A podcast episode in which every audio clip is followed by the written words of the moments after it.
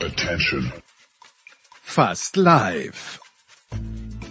Aus einer dreifach versiegelten Aktenmappe im Berufungszimmer des FIA Sportgerichts kommt die Big Show von Sportradio 360.de.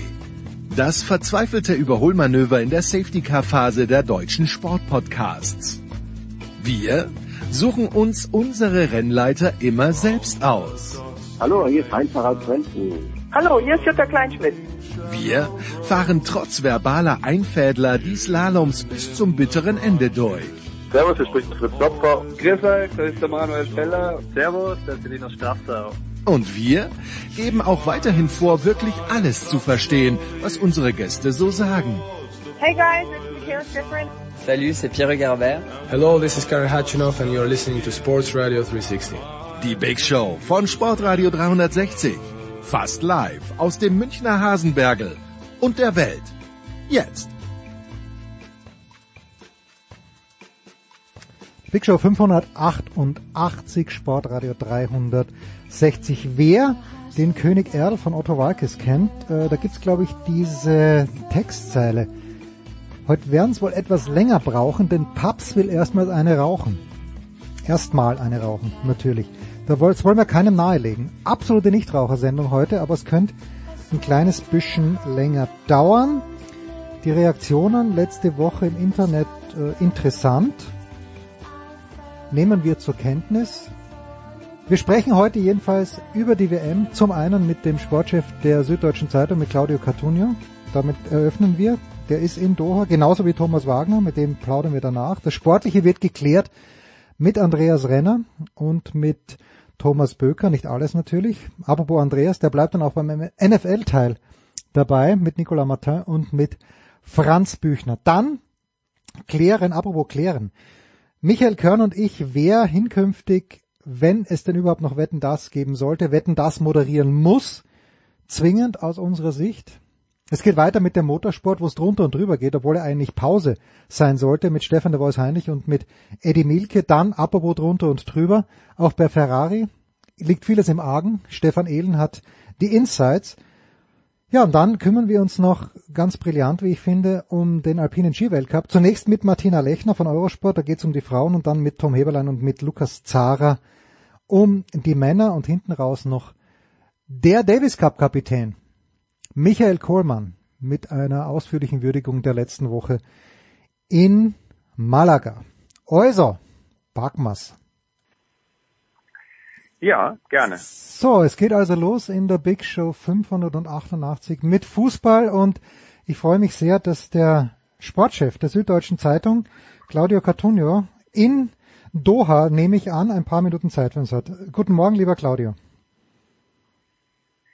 Ich grüße dich, hallo. Vor zwei Wochen waren hier Holger Gerz äh, am Start bei mir und auch Alex Feuerherd. Holger ist heute auf Recherche unterwegs. Ich habe ihn auch gefragt, ob er dazukommen mag und eben auch Alex Feuerherd. Und Alex Feuerherd schreibt jetzt äh, Folgendes. Dass es falsch ist, in Katar eine Fußballweltmeisterschaft stattfinden zu lassen, stand schon vor dem Turnier fest. Nun, wo die WM läuft, zeigt sich, es ist noch schlimmer als befürchtet. Ist das etwas, was du unterschreiben würdest oder ist es doch ein bisschen anders, vielleicht ganz anders? Ich glaube, man muss halt so ein bisschen äh, differenzieren, äh, mit welcher Perspektive man draufschaut. Ähm, ich glaube, also für uns Journalisten äh, ist es überhaupt nicht schwierig oder äh, oder ähm, absurd, sondern ähm, wir sind hervorragend untergebracht. Wir ähm, haben kurze Wege zu den Stadien. Ähm, der Shuttle-Service äh, ist hervorragend organisiert. Ähm, und äh, die Stadt ist total sicher, sauber und äh, gut gelaunt. Ja, ähm, ich glaube aber, dass einen das manchmal auch dazu verleiten kann zu sagen, na ja, guck, das ganze Genörgel äh, vorher äh, war möglicherweise übertrieben und jetzt sind wir hier und passt doch alles. Ja, und ich, äh, das ist eben dann, sagen wir mal, die zweite Ebene, glaube ich, auf der man draufschauen muss. Und die, die ganzen Themen sind ja nicht weg, nur weil hier halt irgendwie in der Altstadt äh, die, die Fans gut drauf sind. Ja, die, die toten Arbeiter sind nicht weg, die Menschenrechtsfragen sind nicht weg und die Tatsache, dass es wirklich absurd bleibt, in so einem kleinen Wüstenstreifen hier ähm, acht Stadien reinzusetzen, ähm, die größtenteils dann natürlich gar keine Nachnutzung haben, weil hier weil hier ja keine keine äh, ka große katarische ähm, Fußballliga stattfindet, das bleibt alles bestehen. Ja, also insofern, ich, ich finde es gut, dass wir hier sind, weil man immer einen differenzierteren Blick auf die Dinge hat, wenn man sie sich selber anschauen kann. Also ich würde dem Kollegen einerseits recht geben. Ich glaube aber auch, dass ganz viele, die, denen das egal ist oder so, sagen, wieso passt das? Das ist so ein bisschen mein Eindruck hier vor Ort. Wie, und das habe ich letzte Woche auch gesagt, ich habe halt den Eindruck gehabt, ich war die letzten Jahre immer mal wieder so zu Gast als äh, unter Anführungszeichen Experte im katarischen Fernsehen auch, äh, habe dort, das, das sage ich wirklich, meine Bedenken auch vorgetragen. Ich war letzte Woche erst zu Gast und da wurde ich gefragt, wie die WM in Deutschland gesehen wird und ich habe gesagt, sehr kritisch aufgrund dieser Vorgeschichte.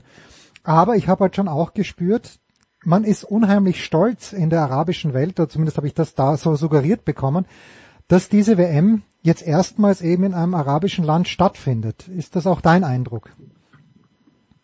Ja, absolut. Man ist unglaublich stolz und dieser Stolz, ähm, der beschränkt sich jetzt nicht auf die Katarer, sondern ähm, das sind schon auch hier die die Fans und die offiziellen Vertreter aus der ganzen arabischen Welt äh, und aus Nordafrika, die ähm, die einfach stolz sind, die, die Katar auch gratulieren ähm, und die sagen, es ist schön, dass sowas auch mal auch mal bei uns stattfindet. Ja, klar, das ähm, das ist äh, definitiv zu spüren. Es sind äh, extrem viele äh, Fangruppen aus Marokko hier, ähm, aus Tunesien hier.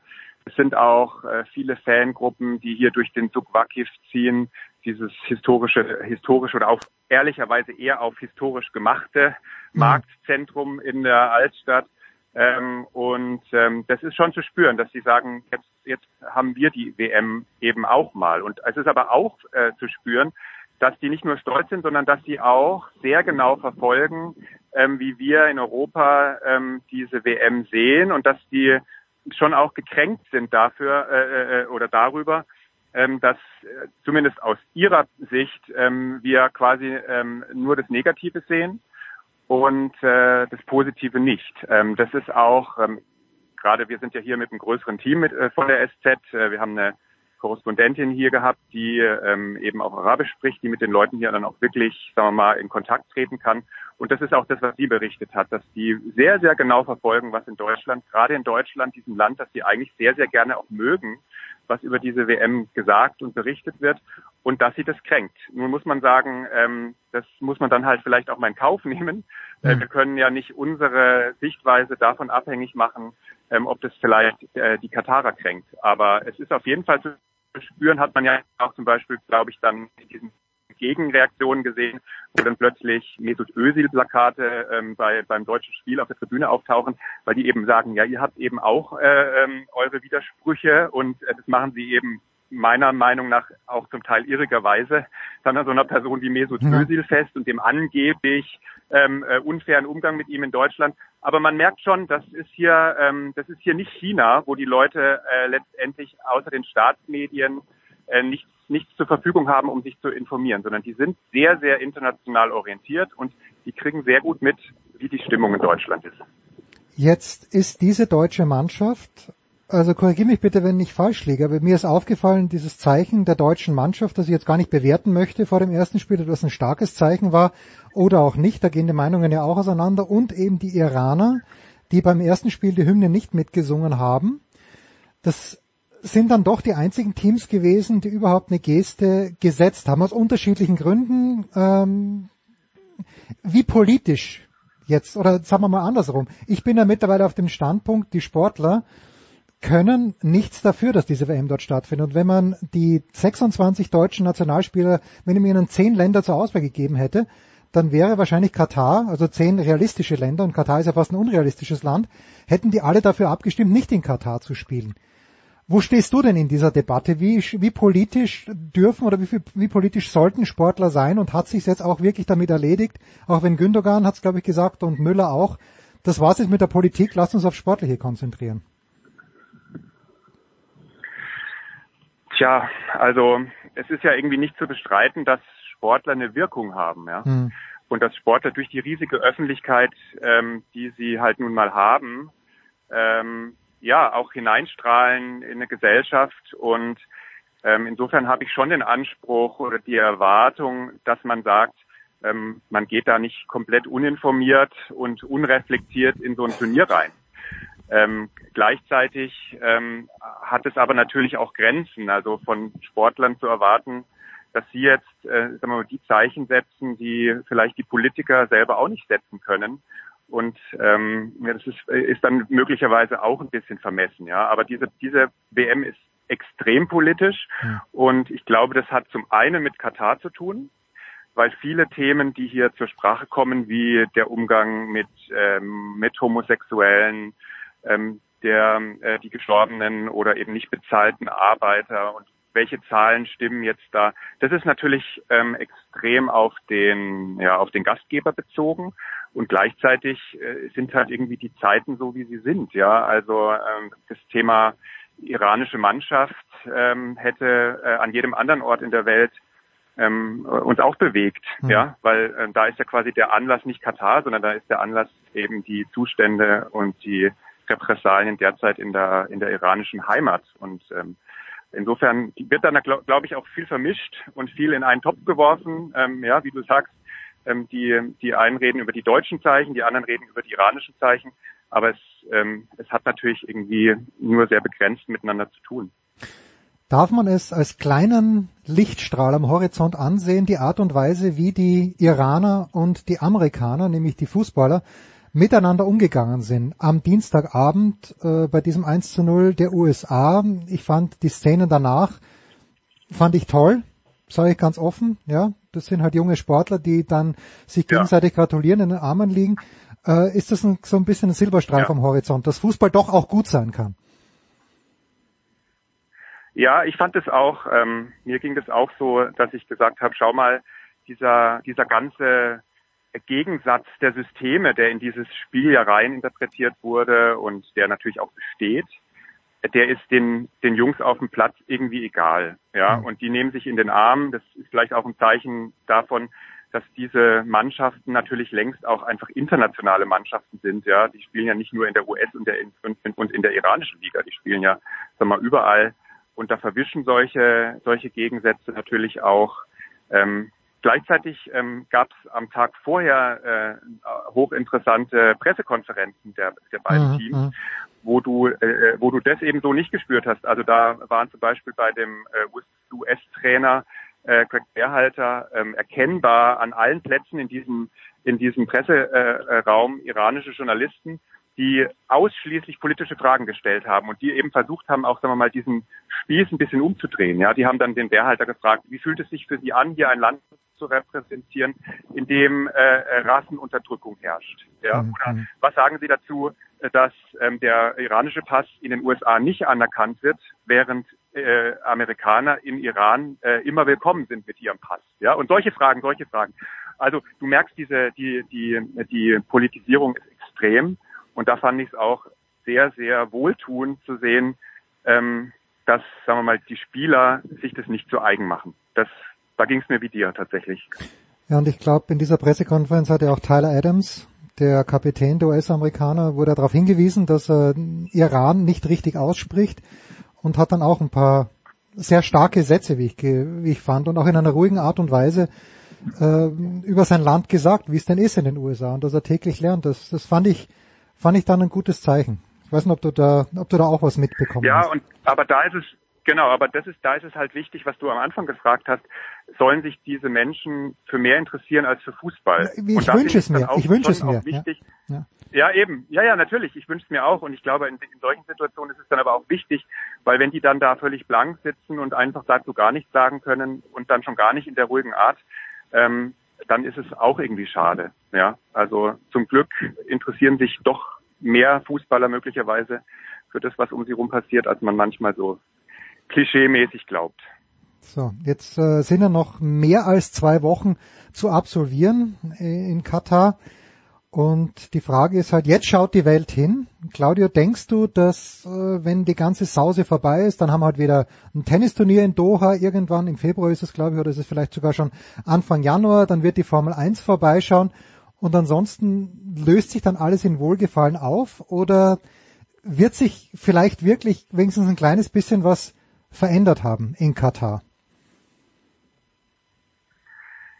Also man will jetzt nicht irgendwie den PR-Maschen äh, auf den Leim gehen, aber ähm, ich glaube schon, dass hier was zurückbleibt. Hm. Ähm, und ich glaube auch, dass, ähm, dass dieser internationale Druck ähm, was bewirkt hat. Natürlich bei weitem nicht ähm, so, wie es nötig gewesen wäre, ja, um hier eine WM tatsächlich auch zu vertreten.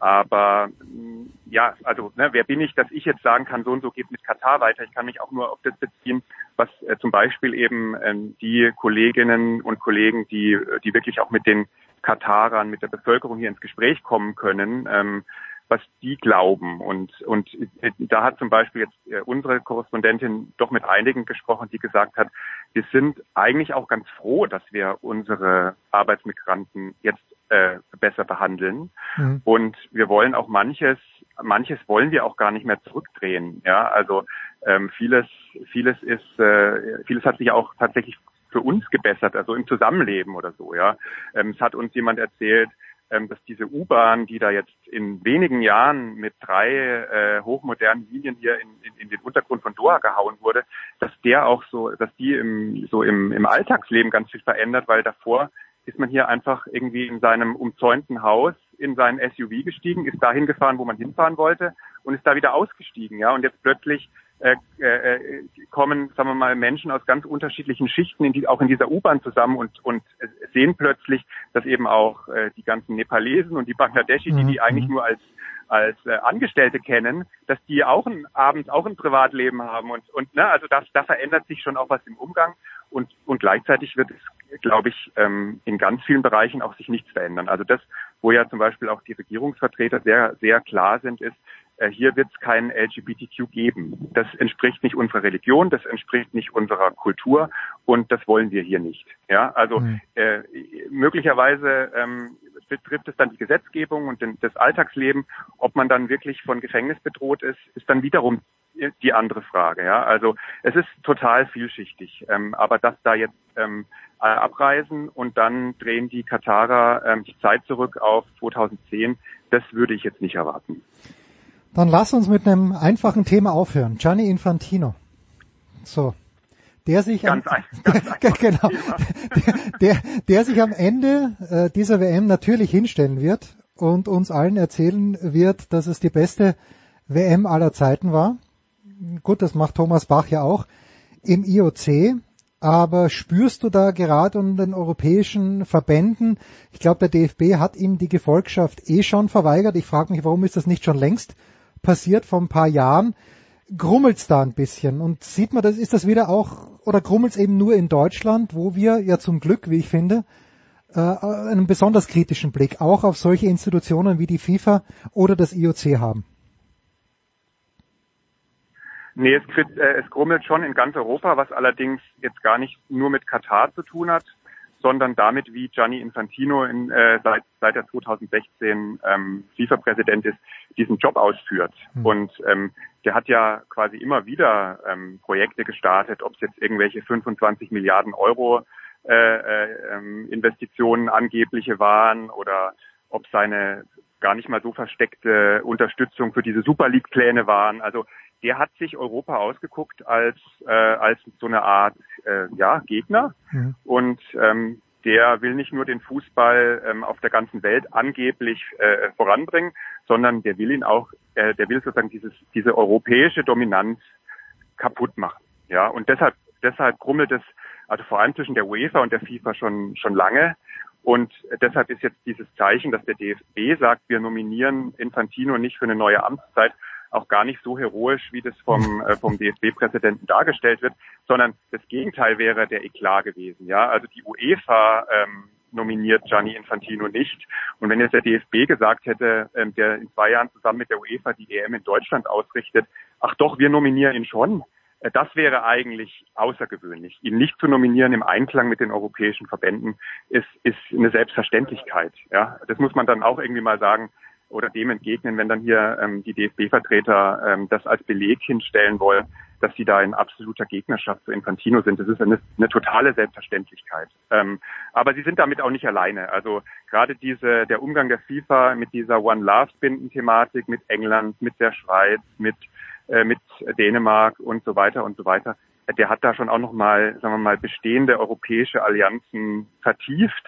Mhm. Und ähm, da wird sich auch nichts dran ändern. Nur es wird sich auch nichts dran ändern, dass Infantino FIFA-Präsident bleibt, weil er eben von allen anderen Kontinenten die Unterstützung hat. Und insofern, ja, bleibt der Mann uns erhalten in all seinem Irrsinn. Wie hat man früher immer so schön gesagt, das muss unsere Demokratie aushalten, wenn irgendwelche Kasperl demonstrieren gehen in Deutschland und äh, dann muss es halt auch leider der Weltfußball noch für ein paar Jahre aushalten und äh, die Gefahr, dass danach wieder jemand kommt. Hast du, das habe ich doch noch eine abschließende Frage, hast du in deiner doch schon langen Zeit als Sportjournalist in diesen großen Organisationen irgendeine Person erlebt, von der du jetzt wirklich sagen kannst, im Nachhinein betrachtet, okay, das hat zumindest vertrauenserweckend gewirkt. Ich gehe mal mit Jacques Rogge all in. Ja, Jacques Rogge, glaube ich, hatte gute Absichten, kam allerdings in diesem IOC, wurde natürlich auch von allen Seiten gebremst und hat dann irgendwann ja sich in sein. Schicksal gefügt. Ja. Ich finde, ich finde, dass der UEFA-Präsident Alexander Ceferin, ähm, der, der ist so eine, so eine zweischneidige Figur. Also der hat natürlich auch diesen kompletten Fokus auf, aufs Business. Mhm. Und ähm, da ist es dann auch kein Problem, ne, Partner aus Aserbaidschan und all diese Sachen, die man ihm vorwirft. Aber ich finde, ähm, in, in vielen anderen As- Aspekten, also wenn man sich zum Beispiel an die UEFA unter Michel Platini erinnert, ähm, finde ich die heutige UEFA dafür, dass sie ein Sportverband ist, eigentlich ganz glaubwürdig. Ja, mal abgesehen von all dem, dass natürlich auch da vieles, wenn nicht alles, dem Business untergeordnet ist. Das ist wohl heute so, aber ähm, ja, die Verlogenheit und die, sagen wir mal, die Nähe zur organisierten Kriminalität, die vielleicht in anderen Sportverbänden doch noch dazugehört, die ist in der UEFA definitiv besser geworden, ist mein Eindruck. Claudio Cartunio, noch die nächsten zwei Wochen, wie ich vermute, in Doha. Lest die Süddeutsche Zeitung. Ich mache das sowieso. Holger wird sicherlich bald wieder auch mit einer Seite 3 kommen und Claudio hat einen wunderbaren Kommentar auch geschrieben letzte Woche zu einem Lichtermeer irgendwo in Norddeutschland. Claudio, ich danke dir ganz, ganz herzlich. Wir machen eine kurze Pause. Gerne.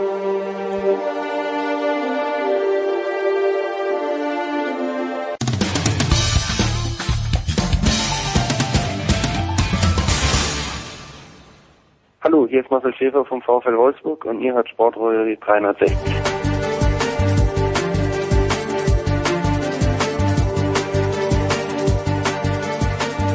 Weiter geht's in der Big Show 588 und wir bleiben in Fragezeichen, ist Thomas Wagner in Doha?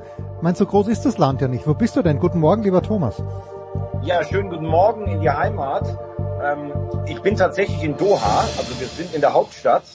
Und äh, wenn wir zu den Deutschen fahren, dann haben wir ungefähr ähm, eine Fahrtzeit von einer Stunde äh, auf einer vierspurigen ähm, schnurgeraden Autobahn durch die Wüste. Und ähm, die äh, katarischen Fahrer oder beziehungsweise die Fahrer, die wir haben, die sind nicht alle von hier, die haben der Angewohnheit, auf der rechten Spur zu überholen. Also du hast links beide Spuren frei vor dir einen Lastwagen, dann fährt er aber nicht links, sondern der fährt rechts an dem Lastwagen vorbei, obwohl auf der Zufahrtsspur vielleicht auch noch jemand kommt.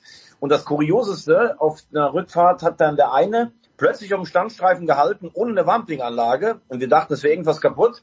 Nee, war 17 Uhr. Er hat dann gebetet im, äh, in, im wüsten Sand neben der Autobahn. Ähm, und ähm, ja, wir haben zehn Minuten lang gewartet. Ähm, das ist natürlich auch, ähm, macht man ja auch, um Gottes Willen. Also das ist, ähm, das ist ihre Religion und ihre Kultur, aber ich hätte mir schon eine Warnblinkleuchte auf jeden Fall gewünscht. Jetzt hätte diese WM, mein lieber Thomas, ja im Sommer stattfinden sollen. Ich habe dich gerade vorhin gefragt, wie ist es? Du sagst, du stehst auf dem Dach. Es hat 40 Grad. Wie, wie, wie ist es für die Sportler jetzt im November? Können die überhaupt gescheit kicken? Ja, ich denke schon. Also A hast du ja im, im Stadion auch durch die Tribünen viel Schatten und es ist wirklich so, dass es besonders aufgefallen wie in Japan. Es gibt unten dann praktisch so auf einer Höhe von 1,50 so richtige Röhren, mhm. die wirklich kalte Luft reinblasen. Also ähm, jetzt finde ich es wirklich völlig ähm, für die Spieler äh, völlig akzeptabel. Also ich finde auch zum Beispiel das Tempo, das die Argentinier gestern hatten, das hat schon dafür gesprochen, dass du das kannst ähm, im Sommer hier eine WM auszurichten, wäre schlichtweg nicht möglich gewesen. Jetzt sagst du, wenn ihr dann zu den Deutschen fahrt, du fährst heute ja zum Spiel und nicht zum Training, oder musst du vorher auch noch äh, ins, ins Lager? Heute ist nur zum Spiel. Wie ist denn die Stimmung bei den Deutschen? Du bist ja für, ich habe mir Magenta TV extra wegen dir, äh, ja. habe ich mir Magenta TV gegönnt für vier Wochen. Also ich finde find natürlich mehrere Highlights drin. Ich finde, wie die Annette das moderiert, finde ich fantastisch. Äh, Jan Henkel ist immer eine Freude, Sascha total entspannt und natürlich Jan Platte, äh, Wolfi, Marco Hagemann, äh, Jonas, die Kommentatoren auch. Aber du bist natürlich der Grund, warum ich es eigentlich mir geholt habe. Und das finde ich. Vielen Dank. Ich ja. hoffe, das hören Fs auch. ja, natürlich. ähm, aber du bist ja hauptsächlich mit den Deutschen betraut, oder? Hat, wie, wie hat sich denn die Stimmung gewandelt nach diesem 1 zu 1 gegen Spanien? Und zweite Frage, stimmst du, und das hat glaube ich irgendjemand im ZDF gesagt, ich glaube der Mertesacker war's. Nee, es war gar nicht Mertesacker, äh, ich habe sogar getweetet. Ähm, die haben gesagt, das mit Abstand beste Spiel der WM, Deutschland gegen Spanien. Teilst du diese Einschätzung? Wie ist die Stimmung bei den Deutschen? Also ich teile diese Einschätzung nicht. Ähm, ich finde, dass dieses Spiel ähm, deutsche, tatsächlich deutsche Turniertugenden äh, zutage gefördert hat, dass du eben nicht ähm, einfach dich teilnahmslos aus dem Turnier verabschiedet. Das hat mir gut gefallen. Aber ich finde, da war so viel äh, Offensivpotenzial noch, das brach lag. Auch bei den Spaniern hat ja nicht alles funktioniert. Also das halte ich für völlig übertrieben. Das war ein gutes, ordentliches Fußballspiel mit äh, vielen guten Ansätzen und wie die Spanier teilweise den Ball haben laufen lassen, das war Wahnsinn. Aber wenn ich mir eine Leistung von einem Knabri angucke, wenn ich sehe, dass in diesem Spiel Thomas Müller keinen Torschuss hat, wenn ich auch Kimmich sehe, ich sage nach wie vor, ich verstehe nicht, dass alle mir immer erzählen, dass Kimmich der beste Sechser auf der Welt ist. Der spielt bei den Bayern eine überragende Rolle, gar keine Frage. Aber ich sehe nicht diese starke Rolle in der Nationalmannschaft, dass du nicht mal darüber nachdenkst, ihn auf die rechte Verteidigerposition zu stellen. Und ähm, wie gesagt, da war nach vorne noch viel mehr möglich. Und insgesamt hat sich die Stimmung aber schon gedreht. Ähm, am Anfang habe ich so den Eindruck gehabt, oder nach dem Japan-Spiel, dass viele sich gar nicht bewusst waren, dass wirklich eine historische Minusleistung gedroht hat. Hm. Aber sie reden von Energie. Man hat auch das Gefühl, wenn sie zusammen zur Pressekonferenz kommen, dann sind sie, sind sie gut drauf. Also da ist eine gewisse Lockerheit eingekehrt, wobei Lockerheit, ja, also wenn du siehst, wie hermetisch abgeriegelt die Deutschen da oben sind in diesem Ressort, ähm, das hat echt was von der Festung. Wir waren gestern bei den Ghana, äh, hatten einen Termin mit Otto Addo, mhm. mitten in der Stadt. Total cool, der Pressesprecher kommt runter, bisschen später, Otto Addo lädt uns auf die Terrasse am Pool ein, dann gibt's noch ein Käffchen, also das, die sind so entspannt und er sagt auch, meine Jungs könnte ich gar nicht da oben in so einem Ressort. Also er hat gesagt, wir brauchen ein Stadthotel, weil die wollen noch mal raus einen Kaffee trinken gehen oder sowas. Also das stelle ich mir eigentlich unter echter Lockerheit vor, aber gut. Seit 2014, seit dem legendären Campo, äh, gibt es ja anscheinend den Wettbewerb auch, wo kann ich mich noch abgeschiedener in noch mehr Einsamkeit auf so ein Turnier vorbereiten. Lass mich noch ein Wort spielerisch zu, zu, den Deutschen verlieren. Es ist natürlich Füllkrug die letzten drei, vier Tage ähm, im, im, Fokus gewesen und jeder fordert ihn jetzt in der Start. Du hast ja gestern, glaube ich, äh, bei Magenta, das habe ich gesehen, als du was mit Sascha oder mit Johannes B. Kerner gesprochen hast. Ich, ich weiß es, bin mir gar nicht sicher. Jedenfalls hast du, glaube ich, gemutmaßt, dass er nicht spielt. Füllkrug ja. nämlich von Beginn an. Aber jetzt sage ich was, was meinem Schwager nicht gefallen wird, weil er kein Fan ist. Aber ich finde halt, wenn Leroy Sané von rechts nach innen zieht, wie es früher Ian Robben gemacht hat, das ist immer ein Unruheherd. Okay, er macht ab und zu ein paar Fehler, aber ich finde, dass Sané noch mehr eigentlich für den Umschwung gesorgt hat als Füllkrug. Was sagst du? Ähm, ich finde, dass Sané ähm, tatsächlich eine richtig gute Leistung gezeigt hat. Und ich würde Sané ähm, genau wie du auf die rechte Seite stellen und würde dafür Gnabry auswechseln, der, der in beiden Spielen für mich nicht die Leistung gebracht hat, die man von ihm schon mal kannte. Es ist ja schon ein bisschen länger in der Nationalmannschaft so. Ich persönlich würde aber auch mit einer echten Neun spielen. Das habe ich immer gesagt, auch bei dir. Ich verstehe gar nicht, was wir die letzten acht bis zehn Jahre in der Nationalmannschaft gemacht haben. Du hattest mal Terodde gefordert, erinnere ich mich. Oder nicht nur nicht gefordert, aber vorgeschlagen.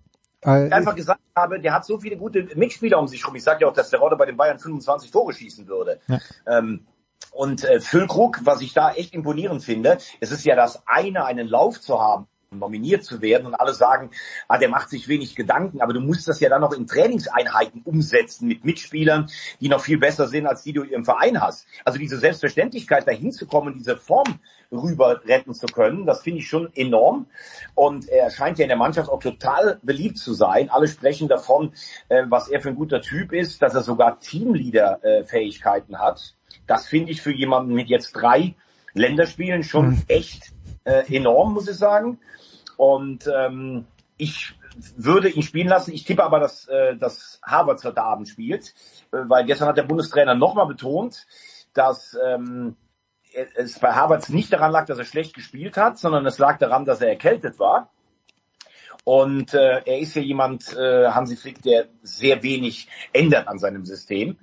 Und ähm, was ich auch äh, interessant fand, ich habe mit Niklas Füllkrug noch darüber gesprochen, ob er den Namen Norbert Eder schon mal gehört hat. Ja. Äh, weil Norbert Eder wurde 86 nominiert, hat zwei Freundschaftsspiele gemacht, alle Spiele von äh, Beginn an, hat ein WM-Finale gespielt und ist dann zurückgetreten. äh, so eine ähnliche Geschichte könnte das ja auch geben. Echt, Norbert Eder hat 86 gegen Argentinien im Finale gespielt. Der hat alle sieben Spiele von Beginn an gemacht. Zur Wahrheit gehört aber auch, dass er jetzt nicht so unfassbar stark gespielt hat. Also der Kicker hat ihn meistens so irgendwas zwischen 3,5 und 4,5 äh, bewertet, aber er war ein Stabilisator im defensiven Mittelfeld. Und ich meine, wenn du siebenmal von Anfang an spielst und Vize-Weltmeister bist, er ist ja leider schon verstorben, dann darfst du da zu Recht auch stolz drauf sein. Kannst du mal grundsätzlich auch was zum Atmosphärischen sagen? Also ich habe gerade vorhin mit Claudio Cartunio gesprochen von der Süddeutschen Zeitung, der natürlich beide Seiten der, der Medaille betrachtet, aber zu Beginn natürlich auch gesagt hat, organisiert ist alles perfekt. Also die Arbeitsbedingungen äh, sagt Claudio, sind perfekt und man darf natürlich die andere Seite nicht ausblenden. Wie geht's dir denn in Doha? Also die Arbeitsbedingungen sind perfekt. Äh, was ich äh, als allererstes mal sagen möchte, ist die unfassbare Freundlichkeit von allen Menschen hier. Das muss ich wirklich sagen. Das fällt mir ganz besonders positiv auf. Die sind alle gut gelaunt, die sind alle freundlich, also nicht so, ein, so eine aufgesetzte Freundlichkeit. Ich ähm, musste letzte Woche zum Zahnarzt, weil mir ein Stück von meiner Erfüllung abgebrochen äh, ist. Hm. Also so nett, so kompetent im, im, Krankenhaus da. Toll, muss ich wirklich sagen. Ähm, es gibt ganz unterschiedliche Wahrnehmungen bei den Spielen. Also Deutschland gegen Japan, das war wie Bezirkssportanlage Ismaning. Also gar nichts mit WM-Stimmung. Ich weiß auch nicht, wie man so ein Stadion wie dieses Al-Bayt-Stadion, wo heute Abend das Spiel ist, mitten in die Wüste setzen kann. Also da kann überhaupt keine Stimmung drumherum äh, aufkommen. Ähm, ich war allerdings bei Argentinien gegen Mexiko. Das war für mich von der Atmosphäre her Top 3 meines Fußballer, Zuschauer oder Journalistenlebens. Das war unfassbar.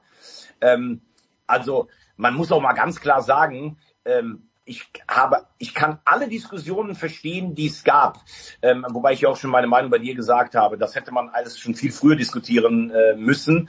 Und ich frage mich, wo diese ganzen Leute immer sind, äh, wenn es um die Champions League geht, die übrigens auch von Katar und Gazprom und allem unterstützt wurde. Wo sind sie denn, wenn die Bayern dahin fahren und ihr Geld bekommen? Das darf man auch mal ruhig sagen. Ähm, ich empfinde das hier vor Ort als angenehmes Arbeiten in einer angenehmen Atmosphäre, die teilweise auch, wenn die Brasilianer, deine Brasilianer spielen oder die Argentinier, so eine oder Mexiko, eine überragende WM-Atmosphäre bietet. Also ähm, das, was da teilweise berichtet wird, wird dem Ganzen nicht gerecht. Du sprichst meine Mexikaner, äh, meine Brasilianer an. Ja. Für mich und Brasilien hat erst zweimal gespielt und Frankreich das dritte Spiel kann man nicht werten, aber für mich sind Frankreich und Brasilien schon das sind ein Level über allen anderen Mannschaften, oder täusche ich mich da? Ja, dass du das sagst, das wundert mich nicht. Ja, aber mit Recht in diesem Fall. Also, so souverän wie Brasilien, aber wirklich souverän, nie gefährdet. Fünf Minuten gegen die Schweiz meinetwegen, wo sie kleines bisschen Probleme hatten. Also ich ähm, war gegen Serbien im Stadion. Ja. Ähm, da fand ich es interessant. Ich habe dann ähm, von den Serben den Salzburger Pavlovic beobachtet. Der ist ganz schwer ins Spiel reingekommen. Der hat ein paar Fehlpässe gespielt, der hatte echt Probleme mit seinen langen Haxen und so. Der hat sich so richtig ins Spiel reingearbeitet. Hat er jetzt auch gegen Kamerun getroffen, das hat mich gefreut. Also ich finde, dass die Brasilianer ähm, zweimal wirklich gut gespielt haben, dass sie sich Serbien und auch die Schweiz, glaube ich, so ein bisschen klinisch zurechtgelegt haben. Aber eine Spur über allen anderen, das sehe ich nicht so. Ähm, ich glaube, also diese, diese ganz große Brillanz aus dem Mittelfeld raus, die habe ich da auch noch nicht gesehen. Ich fand die ersten zwei Auftritte von, von den Franzosen ähm, beeindruckend. Ich fand das, was die Franzosen gestern gegen die Tunesier gemacht haben, echt ein Stück weit sportlich asozial. Ähm, so einfach alles durchzuwechseln und mir ist alles scheißegal. Zum Glück sind die Australier weitergekommen. Ähm, es gibt immer mal wieder Mannschaften, die mir teilweise imponiert haben. Also ich fand, äh, was die Engländer gegen Wales gespielt haben, richtig stark. Also das sieht ja einiges fürs Viertelfinale England gegen Frankreich aus oder bekannt unter dem Namen Kanal Derby. Da sehe ich die Franzosen noch nicht so leicht einfach durch. Mir hat aber auch, das wirst du natürlich ungern hören, äh, nach dem völlig misslungenen Start haben mir die Argentinier gefallen, wie sie die beiden Spiele gewonnen haben. Das war gegen Mexiko in der ersten Hälfte nicht gut und total nervös. Trotzdem in der zweiten Hälfte dann verdient. Und gestern gegen Polen Polen grottenschlecht. Ärgert mich auch, dass du mit so einer Vorstellung weiterkommst. Aber wie die Argentinier auch diesen Elfmeter weggesteckt haben, diese Energie, dieses nach hinten arbeiten, De Paul zum Beispiel, da muss ich sagen, ich weiß, du magst sie nicht und du siehst sie weit hinter Brasilien. Für mich Argentinien mit dem Weg, Australien, dann Holland oder USA. Ähm, ich glaube, das sieht nach einem Halbfinale Brasilien gegen Argentinien aus. Äh, aber nicht zu vergessen noch die Spanier. So. Erstens, du weißt, ich bin ein Family Man und äh, mein Sohn wünscht Messi in einer Art und Weise den WM-Titel und ich eigentlich auch, dass ich schon einen Softspot für die Argentinier habe. Also ist wirklich so. Äh, nur ich finde, dass die Mannschaft nicht gut genug besetzt ist. Ich finde, dass, dass äh, Messi nicht genug Unterstützung hat. Ganz ehrlich, ähm, vorne Lautaro Martinez, ersten, gut, das war natürlich Pech gegen Saudi-Arabien, dass das zweimal um einen halben Zentimeter abseits war. Aber ich, ich finde die Mannschaft nicht, jetzt den Weg, den du beschreibst, das ist ein guter Weg. Aber lass mich noch ein Wort zu den Polen sagen, die für mich die Schweizer sind mit Lewandowski. Mich, regt, mich regen diese Mannschaften einfach auf, die seit Jahren, vielleicht können sie es nicht, aber ich glaube, sie wollen auch nicht anders. Die Schweiz ist ja das Gleiche, kommt irgendwo hin und möchte das Spiel maximal 1-0 gewinnen. Da schaue ich zehnmal lieber den Kanadiern zu, die dorthin kommen und sich nix scheißen und einfach mal versuchen mitzuspielen. Und Polen gestern Abend, es war, wie der Amerikaner sagt, a disgrace. Das war gar nichts. Und wie du sagst, dass die dann weiterkommen mit einer Nullleistung, es ist, es ist schade. Wirklich. aber, äh, also das stimmt, aber die Schweiz mit Polen zu vergleichen, das ist ungefähr wie den ruhmreichen SK Puntigammer Sturm Graz mit Vorwärts Steyr. Also das ist eine Frechheit.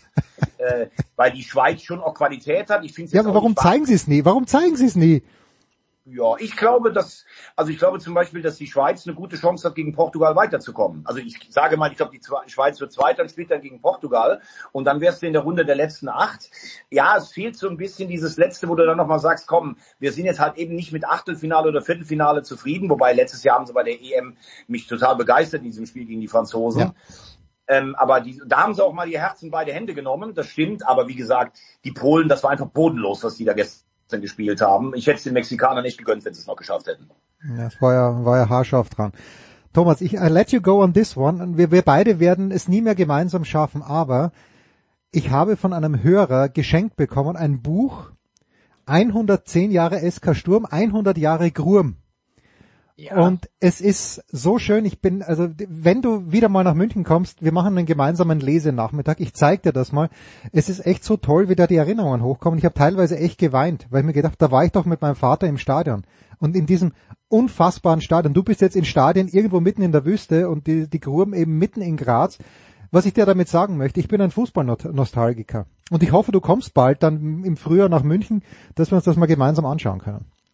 Auf jeden Fall. Ähm, ich bin ein totaler Fußballnostalgiker, ähm, wobei ich sagen muss, ähm, dass die Stadien, die hier sind, ja, mir sind ja die ganzen neuen Stadien, sie, sie gleichen sich irgendwie, aber dieses Lusail-Stadion, das ist schon, mein lieber Mann, das ist schon Wahnsinn. Und ich habe mich jetzt auch mal erkundigt, also du kannst sechs von acht Stadien zurück oder kleiner bauen. Das finde ich schon mal sehr sinnvoll, weil was willst du mit solchen Arenen hier für so eine Zehner Katari-Liga?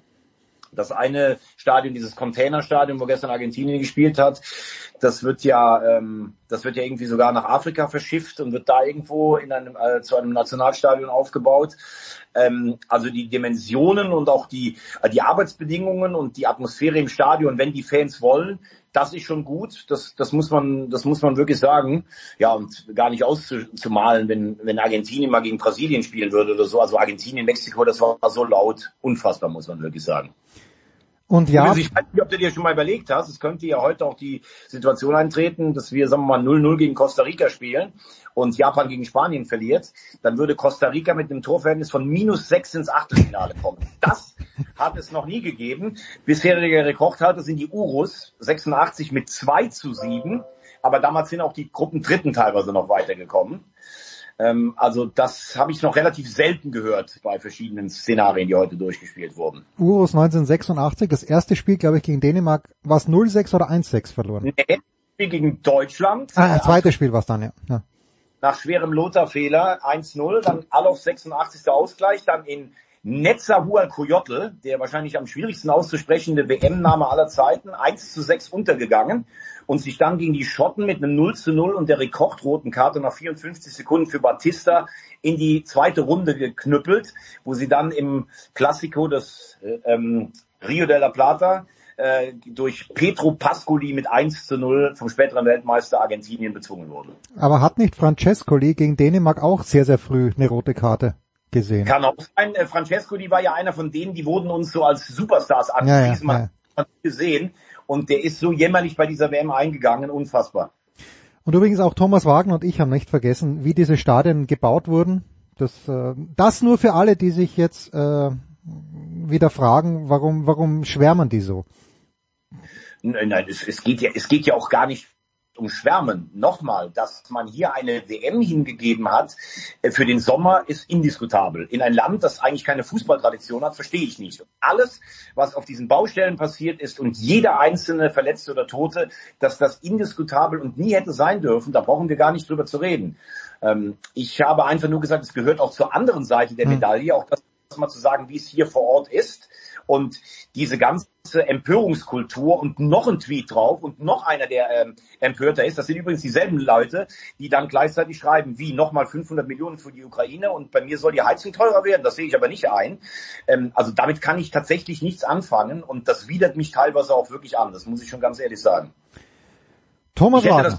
Bitte. Ich hätte gerne auch diesen Aufruhr ein bisschen äh, mal ge äh, gehört, als ähm, in Peking die Winterspiele stattgefunden haben oder bei der letzten WM in Russland. Da habe ich sowas irgendwie nicht vernommen. Thomas Wagner, heute auf dem Weg zur deutschen Mannschaft. Äh, das ist natürlich ein bisschen schade, dass gerade Donnerstag immer die Big Show ist. Was heißt ein bisschen schade? Das ist Tradition, aber äh, wir werden erst nächste Woche dann besprechen, wie Deutschland im Achtelfinale die Kroaten filetiert hat. Oder auch nicht. Glaubt, also ich glaube, dass die Kroaten ein sehr unangenehmer Gegner für die Deutschen wären, ähm, weil die Kroaten haben nicht gut gespielt gegen Marokko, dann gegen Kanada haben sie sich wirklich richtig reingebissen. Bin mal gespannt, wie das heute gegen Belgien ausgeht, ob es das letzte Hurra eines zerstrittenen roten Teufelshaufen ist oder ob die äh, Kroaten Erster werden. Ich glaube aber, dass die Deutschen sich gegen die Kroaten schon schwer tun würden. Gegen Marokko wäre es sicher auch unorthodox, aber ich denke, da, da sind wir Favorit. Und danach wahrscheinlich dann Portugal oder die Schweiz. Also das wäre so typisch für Deutschland, so schlecht ins Turnier reinzukommen und dann so einen schönen roten Teppich bis ins Halbfinale ausgerollt zu bekommen. Aber die Kroaten sehe ich dann schon als schweren Stolperstein auf dem äh, roten Teppich. 1900, wann war's? Äh, Moment, gegen Kroatien, das war 1998, wenn ich mich richtig erinnere, Frankreich. Ja. Genau. Aber sag mal, wie konnten die Waliser eigentlich zur WM kommen? Hatten die einen schweren Weg? Also das hat mich auch ein bisschen gewundert. Ja, Wallis, Wales für mich im Grunde genommen der, eigentlich der Turnierfavorit mit dieser Barrage, die sie gehabt haben, weil sie die unbezwingbaren Österreicher ja, die aber die aber den amtierenden Europameister jetzt geschlagen haben. also es ist so Wahnsinn wie Wales äh, und damals, es stimmt ja, Wales hatte glaube ich 15 Heimspiele davor nicht verloren, bevor Österreich nach Wales gekommen ist und warum sollten sie gerade gegen Österreich verlieren? Aber was für äh, drei blamable Vorstellungen im Grunde genommen. Gegen die USA, okay, spielen sie noch 1-1, aber was danach gekommen ist, das, das war ja unter aller Sau. Ähm, und ich möchte nicht alles auf Franco Foda schieben, aber ein bisschen mutiger hätte man da in Wales schon auftreten dürfen. Ja, das, äh, das darf durchaus sein. Sag mir noch mal ganz kurz, ähm, was, äh, wie glaubst du denn eigentlich, wie siehst du zum Beispiel das Duell Holland gegen die USA? Oh, wollte ich dich noch darauf ansprechen. Werden wir dann vielleicht, ich glaube, dass die USA eine Chance hat. Die Holländer für mich eine grandiose Enttäuschung. Bis ja, jetzt. Für mich auch, dass die USA es richtig gut machen. Also wenn die ein bisschen besser ihre Chancen nutzen würden, Ja. also die sind absolut positive Überraschung, finde ich. Ja, und ich finde halt auch jemand, wenn man sieht, wie Pulisic, der da eine ganz andere Rolle hat und Ja. der diese Rolle auch ausführt, der, der einfach besser spielt, wenn er weiß, er ist Chef auf dem Platz. Das ist, das ist gut. Also da, da sehe ich, ich weiß gar nicht, ob es eine Sensation ist, weil Holland äh, mit diesem Kader wird da hoffentlich niemand als Favorit auf den WM-Titel gehabt haben. Aber ich glaube, dass die Amerikaner das gewinnen können. Aber ich muss dir ganz ehrlich sagen, wenn ich mir auf dieses Tableau anschaue und es läuft aber im Viertelfinale Frankreich gegen England hin und äh, Argentinien dann gegen Holland oder USA und Brasilien gegen Spanien. Das wäre übrigens für mich auch noch eine Frage. Also Luis Enrique hat es gestern äh, ja relativ deutlich beantwortet, weil er gefragt wurde, ob es nicht vielleicht besser wäre für Spanien nur Gruppenzweiter zu werden weil dann hättest du halt den eben beschriebenen Weg von mir, Kroatien, Portugal. So triffst du auf Brasilien wahrscheinlich den Favoriten im Viertelfinale schon. Dann hat Enrique gesagt, nee, seine Mannschaft kann das nicht und er will auch immer gewinnen. Und wenn du Weltmeister werden willst, musst du die Brasilianer eh irgendwann schlagen. Aber es gab auch durchaus mal Turnierwege. Also man sagt ja heute noch 86 hätte Franz die Niederlage gegen Dänemark eingepreist, das 0 zu 2, weil du dann gegen Marokko dich natürlich deutlich leichter getan hast, wobei das auch ein schönes Gewürge war, als die Dänen, die dann gegen El Butre mit Viererpack 1 zu 5 gegen Spanien ausgeschieden sind. Emilio Butragueño. Was habe ich denn damals gehasst, weil ich mochte die Dänen. Mittlerweile bin ich ja auf den Spanien Bandwagon aufgesprungen, aber damals, damals Da war ich im Herzen Däne. Da gab es doch den einen Dänen, der in der Vorrunde ähm, alles äh, irgendwie äh, überragend gespielt hat, weil die Dä also Danish Dynamite hat ja hat ja einfach gezündet in der Vorrunde und er hat glaube ich schon zwei oder drei Tore gemacht und hat auch gegen Spanien meine ich getroffen in diesem Spiel zum 1 zu 1. Jesper Olsen glaube ich war es. Und der hat dann ähm, nach der Pause, also die, die, äh, die Dänen haben sogar 1-0 geführt. Dann hat Butragenio, glaube ich, ausgeglichen oder das ähm, Führungstor von Butragenio. Zu einem dieser beiden ähm, Tore hat Olsen einen total verhängnisvollen Rückpass gespielt, der bis dato beste Däne in diesem Turnier. Und äh, sie sind mit 5-1 untergegangen. Und übrigens hat er noch Golcochea, der Schlechte aus Bilbao, getroffen. Und deshalb gibt es einen feststehenden Begriff im Dänischen, ähm, äh, einen Olsen, äh, sowas. Das heißt, wenn du so einen richtigen Bock schießt in deinem Leben, dann wird daran erinnert. Auch bitter für die Jungen, der ein richtig guter Fußballer war. Jesper Olsen, 33. Minute, Elfmeter, Ausgleich, Butragueño, 43. Minute. Ich, ich schmeiß dich raus mit, äh, es gibt im Österreich auch einen stehenden Begriff, im Tennissport nämlich, wenn man es vermelzert, weil Jürgen Melzer, den ich sehr, sehr schätze und sehr gern mag, ähm, öfter mal, oder nicht öfter mal, aber ein, zwei Mal Partien verloren hat, die er hätte gewinnen müssen und äh, dann hat sich das äh, ganz, ganz böse eingebürgert. Aber wie gesagt, ich schätze und mag den Jürgen sehr, aber hilft ja nichts, was das Volk spricht. Manchmal hat's, manchmal ist es einfach böse, das Volk. Thomas, Volk, auf- Volk aufs Maul geschaut. Ne? wo, wenn nicht hier? Pause.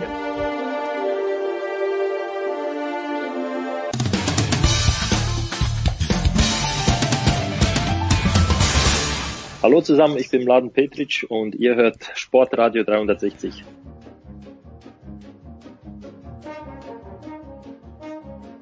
Ja. Big Show 588. Wir sind noch nicht fertig mit dem Fußball, ganz im Gegenteil. Jetzt wird's noch mal ganz sportlich. Zum einen mit Thomas Böker vom Kicker. Guten Morgen, lieber Thomas. Guten Morgen, hallo. Und mit Andreas Renner, der danach auch noch die NFL bestreiten wird. Guten Morgen, lieber Andreas. Hallo. Ja, Thomas. Die Engländer haben mich gegen den Iran, das wusste ich nicht zu beurteilen, äh, beim und mit dem Iran wissen wir, da gibt's ganz andere Probleme, die wichtig sind. Gegen die USA haben mir die Engländer nicht gefallen, aber dann gegen Wales sehr souverän. Wie fällt denn dein Fazit der Gruppenphase für die Engländer aus? Ja, eigentlich wenig äh, überraschend die äh, Darbietungen. Ähm, die sechs Tore gegen Iran waren vielleicht so nicht zu erwarten, aber ansonsten war äh, schon absehbar, dass sie ja recht sicher stehen würden. Ähm, der Trainer äh, Gareth Southgate ist halt äh, leider äh, dafür bekannt, dass er eher zu den ähm, Vorsichtigen äh, seiner Zunft gehört, sprich also er hat ei- eigentlich ein enormes Offensivpotenzial zur Verfügung. bringt das aber sowohl nominell als auch vor allem taktisch nur ansatzweise ähm, auf den Rasen, so dass wenn man das mal äh, ja voll ausspielen würde, wenn da ein mutigerer Trainer wäre und eine andere Spielweise, zum Beispiel viel mehr pressen und so weiter, viel höher stehen, äh, man würde die Mannschaft viel höher stehen lassen, dann wäre auch viel mehr möglich und dann wären solche enttäuschenden Spiele wie gegen die USA zwischendrin, glaube ich, auch eher selten. Aber so sind sie eben die Regel, ähm, weil für ihn gilt, ähm, dass erstmal wenig äh, anbrennt, wenig zugelassen wird. Das ist natürlich im, in so einem Turnier eine legitimer, legitime Denkweise, äh, weil sonst kann es auch mal ganz schnell nach hinten losgehen. Aber wie gesagt, angesichts des Potenzials, was die Engländer haben, eigentlich in der Mannschaft finde ich, finde ich schade, dass es nicht äh, komplett genutzt wird. Andreas, hast du das anders gesehen? Nee, also äh, äh ganz klar, die Mannschaft hat äh, sehr viel Qualität in der Offensive. Da ist ja dann auch äh, immer, immer eher so die Frage, welchen von den Superstars lässt man draußen. Ähm, dass man in der Gruppenphase äh, die ganze Sache ein bisschen vorsichtiger angeht. Also ich, da tue ich mir dann immer schwer, wenn die, die starten ins Turnier, gewinnen das erste Spiel haushoch. Dann äh, kommt das zweite Spiel und letzten Endes geht es ja dann schon darum, ähm, sozusagen nach taktischen Gesichtspunkten zu schauen, wie man mit äh, von, von diesem von diesem äh, Fundament, auf dem man, das man sich dann aufgebaut hat, ähm, möglichst problemlos in die die nächste Runde kommt und äh, ich denke, dass äh, deswegen war das auch okay gegen Wales. Das ist ja, wenn man wenn man da von außen drauf schaut, ähm, ist ja immer ein, ein Spiel, das dann äh, sagen wir mal, emotional äh, belastet ist und äh, Wales gegen England ist äh, immer eine schwierige Partie für die Engländer, weil die Waliser da so viel Herzblut reinlegen. Im Rugby ist das äh, äh, ist das eins von den ganz großen äh, Derbys äh, und dass sie das so souverän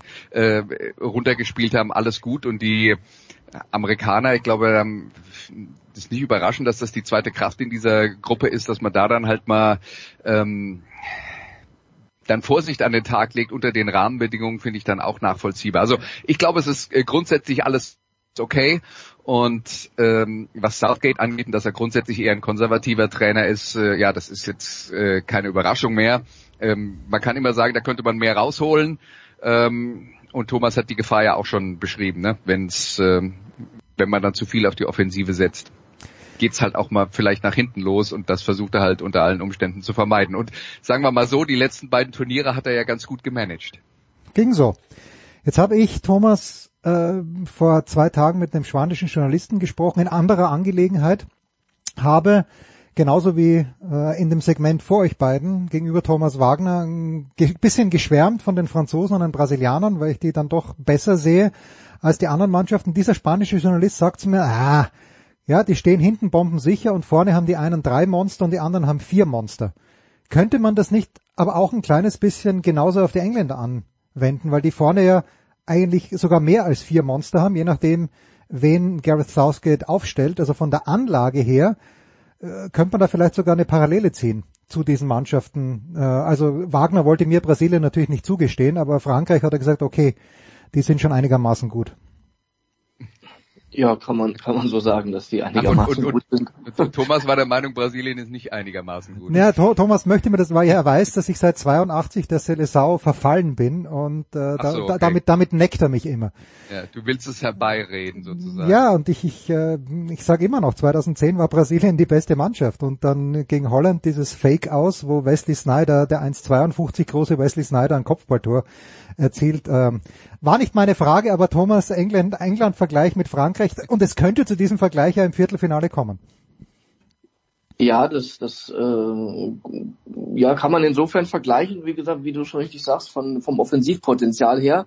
Ich glaube aber, äh, dass äh, zum einen Frankreich dann äh, trotz äh, dessen, dass die Engländer dort sehr viel Wert drauf legen, auf die Defensive, glaube ich, dass Frankreich da die besseren Einzelspieler hat. Ähm, was natürlich dann auch äh, unter Umständen entscheidend sein kann. Und das reine Offensivpotenzial, äh, das ist natürlich mit äh, alleine mit mit äh, Mbappé, äh, der alleine steckt wahrscheinlich äh, drei, vier Spieler aus jeder anderen Mannschaft offensiv in die Tasche.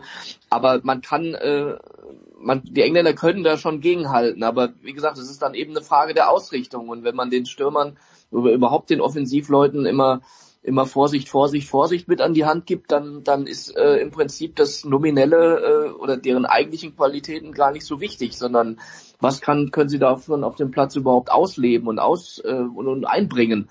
Und da wird's wird's dann schwierig. Aber natürlich sind ein Foden, ein Kane, ein Sterling, äh, auch wenn er jetzt zuletzt geschwächelt hat, äh, aber dafür kam Rashford, äh, Saka spielt bei Arsenal eine richtig gute Saison.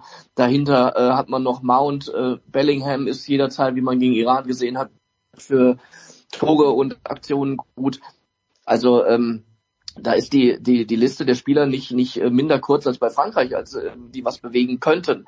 Aber ähm, ich glaube, wenn die beiden Mannschaften aufeinandertreffen sollten, ähm, dann äh, würde, würde ich jetzt kein Offensivfeuerwerk von den Engländern erwarten erstmal, sondern so wie wir es gerade gesagt haben, sicher stehen und dann kontern, denke ich. Hm. Und äh, ich meine, wenn wir jetzt von drei Monstern reden, die du erwähnt hast, die die alle haben, ähm, da, das wäre jetzt dann eine Definitionssache, weil die Engländer sind zum Beispiel in der Offensive wirklich sehr gut besetzt. Aber ein Mbappé haben sie nicht. Und aus meiner Sicht, wenn wir jetzt von Monstern reden, ich würde sagen, das ist so wie die Diskussion um die Elite-Quarterbacks in der NFL. Wie viele gibt's davon? Aus meiner Sicht äh, wird da immer über zu viele, ähm, äh, werden da immer zu viele in den Topf geworfen. Und ich würde sagen, bei den, also auf dem Niveau von Mbappé würde ich auch sagen, weltweit gibt's da vielleicht drei. Ähm, und was das Problem, dass der, der kreiert, ist, dass der sich alleine den Ball der eigenen Hälfte schnappen kann, drei, äh, wenn, wenn er ein bisschen Platz bekommt und mit seinem Speed nicht mehr aufzuhalten ist. Und auf dem Level sehe ich jetzt bei England niemand. Harry Kane ist das sicher nicht. Also der kommt nicht über seine Geschwindigkeit. Er hat andere herausragende Qualitäten. Aber dieses, ähm, wenn die äh, wenn die Situation kommt, dass einer alleine das Spiel entscheiden kann, das sehe ich bei dem und das glaube ich, dass die Engländer das nicht haben. Was nicht heißen soll, dass die englische Mannschaft insgesamt nicht mit Frankreich mithalten kann, aber Frankreich ist halt, wenn man so draufschaut auf dem Papier, fragt man sich, wo die eigentlich Probleme haben. Und ähm, ich glaube, gestern hat man dann gesehen, okay, ähm, jetzt äh, spielen sie dann mal mit der Zweitbesetzung, wo man dann sagt, da sind immer noch tonnenweise Superstars, äh, zumindest in ihren eigenen Mannschaften, aber dann sieht schon mal nicht mehr so äh, grandios aus. Ähm, ja, aber das ist natürlich, also das England gegen Frankreich wäre natürlich in eins der absoluten Highlight-Spiele dieser Fußball-Weltmeisterschaft und äh, aber ich glaube, sowas wie, wie ein Mbappé, so ein Monster, das ein Spiel alleine gewinnen kann, das würde zu Recht Southgate dazu bringen, zu sagen, ich will lieber nicht mit meiner Viererkette oben an der Mittellinie stehen und hinten dran 40 Meter Platz lassen. Ich glaube doch nicht mal, dass er eine Viererkette aufstellt, sondern wieder wieder ja, was auch zwei, immer. Ja. drei plus zwei äh, ja. spielen und leider nicht sehr offensiv ausgerichteten äh, Schienenspielern, wobei das ja eigentlich möglich wäre. Aber wenn man, wenn man, äh, wenn er sich erlaubt, dann im zweiten Spiel oder bis zum zweiten Spiel Phil Foden kaum Einsatzminuten zu gönnen, dann muss der Rest schon verdammt gut sein, wenn man so einen Spieler auf der Bank lässt. Aber jetzt Klar. hat er ja gespielt und ähm, ich denke, eigentlich ist er da auch nicht wegzudenken jetzt in den K.O.-Spielen. Aber diese vorsichtige Spielweise, wie du richtig sagst, wenn man sie in der Gruppenphase schon nicht ablegen kann oder nur zögerlich in den K.O.-Spielen, ist das dann, wenn es buchstäblich dann eben um alles oder nichts geht, äh, erst recht wahrscheinlich nicht zu erwarten jetzt dann auch gegen äh, den Senegal. Ich sag mal so, Monster selbstverständlich nur im besten Sinne gemeint. Andreas, Klar. weil du gerade die Quarterbacks an, die Amerikaner, die gehen immer mit, äh, ich habe jetzt gar nicht den amerikanischen Term dafür, aber ich sage es einfach auf Deutsch, mit völlig unbegründetem Selbstvertrauen in solche Turniere rein. Und ich denke mal, wo nehmen die das her? Woher glauben die, dass die die Gruppenphase überstehen? Ich habe ich hab ganz ehrlich Wales besser gesehen als die USA, a priori dachte ich mir, ja, dass, dass die gegen Wales Probleme bekommen würden. Es war dann ein 1-1 und Wales ist einfach, ich habe mit Thomas schon drüber, unfassbar, wie schlimm Österreich war, dass die gegen Wales ausgeschieden sind. But anyway, jetzt, jetzt glaube ich plötzlich, nachdem mich die Niederländer auch enttäuscht haben, dass die USA gegen die Niederlande tatsächlich eine Chance haben, ins Viertelfinale zu kommen. Andreas, wie siehst du das? Also mal als allererstes die Österreicher gegen Wales und wie konnte das passieren? Ähm, ich glaube, man muss dann schon immer einordnen, das war vor ein paar Monaten und jetzt äh, steht da auch was anderes auf dem Platz, genauso äh, wie man jetzt zum Beispiel über Dänemark sagen kann, die waren super enttäuschend und da hatten wir uns mehr erwartet von, aber das, was jetzt auf dem Platz stand, ist halt die derzeitige Realität. Das heißt nicht, dass die nicht vor einem halben Jahr oder vor einem Jahr äh, vielleicht deutlich besser waren. Ähm, äh, also sowas spielt halt immer eine Rolle, die Mannschaften bleiben ja nicht immer gleich.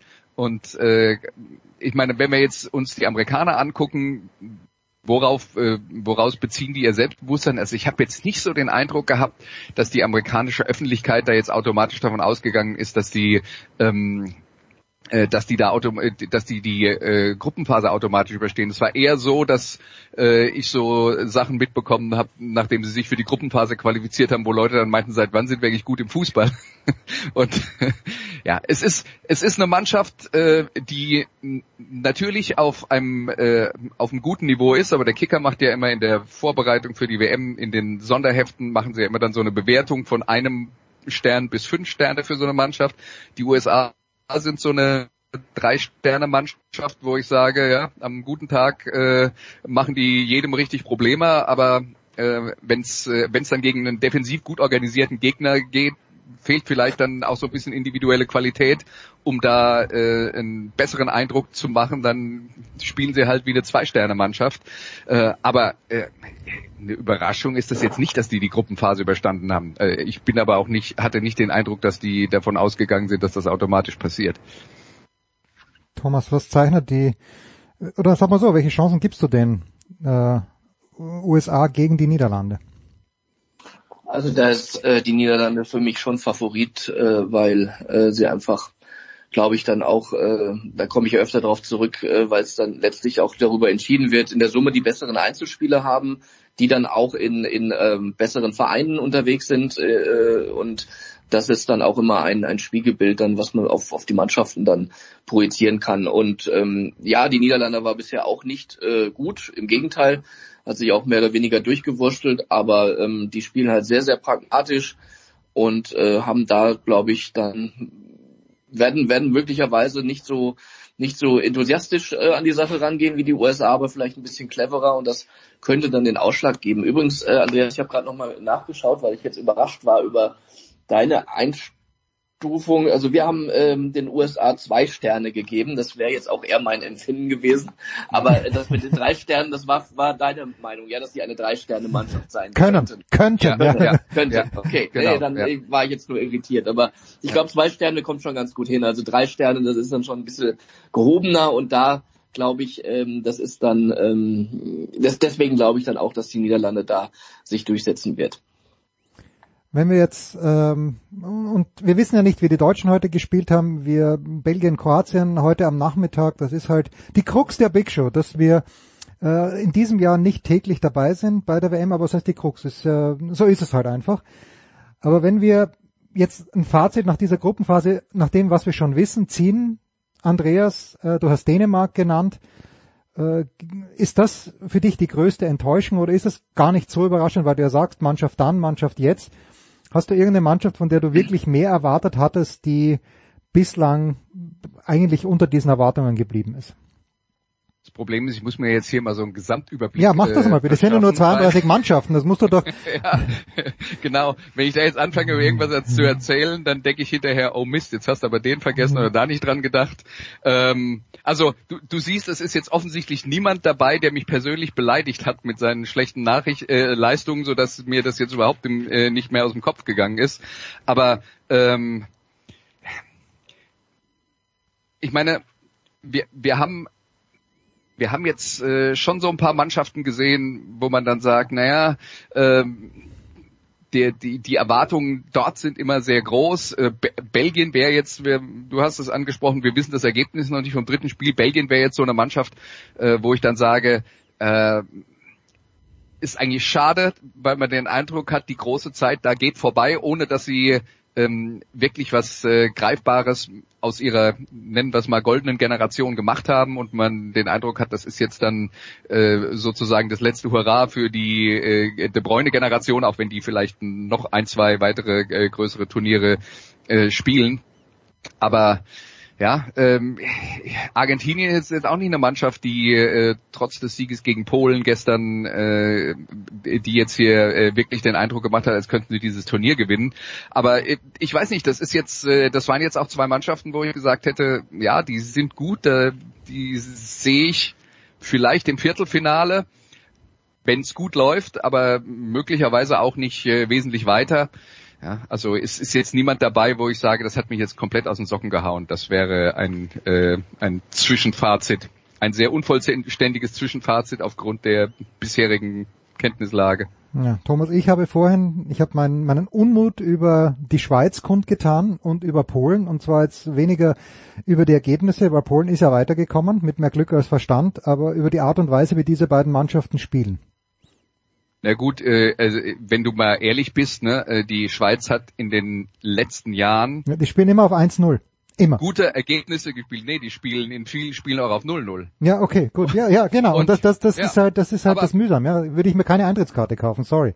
Ja, ja, also wir, wir reden davon, dass die Schweizer eine Mannschaft haben, die auf einem guten Level mitspielen kann. Aber da muss man dann halt auch ganz klar sagen, wenn es gegen die stärkeren Gegner geht, wissen die, wir müssen erstmal hinten gut stehen, weil einen offenen Wettkampf mit denen werden wir nicht gewinnen. Und genauso haben sie sich gegen Brasilien aufgestellt. Es ist natürlich trotzdem unterm Strich dann schade, wenn das Chancenverhältnis aus Schweizer Sicht am Ende des Spiels 0 zu 6 lautet, ja. Mhm. Aber die haben halt das Gegentor in der 83. Minute kassiert und hätten es mit anderen Worten quasi beinahe ein Unentschieden über die Zeit gebracht und mit ihrer Herangehensweise haben die Schweizer übrigens äh, bei den letzten großen Turnieren auch gegen Brasilien eigentlich immer gute Ergebnisse erzielt. Ähm, zum Beispiel bei der letzten WM auch ein, äh, äh, ein Unentschieden in der Gruppenphase. Insofern, das ist halt die Art und Weise, wie die spielen. Ja? Und dann sind die beim letzten Mal äh, bis ins Viertelfinale gekommen. Naja, da gab es im Achtelfinale ein Elfmeterschießen und im Viertelfinale gab es wieder ein Elfmeterschießen. Das ist der Weg für die Schweiz, ist erfolgreich Fußball zu spielen, halt harter Arbeit, defensiv. Und das machen sie eigentlich ganz okay. Tja, kaufe ich keine Antrittskarte. Thomas, dein abschließendes Wort, äh, dein erstes Resümee der, der zehn Tage. Äh, andersrum, wer hat dich wirklich begeistert? Gibt es irgendeine Mannschaft, von der du nicht wusstest, was du erwarten durftest ähm, und äh, hast dann gesagt, okay, hat Spaß gemacht? Bei den Mannschaften, wo ich gesagt habe, hat Spaß gemacht, da habe ich es dann auch erwartet vorher, hm. äh, wie bei wie bei Frankreich und Brasilien zum Beispiel. Ähm, ähm, wobei man die Brasilianer hier ja eigentlich relativ selten sieht, aber man kann sich dann schon ausmalen, zu was die imstande sind. Und bei beiden hat es eben ab, ab und zu aufgeblitzt. Ähm, so ein bisschen äh, gerade die Franzosen, wenn man so die Anfangsphase gegen Australien sieht, inklusive Rückstand und so weiter. Also äh, die, die testen schon viel aus. Also das ist schon am Rande der Arroganz wie sie spielen, aber ähm, sie können es halt auch. Sie können offensichtlich jederzeit nochmal eine Schippe drauflegen. Von daher ist das ähm, legitim aber ähm, kann kann ein schmaler Grad werden von diesem Denken dann, wenn es wirklich gegen richtig Gute geht, dann wieder äh, runterzukommen und zu sagen, naja, hoppla, wie gut sind wir denn wirklich, wenn es gegen gegen die Guten geht und wir dann in Rückstand geraten. Das, dass sie da gegen Australien mal eben zwei Gänge hochschalten, ist okay. Und das hat mich dann auch wirklich begeistert, teilweise wie die Tore da rausgespielt wurden. Aber ähm, auch wenn Australien jetzt ähm, ja erfreulicherweise, weil richtig äh, schöner Farbtupfer im Ganzen da immer im Achtelfinale ist, es ist eben trotzdem nur Australien gewesen und äh, noch noch kein Top-Team, gegen das sie sich da bisher äh, hatten beweisen müssen. Da bin ich gespannt, wie es dann läuft. Äh, Spanien finde ich auch spielt einen sehr sehr schönen Fußball, hat sich äh, gegen gegen Deutschland aber ähm, ja so ein bisschen äh, nach der nach der Führung auch nicht so nicht so schlau angestellt, hätten sie vielleicht auch gewinnen können. Äh, gut aus unserer Sicht, dass sie es nicht getan haben, aber ähm, bei Spanien sage ich immer, ähm, wenn, wenn man äh, wenn man Thiago zu Hause lassen kann, muss man eine sensationelle Mannschaft haben und das müssen sie jetzt dann nochmal unter Beweis stellen. So, und jetzt jetzt kommt das ist ja mein Abschluss. Dieser spanische Journalist, ich habe ihn gefragt, ist die Mannschaft zu jung? Und sagt er, nein, weil den Fußball, den Luis Enrique spielen lassen möchte, da passt ihm jemand wie Sergio Ramos nicht rein und offenbar auch nicht jemand wie Thiago. Und, äh, und, und Gavi und Pedri, die machen halt alles das, was Luis Enrique sagt. Und das passt besser. Ich, ich würde es mir, also ich finde den Turnierbaum scheiße, dass Brasilien gegen Spanien im Viertelfinale schon dran käme, wenn denn die Gruppen wirklich so enden, wie wir denken, dass sie enden. Aber ich schaue den Spaniern sehr, sehr gerne zu. Schön. Hab ich, das wollte ich jetzt auch noch sagen, damit ich endlich meinen Senf dazugeben darf. Thomas, ich danke dir ganz herzlich. Andreas, wie gesagt, hat's noch nicht überstanden. Gleich geht's weiter hier mit der National Football League.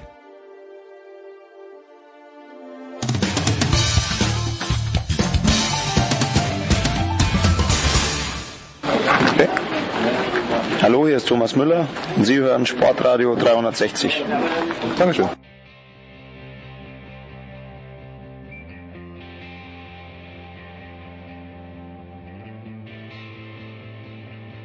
Herrschaften, weiter geht's in der Big Show 588. Andreas Renner ist dabei geblieben, neu dazugekommen, Nicolas Martin. Hallo Nicolas. Hallo zusammen. Und Franz Büchner, der Sohn und überhaupt. Servus Franz.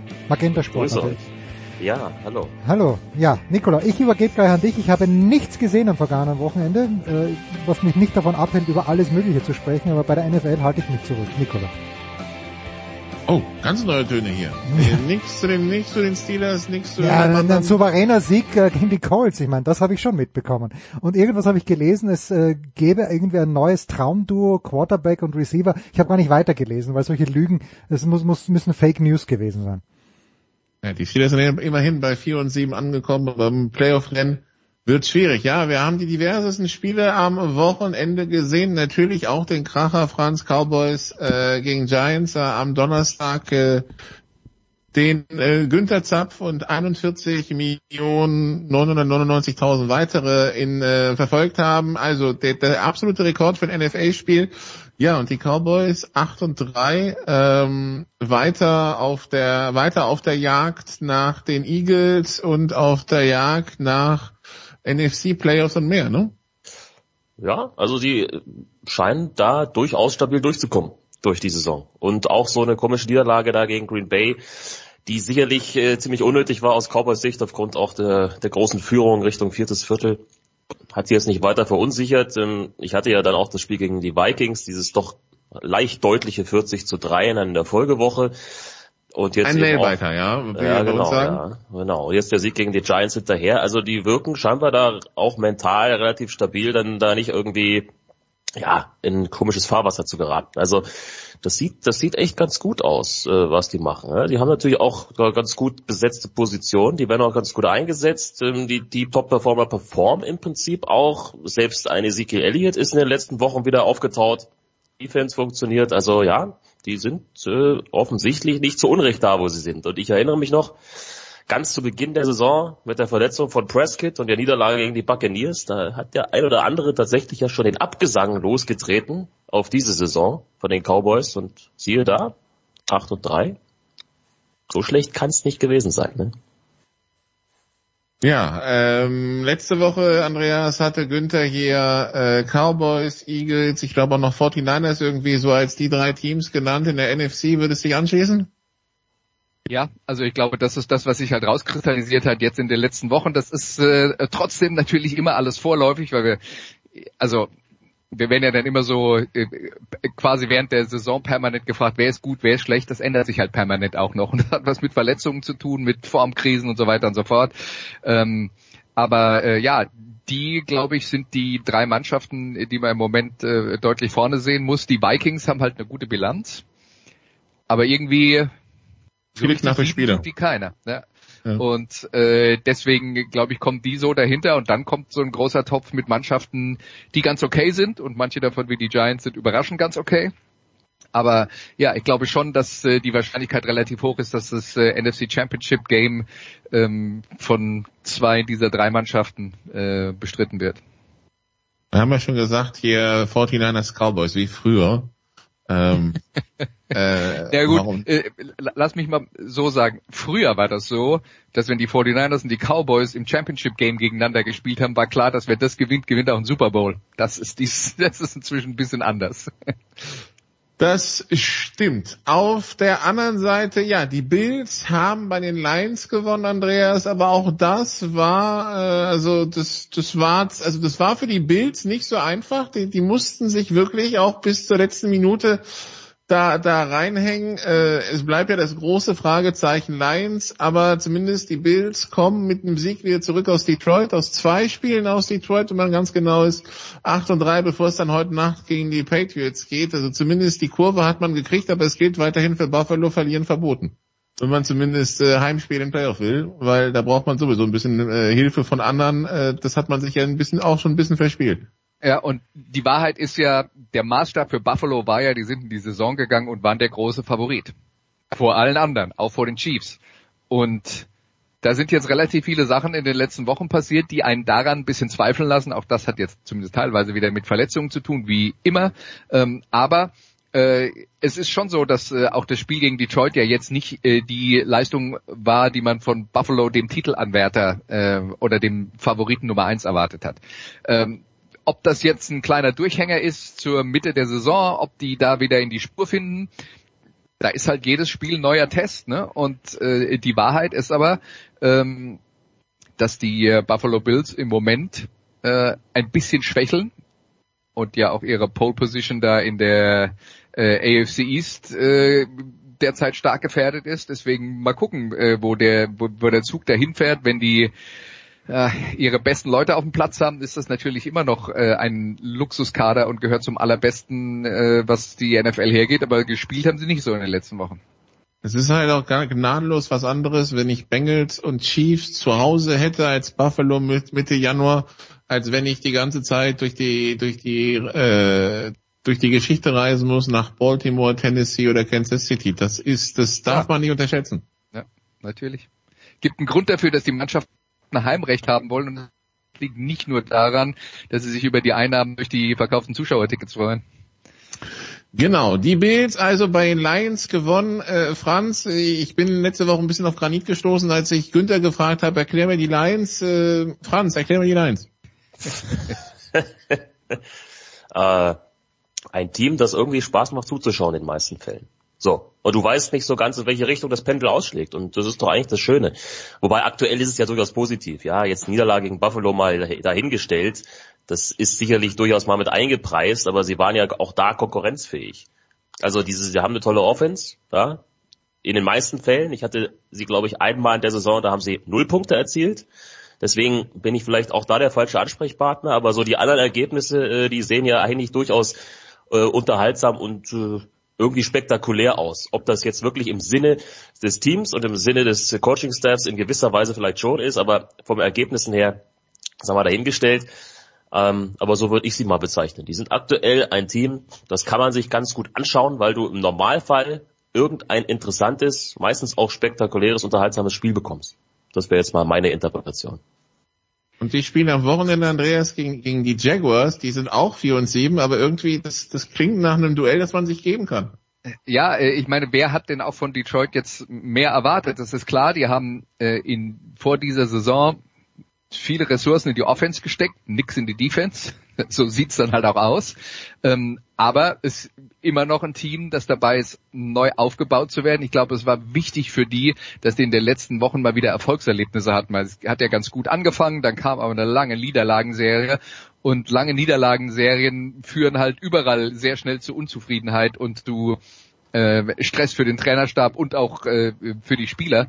Äh, deswegen das, äh, da sind sie wieder in die Spur gekommen. Bei Detroit ist es, glaube ich, so, dass man gerne Erfolgserlebnisse in dieser Saison haben will, ähm, aber nicht so viele, dass man am Ende äh, in der Draft-Reihenfolge deutlich nach hinten rutscht. Ähm, und äh, ja, ansonsten ist für die für die Lions äh, ja das ein ein äh, ein Stück auf dem Wege zum Wiederaufbau, genauso wie bei den Jaguars, die ja eigentlich wenn man ehrlich ist, seit gefühlt zehn Jahren im Wiederaufbau sind, stimmt nicht ganz, weil das Blake Bortles Championship äh, Game ja ist, es fühlt sich zwar wie eine Ewigkeit her an, ist aber noch gar nicht so lange. Ähm, aber trotzdem sind die es Jaguars... Es fühlt sich falsch an irgendwie, wenn man an Jacksonville denkt, aber... ja, aber, ähm, aber grundsätzlich ist das ja auch eine Mannschaft, die, äh, die versucht, sich aus dem Keller nach oben zu arbeiten und nachdem sie ja quasi mit Urban Meyer ein Jahr verschwendet haben, haben sie ja quasi dieses Jahr wieder am Nullpunkt angefangen.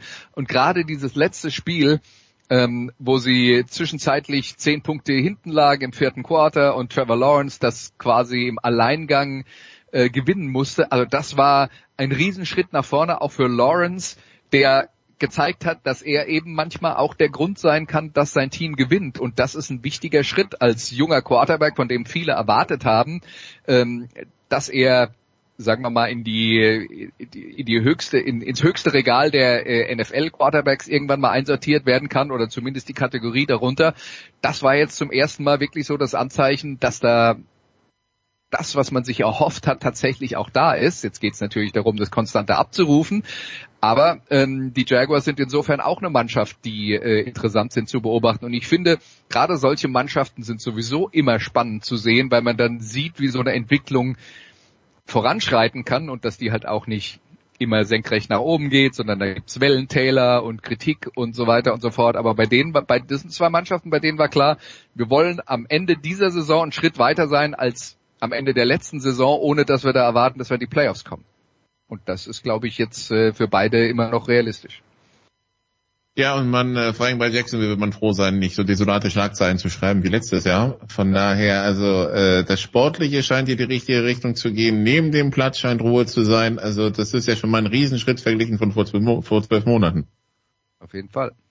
Ähm, gut. Äh, Spitzenspiel um 19 Uhr. Äh, Franz, für dich Minnesota, New York oder Philadelphia, Tennessee oder beide? Ja, klingt beides ganz gut. Ähm ich glaube, dass Minnesota, New York hat natürlich ein bisschen mehr, mehr Impact, weil ich bin wirklich sehr gespannt, wie, wie sich da White jetzt präsentiert in dem ersten Spiel gegen ein etwas größere Hausnummer, zumindest gegen ein Team, das einen ganz guten Rekord hat. Das wäre dann mal so ein Test, um mal zu sehen, ob die Jets jetzt tatsächlich die richtige Entscheidung getroffen haben, aber ich würde mal sagen, sie können ja eigentlich nicht schlechter aussehen als zuvor. Von daher das ist ganz interessant und ist natürlich auch für die Jets verdammt wichtig, weil die sind ja bei allen Querelen da gerade jetzt zuletzt rund um diese Quarterback-Position, die stehen sieben und vier und die sind in einer guten Position Richtung Playoffs. Also das ist natürlich äh, ein verdammt wichtiges Spiel. Gerade eben auch dann für die Jets. Finde ich ganz interessant. Ich persönlich werde dann tatsächlich auch Tennessee gegen Philadelphia mir anschauen, etwas näher und äh, bin da auch mal gespannt, wie jetzt die Titans äh, zurückkommen nach der Niederlage gegen Cincinnati, ob die Eagles ja sich weiterhin so gefestigt, wenn ich es mal präsentieren, wie sie es dann doch gemacht haben, auch nach dieser Niederlage zuletzt.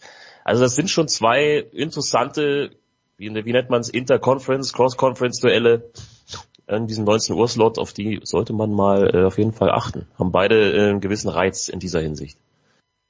Andreas, wenn wir auf die Jets schauen, äh, für Robert Sala, also wie, äh, was, was ist das für eine Situation für ihn? 7 und 4, wir haben es gesagt, das ist äh, Playoff-Kurs, aber halt diese Quarterback-Problematik, schräg, schräg, vielleicht nicht, vielleicht ist Mike White ja die Lösung. Ist das jetzt ein, ist das jetzt ein großes Problem in New York oder wie bewerten wir das?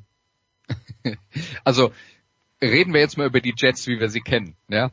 7 und 4 und Kurs Playoffs ist schon mal sensationell gut. Der andere Teil, der sensationell gut ist in diesem Team, stimmt eigentlich alles bis auf die Quarterback-Position. Das habe ich letztes Jahr über Denver gehört, es wurde nicht besser. Ja, das mag ja sein, ja. Aber äh, der, der derzeitige Zustand ist ja, die sind ja sieben und vier und waren vor diesem Spiel sechs und vier, obwohl der Quarterback nicht funktioniert hat. Ja. Also das ist ja, äh, das, das ist ja alles andere als eine Selbstverständlichkeit. Ich glaube, Mike White ist nicht die Lösung. Einfach deswegen, weil er ist schon so lange da. Und wir wissen ungefähr, was Mike White ist. Und wir erinnern uns, als er das allererste Mal auf dem Platz stand, hat er auch ein super Spiel gemacht und alle haben gesagt, oh wow, Mike White und jetzt äh, äh, das ist äh, das ist die Entdeckung, wo kommt der her? Und Mike White war ungefähr äh, anderthalb Wochen lang der größte Hype in New York, bis das nächste Spiel kam. Deswegen, ich, ich meine, ich, ich bin immer noch der Meinung, Mike White ist auch aufgrund seiner physischen Limitierungen ein solider Backup-Quarterback. Es ist nicht das, was sich eine Mannschaft auf der äh, Nummer 1 Quarterback-Position vorstellt. Und ich denke, die Jets werden auf jeden Fall ähm, auf dem Markt sich umschauen nach einem Quarterback, ob das dann die Idee ist, einen Aaron Rodgers zu ertraden, wo man dann sagt, das ist das letzte Puzzleteil, damit wir um den Super Bowl mitspielen können, oder ob man im Regal unten drunter schaut und sagt, ähm, wir äh, holen uns Jimmy Garoppolo, dessen Vertrag in San Francisco ja äh, nach dieser Saison ausläuft.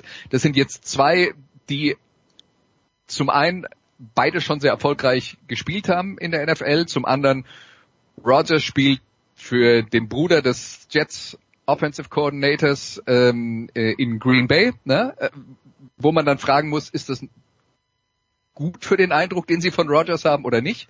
Ähm, und äh, ja, äh, und äh, äh, Garoppolo äh, hat ja mit Robert Sala in äh, San Francisco über Jahre hinweg äh, zusammengearbeitet. Also die kennen sich ja richtig gut und das ist vor allen Dingen die gleiche Offense. Also da kann man sich dann schon vorstellen, dass da Optionen für die Jets da sind, äh, mit denen sie äh, für die Zukunft erfolgreich spielen äh, können, wenn, äh, wenn Wilson jetzt äh, nicht funktioniert. Ja, und bei Aaron Rodgers, ja, ist doch jetzt wirklich, wenn du, es gibt zwei Gründe, wenn du, wenn es um Aaron Rodgers geht, wo du sagst, da bin ich skeptisch. Das erste ist, der ist halt 40 und ähm, wie lange das weitergeht, weiß man nicht. Und das andere ist, will ich den Typen in meinem Team haben? Also Ah, wenn- ich sehe wenn- Rodgers als wenn- äh, tatsächlich als Problem für den Locker Room. Also das ist zumindest ein Thema, über das ich mir Gedanken machen würde. Aaron Rodgers in New York und die, und die New Yorker Presse hat jeden Tag Festessen wie bei Thanksgiving, oder? Ja, das ist, das ist halt die Frage, ob ich das als Jets will. Ja, ja. Kann ich, kann ich, kann man tatsächlich nachvollziehen, dann den Gedankengang äh, bei den Jets. Äh, ein Quarterback, der jetzt nicht besprochen wurde, Franz, ist äh, Russell Wilson. Da kursieren jetzt schon die, also es wird schon mal ausgerechnet, also wenn man ihn jetzt cutten würde, äh, Salary Hit, Salary Cap Hit 105 oder 108 Millionen, glaube ich, nächstes Jahr 85 Millionen. Das heißt, man kommt aus der Nummer nicht wirklich raus. Wie also wo fangen wir bei den Broncos an, um diesen Trainwreck, der das zu sein scheint, irgendwie wieder auf die Spur zu bekommen? Tja, das sind, so- das sind so die Fragen, da beschäftigen sich wahrscheinlich dann noch die Geschicht, die Geschichtsschreiber in mehreren Jahren damit. Wie haben sie es geschafft? Also im Prinzip haben sie ja ein Puzzleteil schon mal da. Das ist für mich immer noch die Defense. Die Defense macht das über weite Strecken eigentlich nicht so verkehrt in der Saison. Das ist ja normalerweise schon mal eine ganz gute Ausgangslage. Das Problem ist natürlich, wenn deine Offense dann nicht in der Lage ist, elf oder auch mal zwölf Punkte zu erzielen, die ab und zu gereicht hätten in dem Spiel, da kannst du noch so eine gute Defense haben, dann wird's halt irgendwie schwierig. Und da bin ich mir auch tatsächlich nicht sicher, wo du da anfängst. Denn klar, diese ganze Geschichte, du hast es ja auch schon angedeutet, letzte Saison das Gerede, ja, gutes Team, aber es fehlt ein guter Quarterback. Dann holt man sich einen vermeintlich guten Quarterback, der zumindest das schon einige Jahre lang ganz gut gemacht hat, in einem Team, wo er auch ganz gut reingepasst hat und da funktioniert halt gar nichts mehr, weil Russell Wilson, weiß ich nicht, ob er teilweise sein, sein eigener größter Feind ist, aber wir wissen ja drumherum, um diese Person gibt es eine ganze Menge Geschichten, auch was so ja, gewisse Äußerungen von ihm angehen. Da bin ich mir immer nicht so ganz sicher, ob das nicht dann vielleicht auch bei anderen im Team vielleicht gar nicht so gut rüberkommt. Ähm, könnte sein, dass das tatsächlich äh, der größte Griff ins Klo war für die Broncos, mit dem man so natürlich nicht rechnen konnte. Ja, da kann man da keinem irgendwie einen Vorwurf machen. Aber letztendlich, glaube ich, ist weiterhin diese Position bei den Broncos mit eines der größten Probleme. Ob man das da das jetzt schnell repariert bekommt, aufgrund der auch der Zahlen, die du genannt hast, hm, schwierig, schwierig vorstellbar.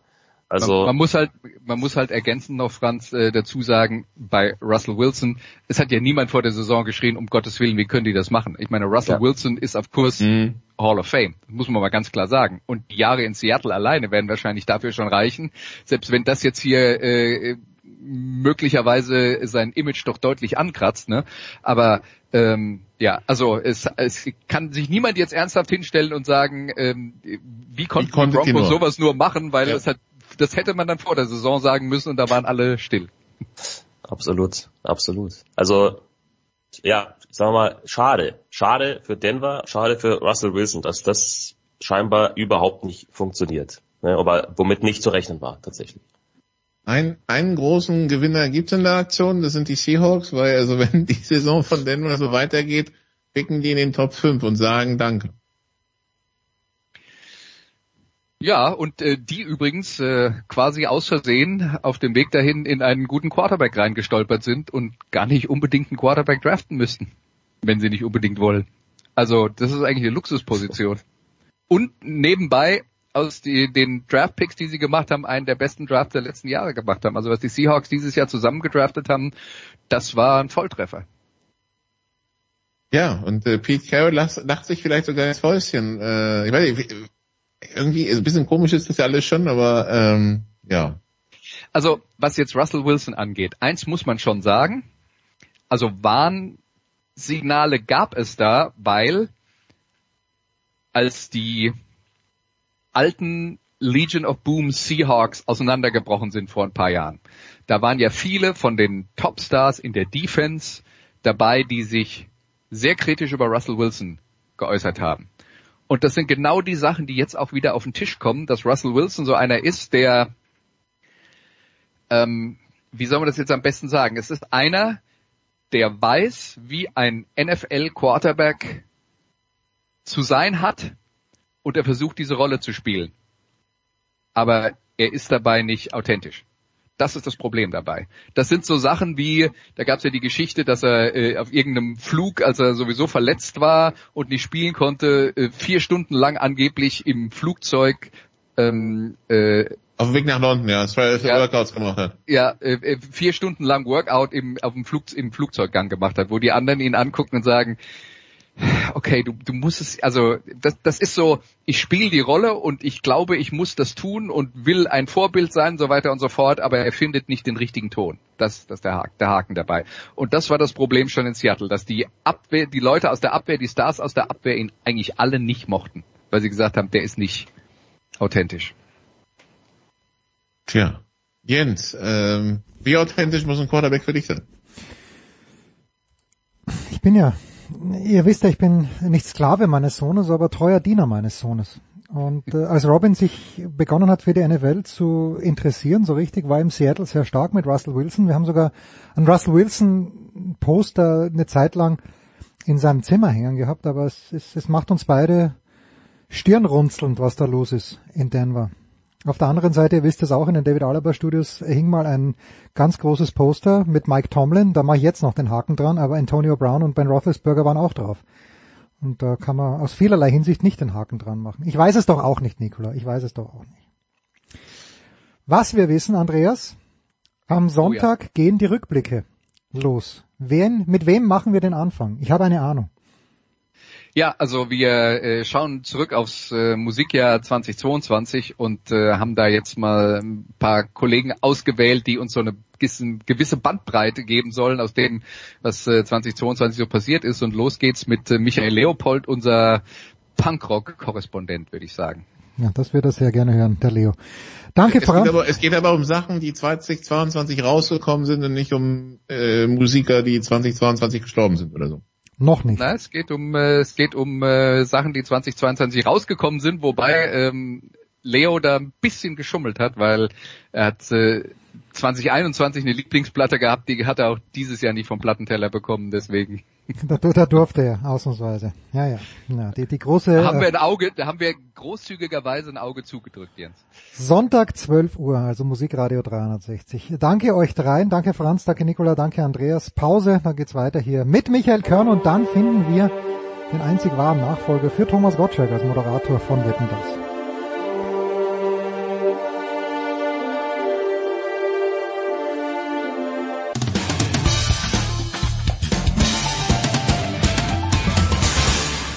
Hallo, hier ist André Ranke. Ihr hört Sportradio 360.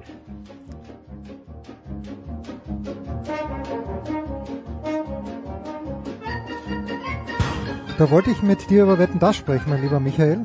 Was wir vielleicht noch tun, mhm. und dann sehe ich, dass Göttingen, wohlgemerkt mit Doppel-T, nicht Göppingen in der Handball-Bundesliga, sondern Göttingen schlägt Alba Berlin. Guten Morgen, lieber Michael. Ist das die größte Sportsensation im Jahr 2022? Ach, um Himmels Willen. Um Himmels Willen. Okay, okay, gut, gut. Also da sind wir weit, weit davon entfernt. äh, nee, äh, Basketball ist auf diesem Niveau sehr anfällig für solche Ergebnisse, äh, wenn du eben auch sehr unterschiedliche Belastungsstränge hast bei den. Mannschaften und die Berliner sind eine Mannschaft, die in der äh, Euroleague spielt und dadurch ähm, ständig Monstergegner vor sich hat. Und ein Team wie Göttingen, die konnten sich jetzt eine Woche auf dieses Spiel vorbereiten, sind keine schlechte Mannschaft, sind herausragend gecoacht. Äh, Roel Morse, ein Belgier, mit einem äh, mit dem unfassbaren Sprachentalent, der konnte innerhalb von acht Monaten perfekt Deutsch. Ich meine, ich weiß, okay, das ist Belgien, ne, das ist irgendwie so, man denkt, ja, das ist jetzt nicht so weit weg von Deutsch, was völlig falsch ist, aber äh, ja, jedenfalls, ähm, genau, das ist keine Sensation. Göttingen gegen doch etwas, ich sag mal, sag mal, ausgelaugte äh, Berliner, die gerade nicht auf dem höchsten Niveau ihres Selbstvertrauens spielen. Nach sieben Niederlagen in der Euroleague in Folge. Hm. Ähm, das kann dann schon mal passieren. Da läuft es dir plötzlich nass rein. Tja, und endlich mal wieder gewonnen. Bamberg in Chemnitz, erstaunlicherweise, oder ist das auch nicht so erstaunlich? Ja, äh, das Erstaunliche ist, äh, wir sind ja jetzt in der Phase, wo die Teams, denen es nicht so gut ging, die Probleme hatten, ihre ersten Nachverpflichtungen getätigt haben. Ja. Also Spieler rausgeworfen, ersetzt haben. Und die Bamberger haben einen Cut gemacht, indem sie ihren Topscorer rausgeschmissen haben. Ähm, was man, wo normale Beobachter sagen würden, das ist vielleicht nicht so eine gute Idee. Aber das war in dem Fall tatsächlich eine sehr gute Idee, weil naja, wir wissen ja, es ist ein Mannschaftssport und alle spielen zusammen und er wollte aber nur für sich spielen, der Herr Kollege, und ähm, hat die anderen halt dadurch so ein bisschen vergessen, selber Punkte aufgelegt, aber das Team hat darunter gelitten.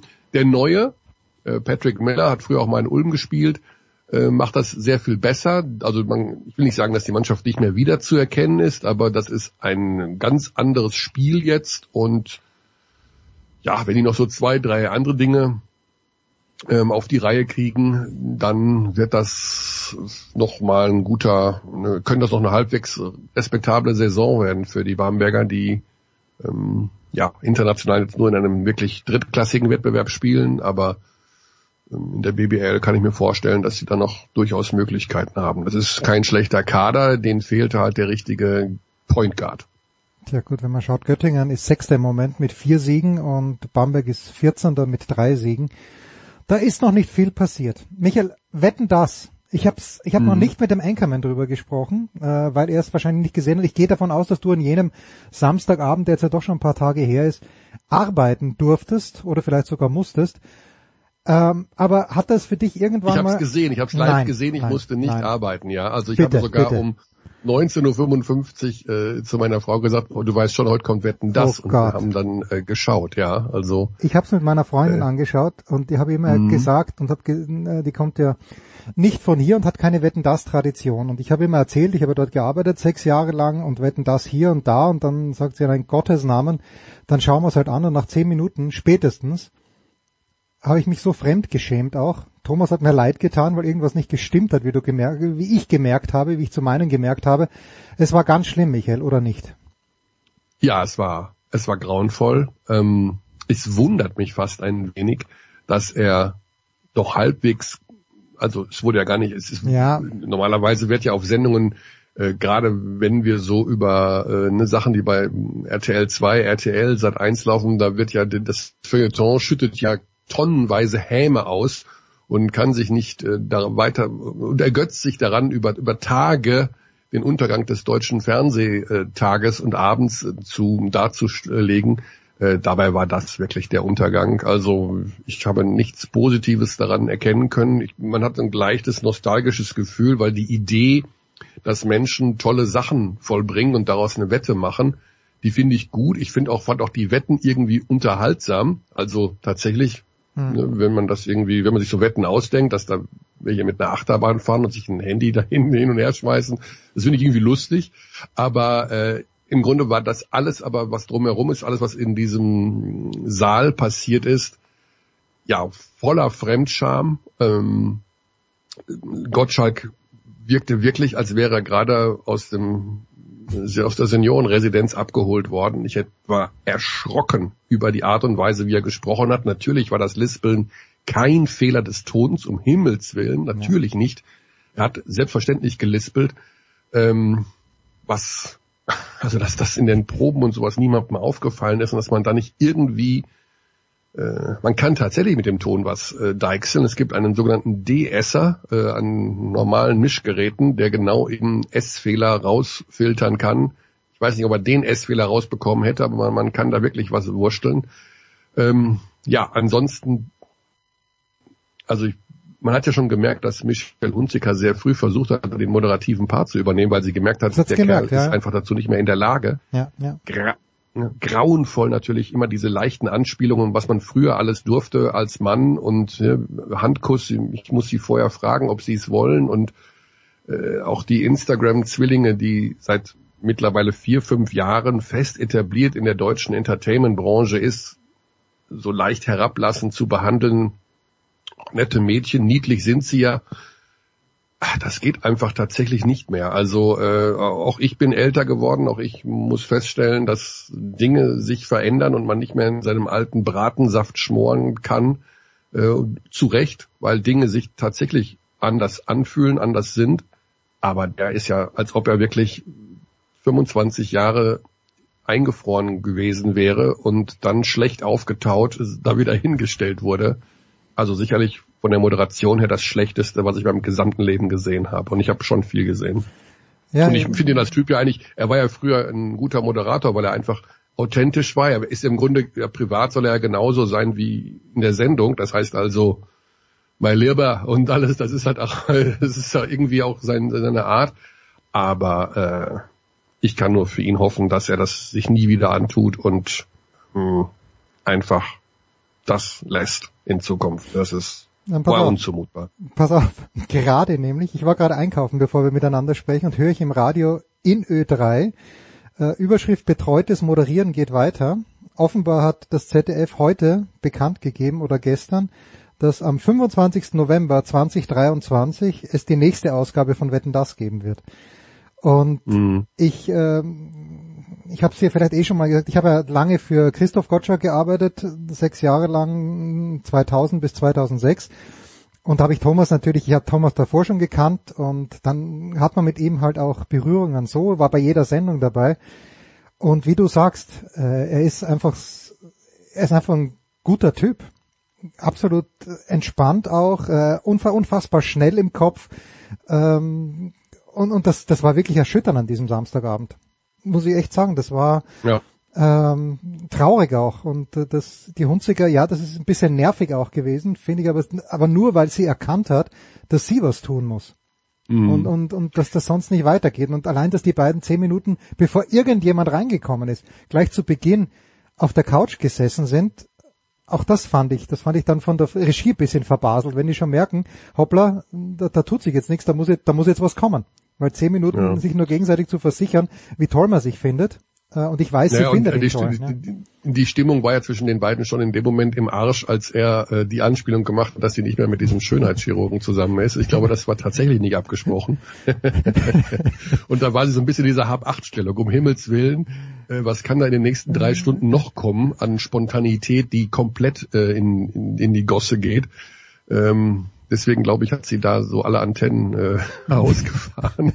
Also äh, viele, viele hm, psychologische Geschichten. Also man konnte sich nicht einfach so berieseln lassen, so Familienfernsehabend, sondern man war immer auch als, als Zuschauer auch in dieser Situation, was verbockt da jetzt, was geht jetzt schief, ist das auch wirklich unterhaltsam, fühle ich mich so wie 1988 ähm, vielleicht waren die Erwartungen auch zu hoch. Ne? Natürlich löst es irgendwie so ein Gefühl aus, weil es solche Sendungen einfach nicht mehr gibt. Hm. Also es gibt ja in dem Sinne keine Samstagabend. Also wenn du jetzt vom Dschungel mal absiehst, der vielleicht ähnliche ähm, Dinge hervorruft, dass da eine Familie vor dem Fernseher sitzt oder dass man mit mehreren vor dem Fernseher sitzt.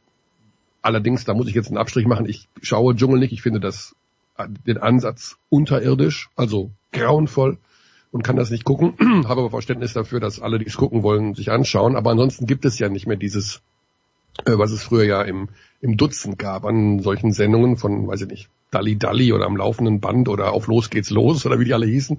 Ähm, aber das hat es auch nicht mehr ausgelöst. Also ich habe tatsächlich die letzte Wette auch nicht mehr gesehen ähm, und bin dann, musste mich dann, da war meine Kraft aufgebraucht, was das Fremdschämen ähm, angeht. Plus eben auch dieses, naja, wie die Gäste da so sitzen und man hat auch das Gefühl, die sitzen da wie ein Death Row. Ja, also was würden sie am liebsten Der so arme John Malkovich, der arme John Malkovich. Der John Malkovich dann dieses Hin- und Herspielen. Also interessant ist ja dann die Info, dass Veronika Ferres und ihre Tochter da ganz fett im Filmbusiness sind, was ich zum Beispiel nicht wusste, weil ich aber auch, um ehrlich zu sein, mich die Personen nicht interessieren. Aber okay, da die hat einen Film gemacht mit John Malkovich und, hm, und die Tochter spielt da mit. Aber alles andere ist dann schon wieder so leicht peinlich. Ne? Also so die Fragen, die dann gestellt werden und ähm, auch dieses diese Nichtharmonie bei Bully und ähm, Christoph Maria Herbst, der auch ein sehr schwieriger, also das ist ja auch ein schwieriger Mensch wohl, aber der auch da natürlich, wo du genau weißt, das Fettnäpfchen, was sich auftun könnte, da stampft er auch 100% rein, weil er glaubt, er müsste einen coolen Satz bringen.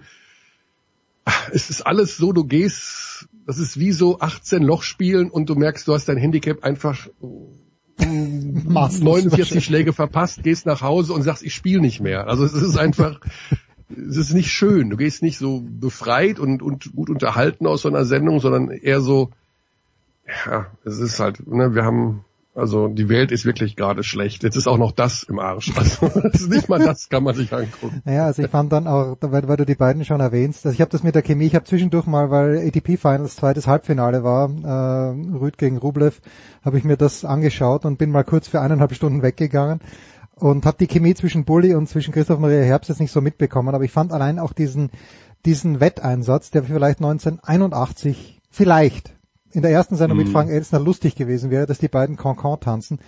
Ich meine, Das habe ich übrigens dann nicht mehr gesehen, Ja, weil da habe ich mir, das habe ich im bitte froh. Vorfeld gesagt, das schaue ich mir auf gar keinen Ja, Fall an, weil ich, ich habe hab nichts mehr im Tank, um, um das noch zu verarbeiten. Ja, aber da sieht man auch wieder den Respekt, den die beiden, glaube ich, haben, weil natürlich, egal ob äh, der Herbst jetzt schwierig ist oder nicht, der natürlich weiß, was für eine Scheiße. Aber natürlich, weil es die Sendung ist und der Respekt vor Thomas da ist, machen sie das.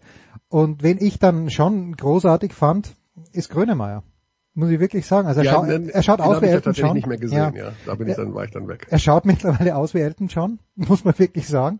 ähm, auch was die Brillenwahl angeht, aber der, der war dann wieder, der war ironisch, der war schnell, der war, ich meine, Mhm. abgesehen davon, dass er dann sagt, er übernimmt jetzt mal die Kosten. Ich, er hatte gesagt, wenn er die Wette verliert, übernimmt er die Kosten für einen Monat Tafel in Berlin.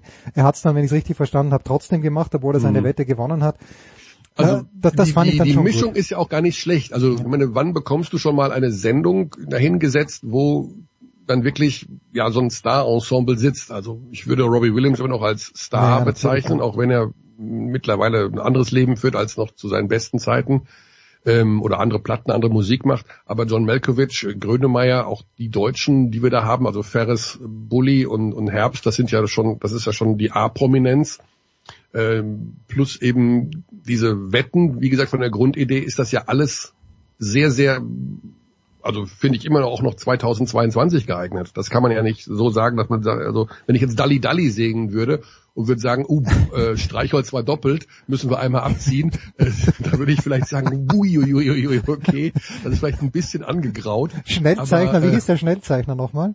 Hieß er Felix, der Schnellzeichner? Weil da gab es doch auch immer einen, einen ja, Blitz, der, der- der Felix kann sein, der, der etwas ältere Herrscher mit den graumelierten Ja, genau. Haaren. Brigitte Xander, äh, Rosi Mittermeier, oder war es Felix Ja, Neureuter? Oder waren, ah, nicht Felix, war es Christian, Christian Neureuter? Neureuter. Waren beide? Neureuter, ja. War nicht Christian Neureuter und Rosi Mittermeier? Ich kann mich, und, äh, Christian Neureuter, Rosi Mittermeier, Brigitte Xander aus Österreich, das da weiß ich. kennengelernt haben und Brigitte Xander, ja. Ja, natürlich. herrlich, herrlich. Das Die war- immer noch in Schilling umre- umrechnen mussten. Das war ne, also der D-Mark-Gewinn und dann kam Brigitte Xander mit ihrem Auftritt und hat einfach das nochmal in Schilling umgerechnet. Das war, äh, ja, ich, das, das, sowas würde ich dann sagen, okay, das machen wir vielleicht dann doch nicht. Es gibt ja aber diese Retro-Phase gerade, ne? Also du, äh, ich weiß nicht, ich glaube nicht Preis ist heiß oder was, aber sowas in der Art wird ja bei Sat 1 wieder aufgelegt Ich oder glaube, es ist der Preis ist heiß, ja? Ich glaube, ich glaube, der ja. Preis ist heiß oder ne? Oder bei RTL holen sie auch die die Salisch wieder äh, vor das Richterpult. Also da gibt ja so ein paar Dinge, wo du denkst, ja, vielleicht war das nicht schlecht. Und wie gesagt, ich glaube auch das Konzept von Wetten, das im Prinzip was Charmantes hat, nur eben äh, man merkt, ich meine damals ja auch, äh, wie hieß der Fremdscham-Moderator, der der aus einem Wolfgang Lippert. Wolfgang Lippert, ja, und drei Herrgottsnamen, also da habe ich ja auch, das konnte man ja wirklich nicht mit anschauen, da habe ich ja auch gedacht, der kommt irgendwie aus einem, weiß ich nicht, also ich sage, da möchte ich das jetzt gar nicht laut sagen, aber der kam aus irgendeinem Sag's Heim. nicht. Ja, der, der, der sah aber aus wie so ein Heim, so ein, so jemand, der seit 25 Jahren einem Heim für nicht erziehbare Kinder kam und da immer noch hängen geblieben ist. Wir haben vergessen irgendwie auszuchecken. Also der mit seiner Brille und mit seinem Getue und äh, also das konnte man ja auch nicht anschauen, um ehrlich zu sein, bei allem Respekt vor dem vor dem Konzept. Aber also das mit mit Gottschalk, das war schon hart, muss ich sagen. Ich habe über Jahre gesagt, äh, die einzige Person, die ihn ablösen könnte, und das hat das ZDF halt nicht gesehen. Mir haben nur allerdings Leute vom Fernsehen gesagt, dass das nicht funktioniert, weil ähm, diese Person leider nicht für gute Quoten sorgt. Aber die einzige, die einzige wohlgemerkt. Schöneberger. Genau, Barbara Schöneberger. Die ist. Ja, die bei Schöneberger, also ich, ich habe das noch nicht gesehen, sie macht ja Wetten das, äh, Quatsch, verstehen Sie Spaß jetzt. Ähm, ich, ich weiß nicht, ob die dieses Gefühl hat, mit solchen Prominenten vernünftige Gespräche zu führen. Also die würde das, glaube ich, zu sehr alles so. Ich mag das ja, wenn es so eine, so eine gewisse Souveränität hast. Ne? Wenn du also einen Moderator hast und sitzt halt da ein Melkovic und dem werden gute Fragen gestellt, aber nicht so in dieses, jetzt muss ich unbedingt performen, also der sich selber in diesem Moment zurücknimmt. Hm.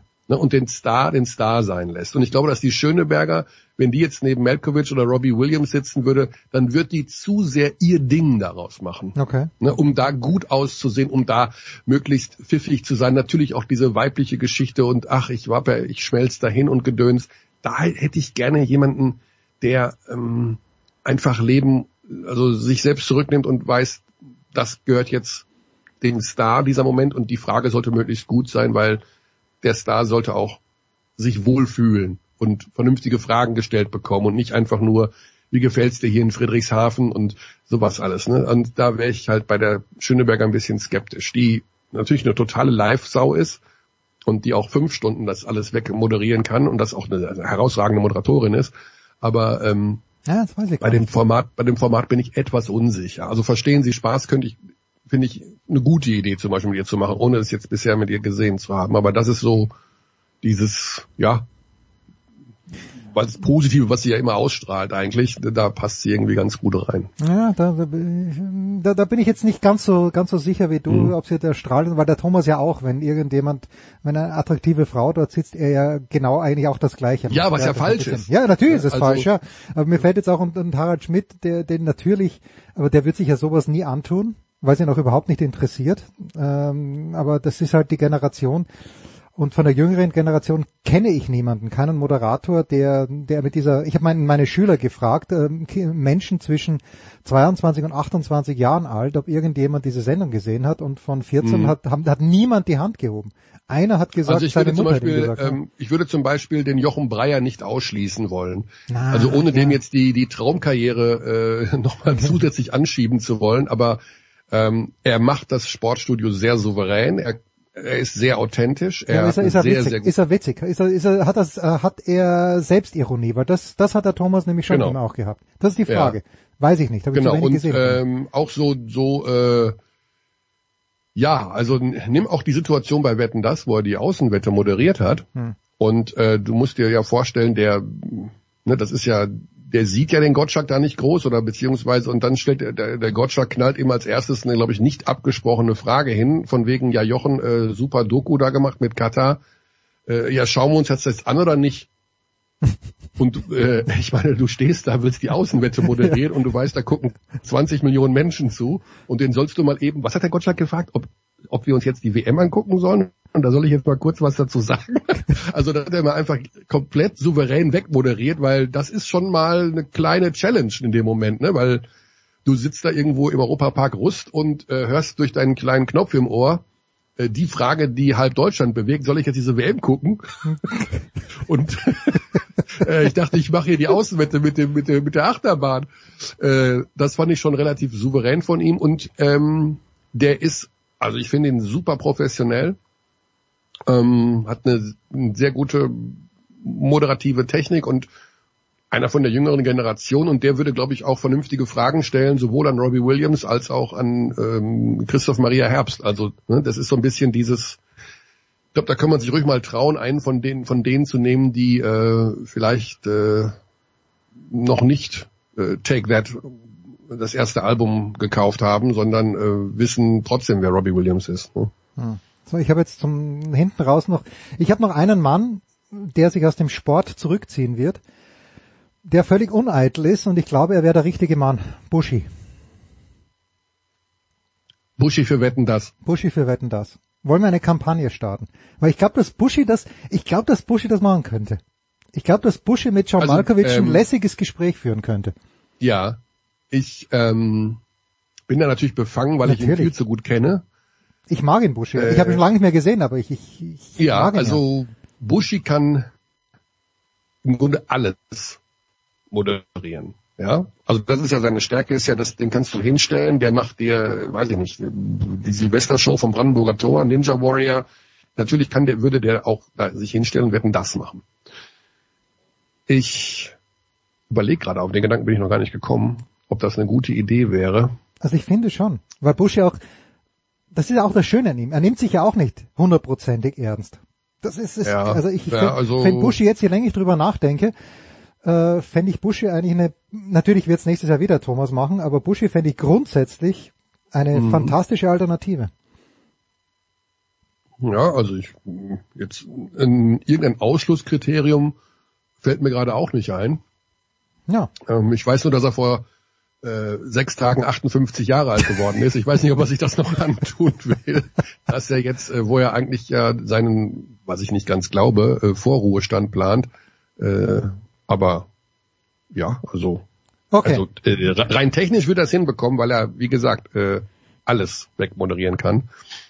Aber kann er da, ja, also warum nicht? Buschi und Michelle Hunziker. Was für ein Du brauchst ein gewisses Ego, du brauchst eine, eine, eine gute äh, Präsenz, du brauchst, ja, du hast ja immer auch ein Team dahinter. Ich meine, die Fragen, die Gottschalk stellt, die gehen ja auch durch sieben Redakteurshände. Ähm, hoffe ich jedenfalls. Also das ist in dem Fall so, manchmal, manchmal klingt es nicht so. Aber du hast ja auch immer ein Team dahinter, die dich so ein bisschen, ähm, ein bisschen ist gut, die dich sehr viel vorbereiten. Ja. Aber ich, äh, also, dass sie wirklich nochmal mit Gottschalk in einem Jahr, also da zerfallen ja nochmal äh, ein paar Millionen Zellen bei dem, bei dem Herrn. Äh, also, Die Vorfreude ist groß. Wir werden es uns anschauen. Sportradio 360 wird es dann nicht mehr geben, Michael, das kann ich dir sagen. Ach komm. Aber, aber wetten das, äh, schon, ja, Moment, Moment, Moment. Wann wird, wann, wann wird die letzte Folge von Sportradio 360 produziert? das weiß ich nicht. Aber äh, ich, ich sehe mich am 25. November 2023 nicht mehr eine Big Show machen. Wahrscheinlich, äh, du hast mir vor der 100. Show schon gesagt, wann ist endlich vorbei? Und ich hätte auf dich hören sollen. Nein, äh, die, Sache ist die, das Konzept ist gut. Es ist zu lang insgesamt, Ja, aber das heißt ja Big Show.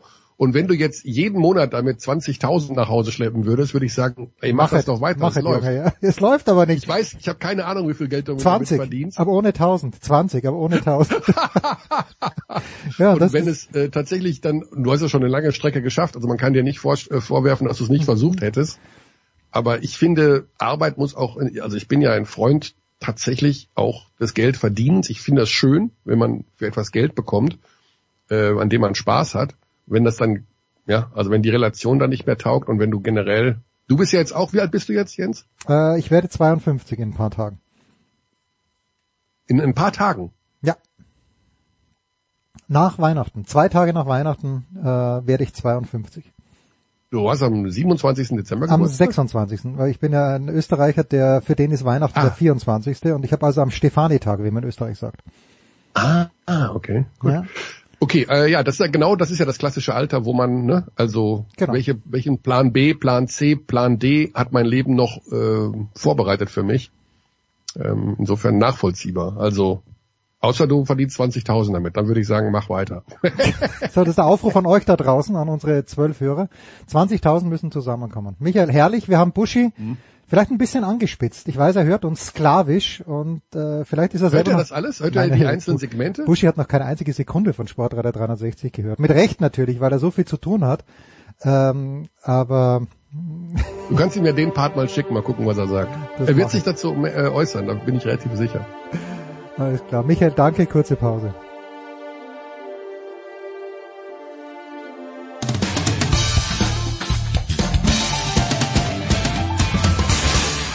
Hallo, hier ist Herr Roskow, Tischtennis-Bundestrainer und ihr hört Sportradio 360.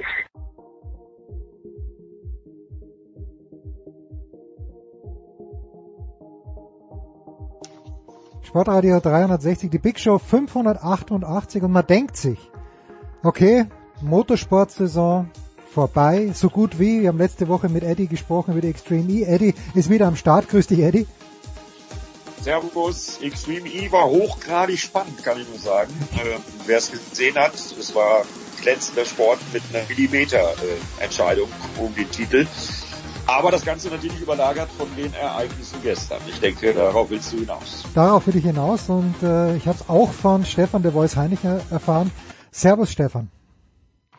Ich grüße euch. Ja, äh, es ist turbulent, aber wir wissen ja nach Sepp Herberger, äh, nach, nach dem Rennen ist vor dem Rennen und eine Auszeit in dem Sinne, die Formel Extreme zeigt ja auch, oder Macau oder die äh, Vorgeschichte jetzt schon, das, der Aufgalopp, das Warm-up zu Paris-Dakar. Es gibt gar keine richtige Winterpause im Motorsport.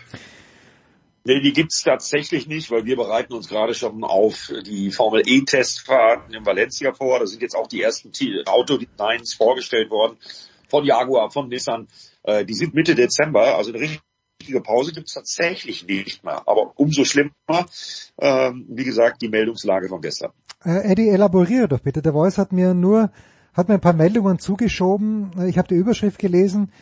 Ja, ich kann es intellektuell verarbeiten, aber ich weiß nicht, was es bedeutet. Eddie, bitte.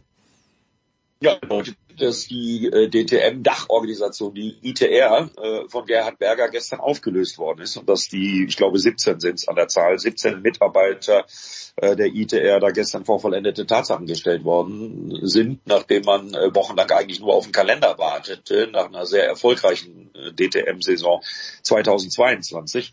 In der Organisationsstruktur wird es 2023 keine DTM geben. Das heißt dann was? The Voice, dass es überhaupt keine DTM gibt oder dass sich eine andere Organisationsstruktur finden wird, die möglicherweise den Namen ADAC trägt? Das ist momentan alles Spekulation, aber klar ist, und ich hatte das bereits im Anfang äh, Juni hier mal an dieser Stelle gesagt, es gab hinter den Kulissen ja schon eine ganze Weile große Diskussionen, denn eins ist auch sicher gewesen, Gerhard Berger als Brückenbauer hat äh, die, die Kultrennserie DTM mit den drei legendären Namen, die wirklich weltweit eine Marke ist, DTM, ähm, zu einem Zeitpunkt übernommen, als die Hersteller mehr oder weniger sich schon einig waren, dass sie rausgehen.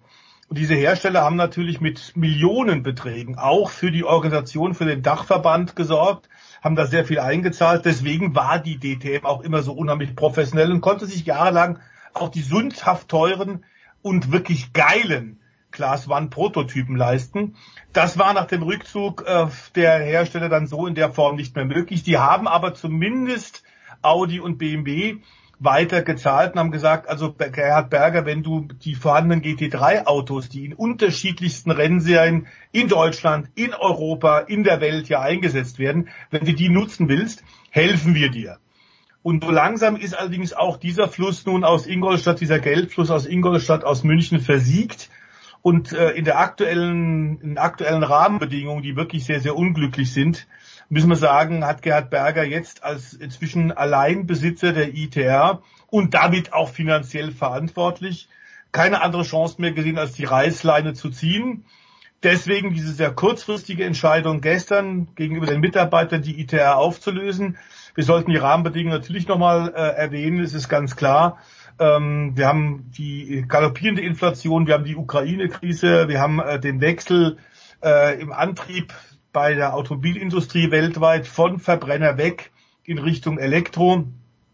Und äh, klar ist, dass die Hersteller da mitgehen müssen. Das ist ja auch politisch gewollt, dieser Wechsel, auch wenn wir alle wissen, Elektroantrieb ist nicht die alleinseligende Lösung und vor allem nicht die Dauerlösung. Mittelfristig vielleicht ja, wie gesagt, politisch gewollt, aber technisch sicherlich nicht das Ideale. Und klar ist, ähm, Gerd Berger hat lange Zeit händeringend Investoren gesucht. Das war uns schon klar. Offiziell wurde auch, dass es vor allem um diese Electric-Idee ging, mit diesem tollen Prototypen, den er gebaut hat.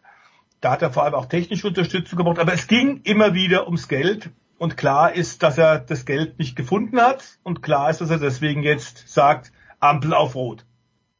Okay, also ich bin jahrelang offenbar komplett blind durch die Gegend gelaufen. Ich wusste nicht, dass, dass die ETR im Grunde genommen nur noch Gerhard Berger war. Am Ende, dass der da auch möglicherweise sogar mit privatem Geld. Bitte, Eddie. Das war aber, das war aber bekannt, äh, das war klar und es war auch klar, dass irgendwas passieren muss. Ähm, mir tun vor allen Dingen die Kollegen leid. Da sind teilweise ja auch Freundschaften entstanden in den letzten fünf Jahren. Ähm, die, also die ITR-Mitarbeiter, äh, die da vor vollendete Tatsachen gestellt worden sind, äh, tun mir jetzt erstmal sehr, sehr leid. Äh, das will natürlich kein Mensch haben, äh, drei Wochen vor Weihnachten äh, quasi vor dem Nichts zu stehen. Äh, mir tun die Teams leid, die Mechaniker leid. Da geht es natürlich um Existenzen. Und deswegen hoffe ich auf Vernunft äh, bei den Gesprächen, die im Moment wohl geführt werden, jetzt in diesem Moment, wo wir gerade hier dieses Interview aufnehmen, äh, tagt wohl der ADAC. Und es kann nur äh, eine DTM geben, wenn äh, alle Egos beiseite geschoben werden, wenn man im Sinne des Motorsports versucht, eine vernünftige Lösung zu finden, an der dann möglichst viele von denen, die die DTM auch jetzt in den letzten Jahren, ich erinnere noch mal an die sehr erfolgreiche Saison 2022, zu dem gemacht haben, was sie in dieser Saison, die ja wirklich auch äh, besten Sport geboten hat mit der Entscheidung im Titel erst im allerletzten Rennen. Ähm, ich hoffe da auf Vernunft und ich hoffe auf eine Entscheidung im Sinne des Motorsports. Äh, was anderes bleibt uns im Moment einfach nicht übrig, als äh, da wirklich auf Vernunft und äh, auf ein bisschen Hoffnung für den Motorsport äh, zu setzen. Ähm, ansonsten ist es klar, dass das ein ziemlich schlechtes Zeichen für den Motorsport per se und generell ist. Aber wie gesagt, in äh, so einer Geschichte liegt ja auch immer eine Chance für einen vernünftigen Neuanfang. Und wenn man das vernünftig strukturieren würde, äh, dann könnte man da sogar vielleicht gestärkt raus hervorgehen. Das ist im Moment die Hoffnung, die sicherlich nicht nur ich habe. Der Voice, es gibt ja das ADAC GT Masters und äh, wenn ich das richtig verstanden habe, die Autos ähneln sich doch sehr zu jenen, die... Sind die gleichen. Sind die gleichen, okay. Äh, welches Interesse hätte der ADAC? Ich meine, ich gehe davon aus, der ADAC hat unbegrenzte finanzielle Möglichkeiten, okay, das ja. Aber welches Interesse, der kannibalisiert sich ja selbst, wenn er neben, neben seinem eigenen GT Masters auch noch die DTM veranstalten würde. Worin läge das Incentive für den ADAC? Also man muss zunächst mal sagen, dass der ADAC äh, sich ganz klar auch in diesen schwierigen Zeiten zum Motorsport bekannt hat. Der äh, ADAC Sportpräsident Herr Ense hat das deutlich gemacht vor wenigen Tagen. Äh, der ADAC wird allen Widrigkeiten und äh, wirklich politisch wirtschaftlichen schwierigen Zeiten jetzt gerade äh, wird sich weiter zum Motorsport bekennen. Das ist schon mal gut. Das ADAC GT Masters ist vom Konzept her, wie gesagt, gleiche Autos, aber von der Idee her etwas anders. Äh, das in der Tat, wie von Eddie gerade angesprochen, vielleicht eine Möglichkeit gibt, eine, eine Sportpyramide zu bauen. Das Masters ist eine halbprofessionelle Rennserie im Sinne von, wir haben einen Profi und einen guten Gentleman Driver, äh, engagierten Amateur, einen, der vielleicht mal Profi werden will. Die teilen sich ein Auto und damit dann auch die Kosten. DTM ist ein One, eine One-Car-Championship. Das heißt, ein Auto, ein Fahrer und Sprint. Keine Boxenstopps, keine taktischen Spielereien, sondern Start, dann Sprint und Ziel.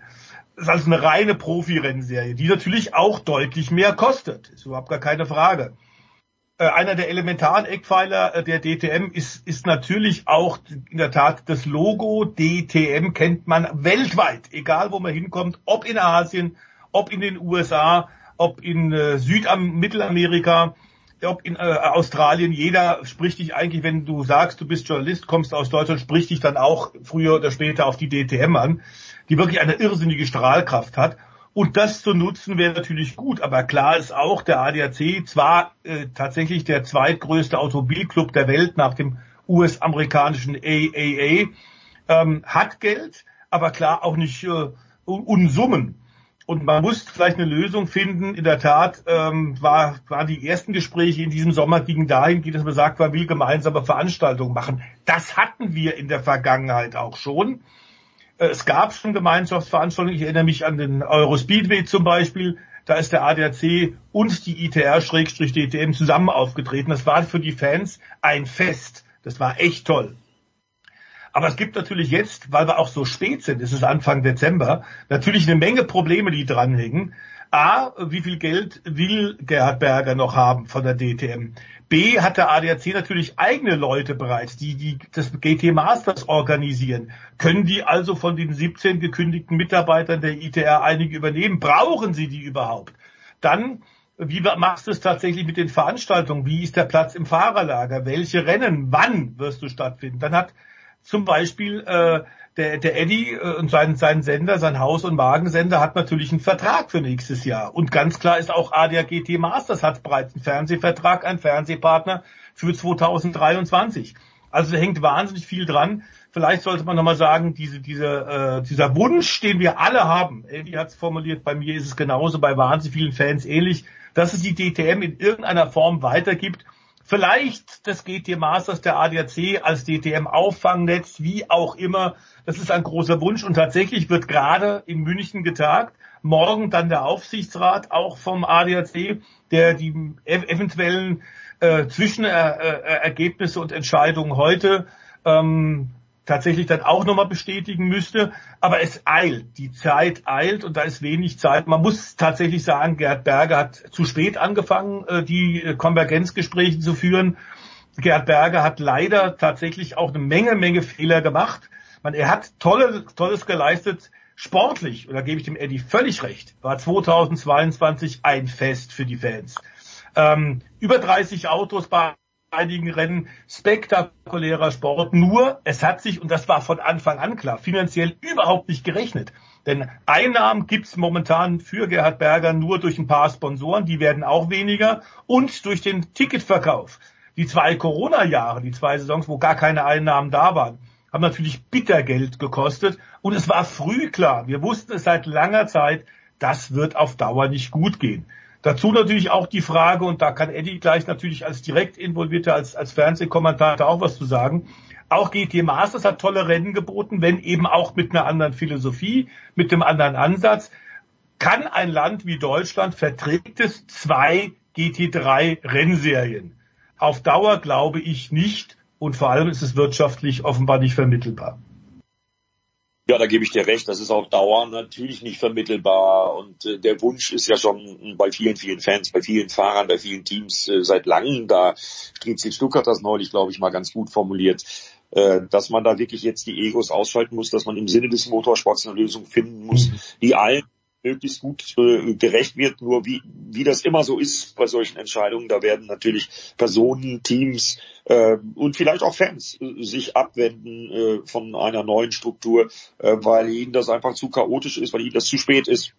Man kann nicht planen. Wir haben im Grunde genommen Weihnachten. Äh, normalerweise müsste man ja davon ausgehen, dass sowohl GT Masters als auch äh, DTM-Eintrittskarten unter dem einen oder anderen Weihnachtsbaum liegen. Äh, das alles kann man nicht machen, weil man natürlich auch noch keinen Vorverkauf hat was auch. Äh, es gibt von beiden Serien noch keinen Kalender. Äh, deswegen hoffe ich da jetzt wirklich auf konstruktive und äh, vernünftige Gespräche, die eine möglichst motorsportfreundliche Lösung am Ende des Tages hervorbringen. Ist denn Eddie Gerhard Berger komplett raus? Aus der DTM jetzt. Also sollte es nächstes Jahr also eine DTM geben, würde Gerhard Berger da überhaupt irgendeine Rolle spielen?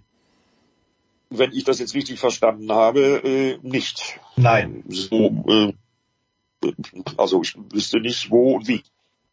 So ist es auch. Also ganz klar, das hat er auch deutlich gesagt. Äh, darüber hinaus hat er auch schon seit zwei Jahren gesagt, also ich hatte mir das eh ganz anders vorgestellt. Und das ist völlig richtig. Man hat ihn ja gelockt. Die Hersteller der DTM haben ihn gelockt, äh, um einzuspringen, Nachfolger zu werden von Hans-Werner Aufrecht. Ähm, und klar ist auch, dass Gerhard Berger diese Position in der Form auch nicht ausfüllen konnte. Dazu kam, dass Mercedes unter anderem mitgelockt hat und kaum war er in Amt und Würden, ähm, hat Mercedes gesagt, so wir ziehen uns aus der DTM zurück. Die wussten längst, die Sterne aus Stuttgart, die wussten längst, dass sie sich zurückziehen, haben das Gerhard Berger einfach nicht gesagt. Also das waren teilweise Dinge, die da auch gelaufen sind, die A dem Gerhard Berger nicht geholfen haben und die eigentlich auch nicht in Ordnung waren. Muss man ganz klar sagen. Der Gerhard hat das Beste versucht, aber klar ist auch, dass ähm, er sich umgeben hat mit einigen Leuten. Äh, auf Dauer war eine große Fluktuation da, hat sich umgeben mit einigen Leuten, zum Beispiel vom AVD, die bei weitem nicht so kompetent sind wie der DMSB, wie der ADAC. Es gab dann viele Reibereien, es hat nicht eine Menge Dinge haben nicht funktioniert. Die BOP-Offenlegung war ein riesiges Problem. Es gab eine Menge unsinnige Entscheidungen mit Boxenshops, mit Full Course Yellow, mit Safety Car, mit Team Order, mit Track Limits. Wir haben einen neuen Rennleiter bekommen. Es war wahnsinnig viel Unruhe. Und ähm, das hat natürlich jetzt das zusammen mit den wirtschaftlichen schwierigen Bedingungen, mit dem finanziellen Risiko, hat Gerhard Berger jetzt genug. Er hat aber eh schon vor zwei Jahren gesagt, er möchte eigentlich mehr Zeit für seine anderen Firmen haben und für die Familie. Er ist nun weit über 60, auch kann man auch verstehen. Also klar ist, dass er im nächsten Jahr da nicht mehr mitspielen wird, denn das hat er jetzt ja deutlich gemacht mit der Entscheidung, er löst die DTM-Organisation ITR auf und damit ist auch er raus. Okay. Dann Man kann es ja unter Umständen vielleicht sogar Gerd Berger ist Unternehmer und Unternehmer wollen erfolgreich sein. Und äh, ich sehe die Schwierigkeiten, wir haben es angesprochen, Corona, äh, die Zuschauer, die zwei Jahre nicht an die Rennstrecken durften und, und, und. Das sind natürlich alles wirklich, wirklich Schwierigkeiten. Und ich befürchte nur, dass das, äh, ja, wenn es nicht zu einer konstruktiven Lösung kommt, dann ist das wirklich ein ganz, ganz schlechtes Signal für den Motorsport im Generellen. Mhm. Ähm, das ist nicht gut. Deswegen hoffe ich da jetzt auf die Vernunft derer, die eventuell eine Nachfolgelösung präsentieren. Ähm, bin ich ganz ehrlich, auch im, im Eigennutz, äh, weil ich würde meinen Job schon gern weitermachen. Äh, ob das möglich ist, werden wir dann sehen. Und äh, das ist natürlich eine Unsicherheit, die kann so kurz vor Weihnachten kein Mensch gebrauchen und die ist auch nicht schön. Ähm, aber ich betone nochmal, manchmal liegt ja in solchen Dingen, auch wenn sie ein bisschen mit dem Holzhammer um die Ecke kommen, auch eine Chance. Und ich sehe da eine Chance mit ein bisschen Vernunft, denn äh, Rennsport ist unser aller Hobby und wir wollen weiter tollen Rennsport sehen. Und die Möglichkeiten, die Rahmenbedingungen, die Teams, die Fahrer, äh, das ist ja alles da. Und äh, jetzt muss man das äh, irgendwie möglichst schlau und vernünftig zusammenbringen. Mhm dann Eddie, I let you go on this one. Liegt nicht in diesen, also wir können gerne noch weiter plaudern, aber das ist die letzte Frage zu DTM, aber liegt nicht in diesen zwei Drecks-Corona-Jahren, die wir jetzt hatten, hat sich da nicht gezeigt, dass zumindest was den Kalender angeht, dass wenn es wirklich eng wird, dass da schon die eine große Fähigkeit besteht zu improvisieren, weil die Rennstrecken sind ja da und die TV-Sender sind da. Ähm, also ich habe schon den Eindruck gehabt, äh, auch wenn es sehr, sehr knapp ist, also wenn man den Kalender erst meinetwegen im Februar bekämen für die DTM, dass da noch was möglich ist? Also äh, ich bin Optimist. Ich gebe zu, gestern war ich geschockt, hm. äh, wie viele andere auch. Und äh, aber es hilft ja jetzt nichts. Die Entscheidung ist gefallen. Und wie gesagt, ich hoffe auf äh, Vernunft und auf eine Entscheidung im Sinne des Motorsports bei denen, die da jetzt am Verhandlungstisch sitzen. Äh, mehr als Optimismus und ein bisschen Hoffnung haben wir im Moment nicht. Ja, aber ich glaube tatsächlich, das war ja so ein bisschen Ansatz der Frage, Eddie, äh, von, von, von Jens. Ähm, die, äh, viele, viele der wesentlichen Eckdaten sind natürlich da. Ich glaube, jetzt Februar wäre verdammt spät. Ähm, ich glaube aber auch, dass auch den Verantwortlichen, und das ist ein ganz, ganz kleiner Kreis von Leuten, die da jetzt tatsächlich entscheiden, ähm, ich habe gehört von vielen meinen Quellen, das sind äh, vier, fünf Leute momentan, die da reden. Das sollte, glaube ich, äh, A, Sportsgeist vorausgesetzt, und das wissen wir zum Beispiel bei Dr. Gerhard Enser, wir wissen es bei vielen Leuten beim ADAC, dass die das so sehen. Man muss das jetzt als irgendwie zusammenkriegen und dann muss vielleicht der Gerhard Berger von einigen seiner finanziellen Forderungen, die er da noch jetzt äh, vorträgt, auch vielleicht ein bisschen runtergehen. Aber ich glaube, da sollte da durchaus ein tragbarer Kompromiss äh, gefunden werden. Denn klar, das wäre eine gemeinsam starke Plattform äh, DTM mit dem ADAC. Wie man das dann aufteilt, ob man sagt, die äh, äh das ADAC GT Masters ist quasi eine zweite Bundesliga und die Besten dort können dann in die Profiserie DTM aufsteigen. Wie auch immer, äh, Möglichkeiten gibt es. Aber klar ist, äh, die Zeit brennt gewaltig und ähm, bis Februar haben wir eigentlich keine Zeit. Also es muss jetzt vorangehen. Das wissen alle Beteiligten aber auch, dass der Hut wirklich brennt. Und es geht tatsächlich um die mögliche Zukunft äh, des deutschen Motorsports, denn diese Basis DTM-ADAC GT Masters, die ist dringend notwendig, die brauchen wir alle, auch der Nachwuchs. Eddie, dann, wir haben begonnen mit der Extreme E, dann beschließen wir das Segment bitte mit der Extreme E. Wie, wie spannend war die Entscheidung am Wochenende? I take it sehr. Ich habe es leider nicht gesehen. Ja, also die war ungeheuer spannend. Es ging letztendlich um äh, die beiden Teams von zwei großen Namen, die im Übrigen auch bei äh, mit der DTM schon sehr, sehr viel zu tun hatten. Äh, ich erinnere an frühere Rahmenserien. Also zum einen das Team von Lewis Hamilton, zum anderen das Team von Nico Rosberg. Äh, 17 Punkte Unterschied vor dem Wochenende bei 30 zu vergebenden. Ähm, ja, und dann war es so, dass die beide äh, Schwierigkeiten hatten im Qualifying. Da gab es jede Menge Überschläge auf einer für die Extreme E ungewohnten äh, Unterlage, auf einem ungewohnten Untergrund, nämlich Gras direkt am, am Meer, an der Küste. Ähm, ja, und dann wurde es immer spannender bis hin zum Finale und am Ende ist dann tatsächlich Lewis Hamilton auch, weil äh, Team Rosberg sich einen Defekt zugezogen hat, dem sogenannten Crazy Race, die sind dann gar nicht ins Finale gekommen, haben auch eine Disqualifikation kassiert. Äh, am Ende ist dann das Team Lewis Hamilton mit zwei Punkten Vorsprung zweiter Extreme E-Meister, also Nachfolger von der Nico Rosberg Mannschaft geworden, aber auch nur, weil einer der Konkurrenten, Timmy Hansen, nämlich in der Wechselzone, Extreme E fährt ja immer ein Fahrer und eine mhm. Fahrerin pro Auto, weil die da äh, zu spät auf die Bremse gegangen sind und ein bisschen zu schnell waren und dafür Strafsekunden kassiert haben und dadurch wurde das Auto von Lewis Hamilton Dritter und Dritter war im Finale die Mindestanforderung, äh, um den Titel zu holen, aber eben nur mit zwei Pünktchen und das auf den letzten Metern. Also das war schon sehr, sehr spannend und äh, man kann sich das Ganze übrigens, wenn man es nicht gesehen hat, kleiner Tipp für dich, Jens, äh, man kann sich das Ganze auch auf ran.de im Real Life angucken. Ich habe mit ein paar Leuten gesprochen, die es normalerweise nicht so mit elektronischen Motorsport haben, die sich das zufälligerweise mhm. angeguckt haben waren total begeistert von den Bildern. Das war wieder, wie man es gewohnt ist, von der Xtreme E Spektakel pur. Und ich freue mich jetzt schon auf die nächste, auf die dritte Saison, die es äh, ja auch im nächsten Jahr geben wird, wieder mit fünf Terminen. Und auch da werden wir dann wieder mit Run Racing als übertragender Sender am Start sein. Also es lohnt sich auf jeden Fall, sich damit zu befassen und sich das mal anzugucken. Wenigstens für die Extreme E haben wir schon einen Terminkalender, mehr oder minder. Danke, Eddie. Der Voice bleibt noch äh, kurz bei uns, denn bei Ferrari hat sich einiges getan und Stefan Ehlen wird gleich dazukommen, um auch das zu besprechen.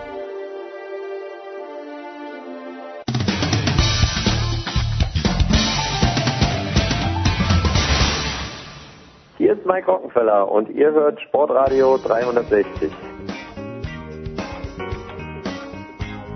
Grüß dich, Stefan. Servus. So, Stefan Ehlen ist da, wie man hört im Hintergrund. Servus Stefan. Hallo. Big Show 588. Jetzt geht's um die Formel 1 und wenn irgendwas, also wenn wir vorhin über die DTM gesprochen haben und Gerhard Berger die Probleme, die die ETR hat äh, mit Sponsoren, mit fehlenden Sponsoren, fehlenden Ticketpreisen, sich über das Jahr schon hingezogen haben, äh, jetzt irgendwie zwar überraschend der Zeitpunkt, aber jetzt nicht in der Sache. Aber Stefan Ehlen, dass äh, Mattia Binotto nicht mehr Teil der Ferrari-Führungsmannschaft ist, das konnte keinen überraschen. Warum ist die Entscheidung so spät gefallen? Ist sie zu spät gefallen? Hm, also ich glaube, zu spät ist sie nicht gefallen. Sie ist gefallen und das ist, glaube ich, auch korrekt im Gesamtzusammenhang, wenn man bedenkt, er hat 2019 als Doppelrolle dann übernommen, technischer Direktor und Teamchef und hat jetzt im Prinzip die erste große Chance, die Ferrari seit langem gehabt hat, in der Formel 1 die Weltmeisterschaft zu gewinnen, ja, er hat es persönlich nicht versemmelt, aber unter seiner Führung ist es versemmelt worden. Man ist mit dem besten Auto ins Jahr gestartet und hat es nicht geschafft, ähm, Red Bull die Stirn zu bieten. Also es ist schon ein Versagen festzustellen. Und wir haben es ja bei dir, Jens, wöchentlich im Prinzip festgehalten, was Ferrari falsch gemacht hat. Und das war eine Menge.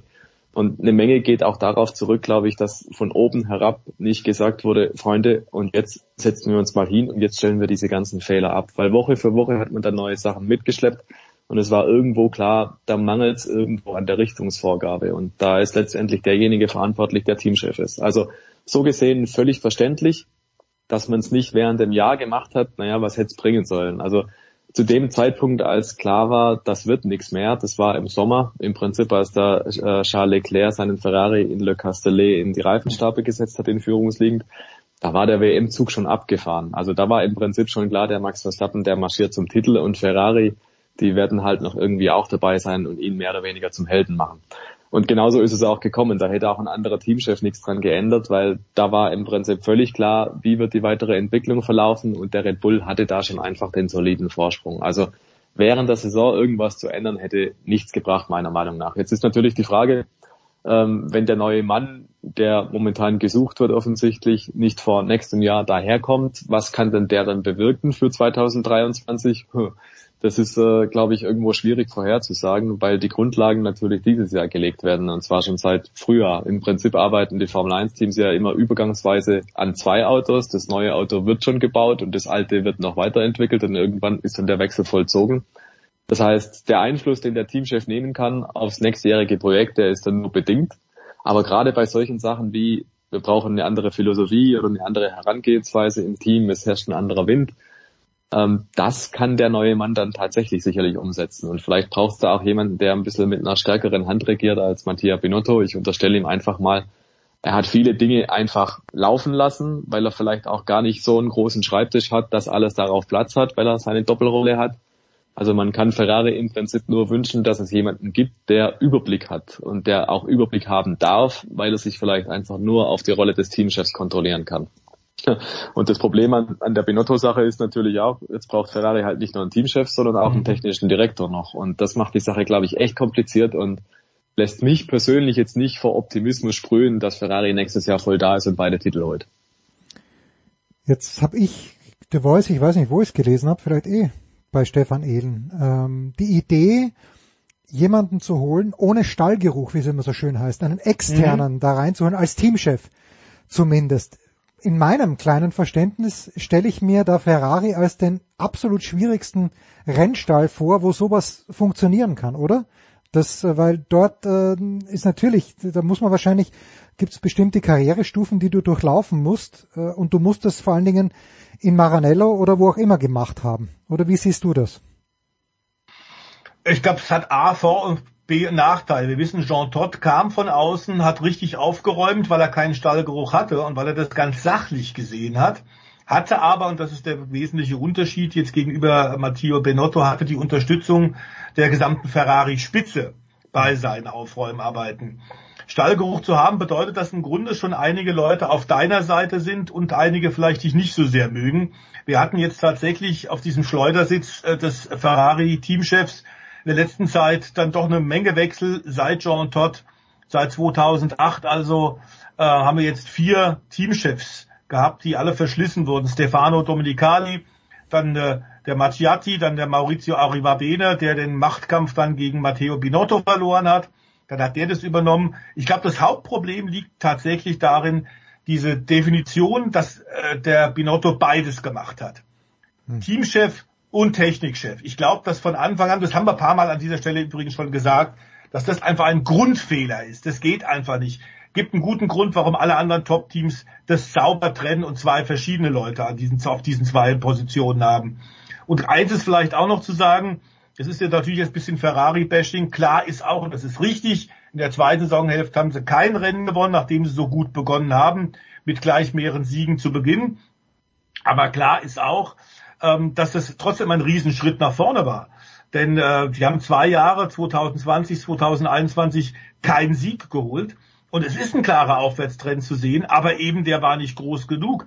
In zwei Jahren, also 2020, 2021, haben sie acht Pla Podestplatzierungen geholt, insgesamt 39 Grand Prix und jetzt 2022 waren es insgesamt 20. Hm. Also der Ferrari hatte ein gutes Auto, die haben auch vieles richtig gemacht, aber klar ist, wenn das Saisonbeginn beide Meisterschaften mit Punktevorsprung anführst und am Ende dann aufgrund von Defekten, vor allem vielen Motorproblemen, einer manchmal vielleicht auch fehlgeleiteten Fahrzeugentwicklung, vor allem Taktikpatzer, die sich wiederholen und dann auch Fahrfehler, wie gerade von Stefan äh, ja, in Le Castellet erwähnt, als Leclerc das Auto äh, rausgeschmissen hat. Das hilft natürlich nicht. Und ich glaube in der Tat, äh, von außen könnte einer kommen. Frederic Vasseur scheint da ja einer der, der äh, großen Kandidaten zu sein, der sicherlich sowas führen kann. Er ist auch kein Italiener, was vielleicht auch ein Vorteil ist. Aber die Frage wird immer sein, wie sehr steht die Spitze hinter dem Chef? Und diese gerade äh, zitierten Wechsel sind nicht gut. Also der CEO Benedicta Vigna und der Aufsichtsratschef John Elkin, die haben ja im letzten Winter tatsächlich schon im Winter 21, 22 schon eine Nachfolge gesucht für Binotto und haben ihm dann nochmal ein Jahr gegeben, weil die Kandidaten, die sie angesprochen haben, vor allem Andreas Seidel, äh, gesagt haben und der Christian Horner gesagt haben, nee, wir kommen nicht, wir machen es bei Ferrari wir bleiben da, wo wir sind, bei McLaren respektive Red Bull. Wenn du sowas natürlich mitkriegst, äh, dann ist das nicht diese Art von Vertrauen, die du eigentlich brauchst, um einen wirklich guten Job zu machen wollte ich gerade fragen, ob Luca Montezemolo noch CEO bei Ferrari ist, aber ganz offenbar nicht, wenn ich es richtig, richtig verstanden habe. Äh, Stefan Ehlen ist der beste Teamchef in der Formel 1 der, den man genauso wenig sieht wie den besten Schiedsrichter. Oder muss ein Teamchef äh, sich zurückhalten in der Formel 1? Müsste er sich zurückhalten? Oder ist das so eine exponierte Position jetzt auch durch diesen ständigen Streit, Streit zum Beispiel zwischen Christian Horner und Toto Wolf, das ist einfach eine Position, wo du dich auch deklarieren musst. Ja, ich glaube schon, dass es letzteres ist. Also dass du schon Präsenz zeigen musst grundsätzlich, aber was zum Beispiel den Toto Wolf auszeichnet, glaube ich, dass der vieles an seine fähige Mitarbeiter delegiert und Mercedes war ja von Anfang an in der Neuzeit dann ein Team, das sehr, sehr breit aufgestellt war. Also es gab eigentlich mehrere Teamchefs, es gab mehrere Technikchefs, Die hatten also sehr, sehr viele Schultern, auf denen man das Tagesprogramm dann da verteilen konnte. Anders als bei Ferrari, wo wie gesagt Binotto ein unfassbares Mammutprogramm gestemmt hat.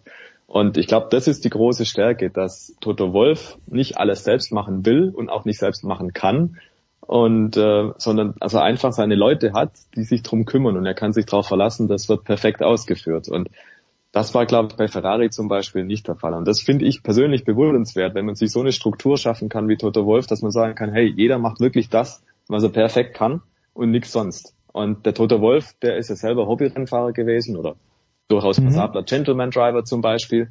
Der hat ein gewisses Managementverständnis und so. Und dann hört es womöglich halt einfach auf. Und dann gibt's halt andere Geschäftsbereiche, die er einfach auslagert. Und das hat, glaube ich, dann bei ihm zum Erfolg geführt. Und man, man gibt aber, man, es gibt in der Formel 1 nicht so ein Paradebeispiel. Teamchef, das funktioniert 1A. Der Christian Horner zum Beispiel ist auch einer gewesen. Der war bis in der Formel 3000, mhm. das heutige Formel 2 Niveau und war ein Rennfahrer und ist dann gewechselt an den Kommandostand und ist Teamchef geworden. Also der hat jetzt auch nicht die klassische Ausbildung sozusagen zum Teamchef durchlaufen, sondern der, der ist halt in der Materie dann groß geworden, mit seinen Aufgaben dann gewachsen. Also ja, und jeder hat da irgendwie seinen eigenen Stil. Also der Christian Horner und der ähm, Helmut Marko zum Beispiel, die sind ja durchaus dafür bekannt, dass sie öfter mal markante Worte sprechen, Toto Wolf auch. Andere halten sich da sehr zurück. Frederik Vasseur zum Beispiel ist jetzt einer, der poltert hin und wieder auch, aber eher auf, einem, auf einer kleineren Flamme, wenn man so will. Und andere sind da ganz ruhig, wie der Jos Capito zum Beispiel. Von dem hörst du kaum mal irgendwie ein lautes Wort. Also da Oder Andreas Seidel. Ja, der Andreas Seidel ist auch so ein Fall. Also da gibt's da gibt's die unterschiedlichsten Typen und unterschiedlichsten mhm. Konstellationen, aber mein Eindruck ist immer, diejenigen, die nicht so laut bellen, die machen im Hintergrund sehr, sehr vieles richtig und tun, tun da die Sorge tragen, dass da einfach ihre Aufstellung und Struktur im Team passt. Und ja, im Prinzip das aktuelle Ferrari-Beispiel sagt's halt nochmal. Du musst einfach gucken, dass der Laden läuft und ich glaube, das konnte Mattia Binotto in dieser Form halt nicht.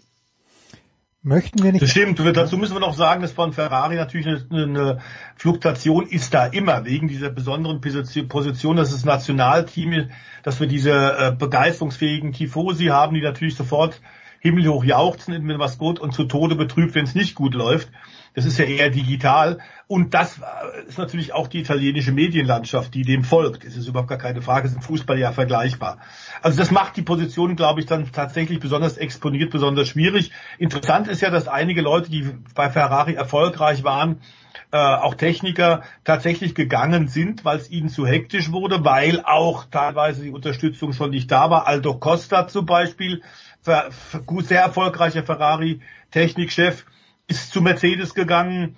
Wir haben James Ellison gehabt, der bei Ferrari war. Da gab es dann einen persönlichen Schicksalsschlag, warum er zurück nach England wollte. Frau ist gestorben, ziemlich tragisch.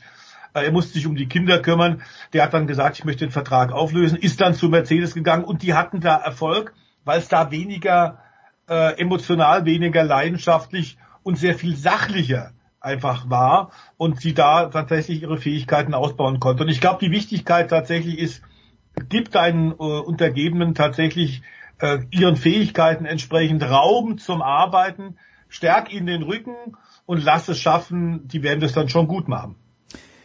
Also mein Wunsch war ja immer, als äh, Severin Lütti wiedergeboren zu werden. Das ist der Coach von Roger Federer, der selber auch ein guter Tennisspieler war und der aber dann Federer und auch Wawrinka als äh, Schweizer Davis Cup Kapitän mit ihm begleitet hat. Aber ich glaube, ich schwenke immer mehr um. Ich möchte als Toto Wolf bitte wiedergeboren werden. So was der alles gemacht hat und äh, ich habe ja nur einmal diese legendäre Pressekonferenz. Da hat mir Philipp Schneider den Link geschickt äh, nach diesem Saisonfinale 2021, wo Toto Wolf in seinem Rollkragenpullover vor dieser zerschossenen Wand gesessen ist. Das war legendär, aber das war einfach grandios, großartig. Also wie er mit den Journalisten auch gesprochen hat und ich kenne ja doch ein paar Sportler, äh, grandios. Jetzt ist, äh, also ich möchte, ich weiß nicht, bei wem ich diesen Wunsch äußern soll, aber bitte Toto Wolf im nächsten Leben. Gut. Eine andere Sache, eine Sache noch, wenn man jetzt, man ist im Olymp gewesen, oder Stefan Ehlen? Wenn man Teamchef bei Ferrari ist äh, und technischer Direktor, dann gleichzeitig, mehr geht ja nicht. Und ich hoffe, dass Mattia Binotto so viel Kohle verdient hat, dass er nicht mehr arbeiten muss, aber er will ja wahrscheinlich arbeiten. Siehst du irgendeine Position, die er, die er begleiten würde können, wenn er sein Ego zurückschraubt? Weil wie gesagt, also für mich das ist wie Centerfielder von den New York Yankees. Danach kann nicht mehr viel kommen. Naja, in der Theorie hat Jean Todt bewiesen, dass danach nach dem Teamchef also, geht noch, okay, ja, von, Präsident folgen kann Ja. und dann sogar noch Präsident des Automobilweltverbands. Also der hat wirklich den Olymp erklommen sozusagen. Mehr geht wirklich nicht. Aber ich gebe dir recht, bei Mattia Binotto ist es schon so, glaube ich, dass da ein gewisser Endpunkt erreicht ist. Also nach der Saison 2022 wird jetzt kein anderes Team daherkommen und sagen, du, wir brauchen einen dringenden Teamchef, mach's doch du bei uns. Ich glaube, der Zug ist wahrscheinlich abgefahren. Aber was ich mir gut vorstellen kann, ähm, das dürfte, glaube ich, offenbar geworden sein, dass Mattia Binotto im Teamchefposten ein bisschen überfordert war. Das ist nicht seine Kernkompetenz. Der ist ein sehr, sehr guter Techniker, immer schon gewesen, Motoreningenieur, Maschinenbau studiert. Äh, der hat einen sehr technischen Hintergrund einfach. Und technisch hat er vieles richtig gemacht. Hätte er sich darauf konzentrieren können, wäre die Sache wahrscheinlich ganz anders gelaufen. Das Auto war ja gut dieses Jahr. Das Auto war ja gut, tatsächlich. Also so viel falsch gemacht hat Ferrari nicht auf technischer Seite. Also da waren auch Fehler, aber die waren nicht so gravierend wie andere. Und dementsprechend könnte man natürlich sagen, also der wird nicht Teamchef werden bei einem anderen Team, aber jemand mit aktueller Formel 1 Erfahrung aus einem Spitzenteam zu Beginn der neuen Regelära, ne, der ist schon sicherlich ein gefragter Mann. Jetzt, wenn ich mir dann vorstelle, beispielsweise in ein paar Jahren kommt Audi dazu. So, die werden natürlich nicht ihr ganzes Know-how selbst erarbeiten oder selbst auf irgendwelche Ideen kommen, sondern die könnten jetzt natürlich hergehen und sagen, hey, da ist jemand, der hat was drauf, den könnten wir bei uns einbauen auf technischer Seite und könnten von dem Know-how profitieren, das er bei Ferrari gesammelt hat über Jahrzehnte hinweg. Das waren ja fast 30 Jahre. Und das ist, glaube ich, schon das, worauf es hinauslaufen könnte bei Mattia Binotto. Also wenn er die Chance kriegt, dass er äh, nochmal Formel 1 oder dergleichen machen kann, dann sicherlich irgendwo anders. Und ich könnte mir vorstellen, dass da auch ein gewisses Interesse besteht, einfach weil er so viel weiß und so viel, äh, so viel in Führungspositionen auch unterwegs war auf technischer Seite. Das würde manche Abkürzungen bedeuten, zum Beispiel für Audi, die einen neuen Antriebsstrang bauen in der Formel 1 und, und, und. Also Audi sehe ich da tatsächlich in der Pole Position und der Volkswagen-Konzern hat ja inzwischen auch eine gewisse Historie, was Ferrari-Leute angeht. Stefano Domenicali war ja tatsächlich bei Volkswagen, hat ja unter anderem Lamborghini geleitet, bevor er dann gewechselt ist zur Formel 1 als Formel 1 Sportchef. Also der Weg ist nicht ganz unbeschritten sozusagen und könnte tatsächlich was sein. Hier werden halt Karrieren gemacht bei Sportradio 360. Ich weiß, in Ingolstadt hat man gerade ganz, ganz genau zugehört. Worauf, The Voice, sollten wir uns an diesem Wochenende als Motorsportfans konzentrieren? Wir haben ja mit Eddie gerade gesagt, es gibt so gut wie keine Pause. Äh, Ich bin mir sicher, es, es wird irgendwo, irgendwo gibt's doch was, was der Motorsportfan als solcher sich an diesem Wochenende anschauen könnte. Na, ich glaube, dass wir zunächst mal jetzt äh, logischerweise darauf äh, uns konzentrieren müssen, was passiert tatsächlich mit der DTM. Wir haben es ja zu Beginn des großen Motorsportblocks bei dir gerade gesagt. Ähm, das Aus der ITR und die Zukunft der, der DTM hängt momentan am ADAC und hängt da daran, und das ist die große Basis eben für den Gesamtmotorsport mit den ganzen Rahmenrennserien, eben auch für junge Talente und es hängen Hunderte und Tausende von Arbeitsplätzen dran. Also das ist, glaube ich, mal die entscheidende Frage. Ich hoffe, dass es da heute und morgen entsprechend weitergeht. Und dann bleibt für die nächste äh, Woche äh, und am Wochenende vielleicht tatsächlich für den Stefan, für den Eddie und für mich uns auf äh, das nächste Interview mit dir dann nächste Ah ja, Woche bitte, mach vorzubereiten. das mal bitte. Frage steht zum Beispiel, wäre Vettel ein guter FIA-Präsident?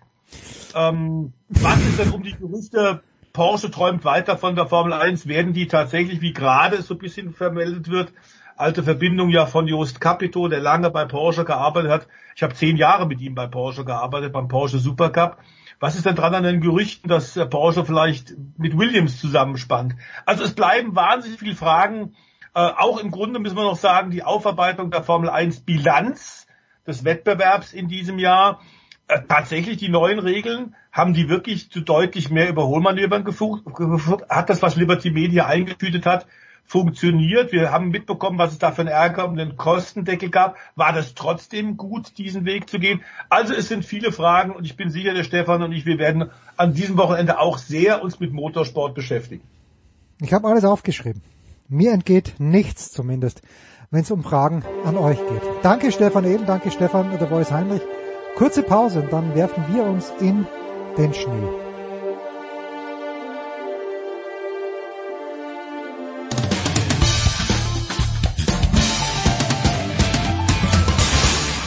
Grüß euch, das ist die Niki Schmidhofer und ihr hört Sportradio 360.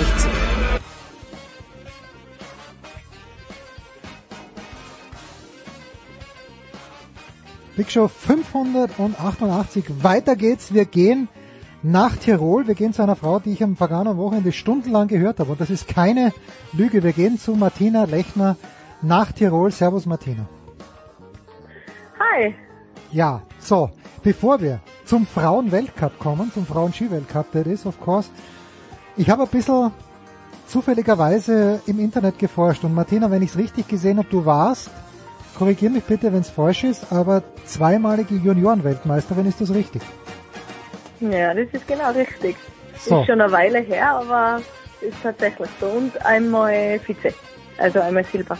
Das ist sehr bescheiden von Martina, wenn sie sagt vor fünf Jahren, das ist eine Weile her. Aber gut, jetzt ähm, äh, voll- länger her wie fünf Jahre.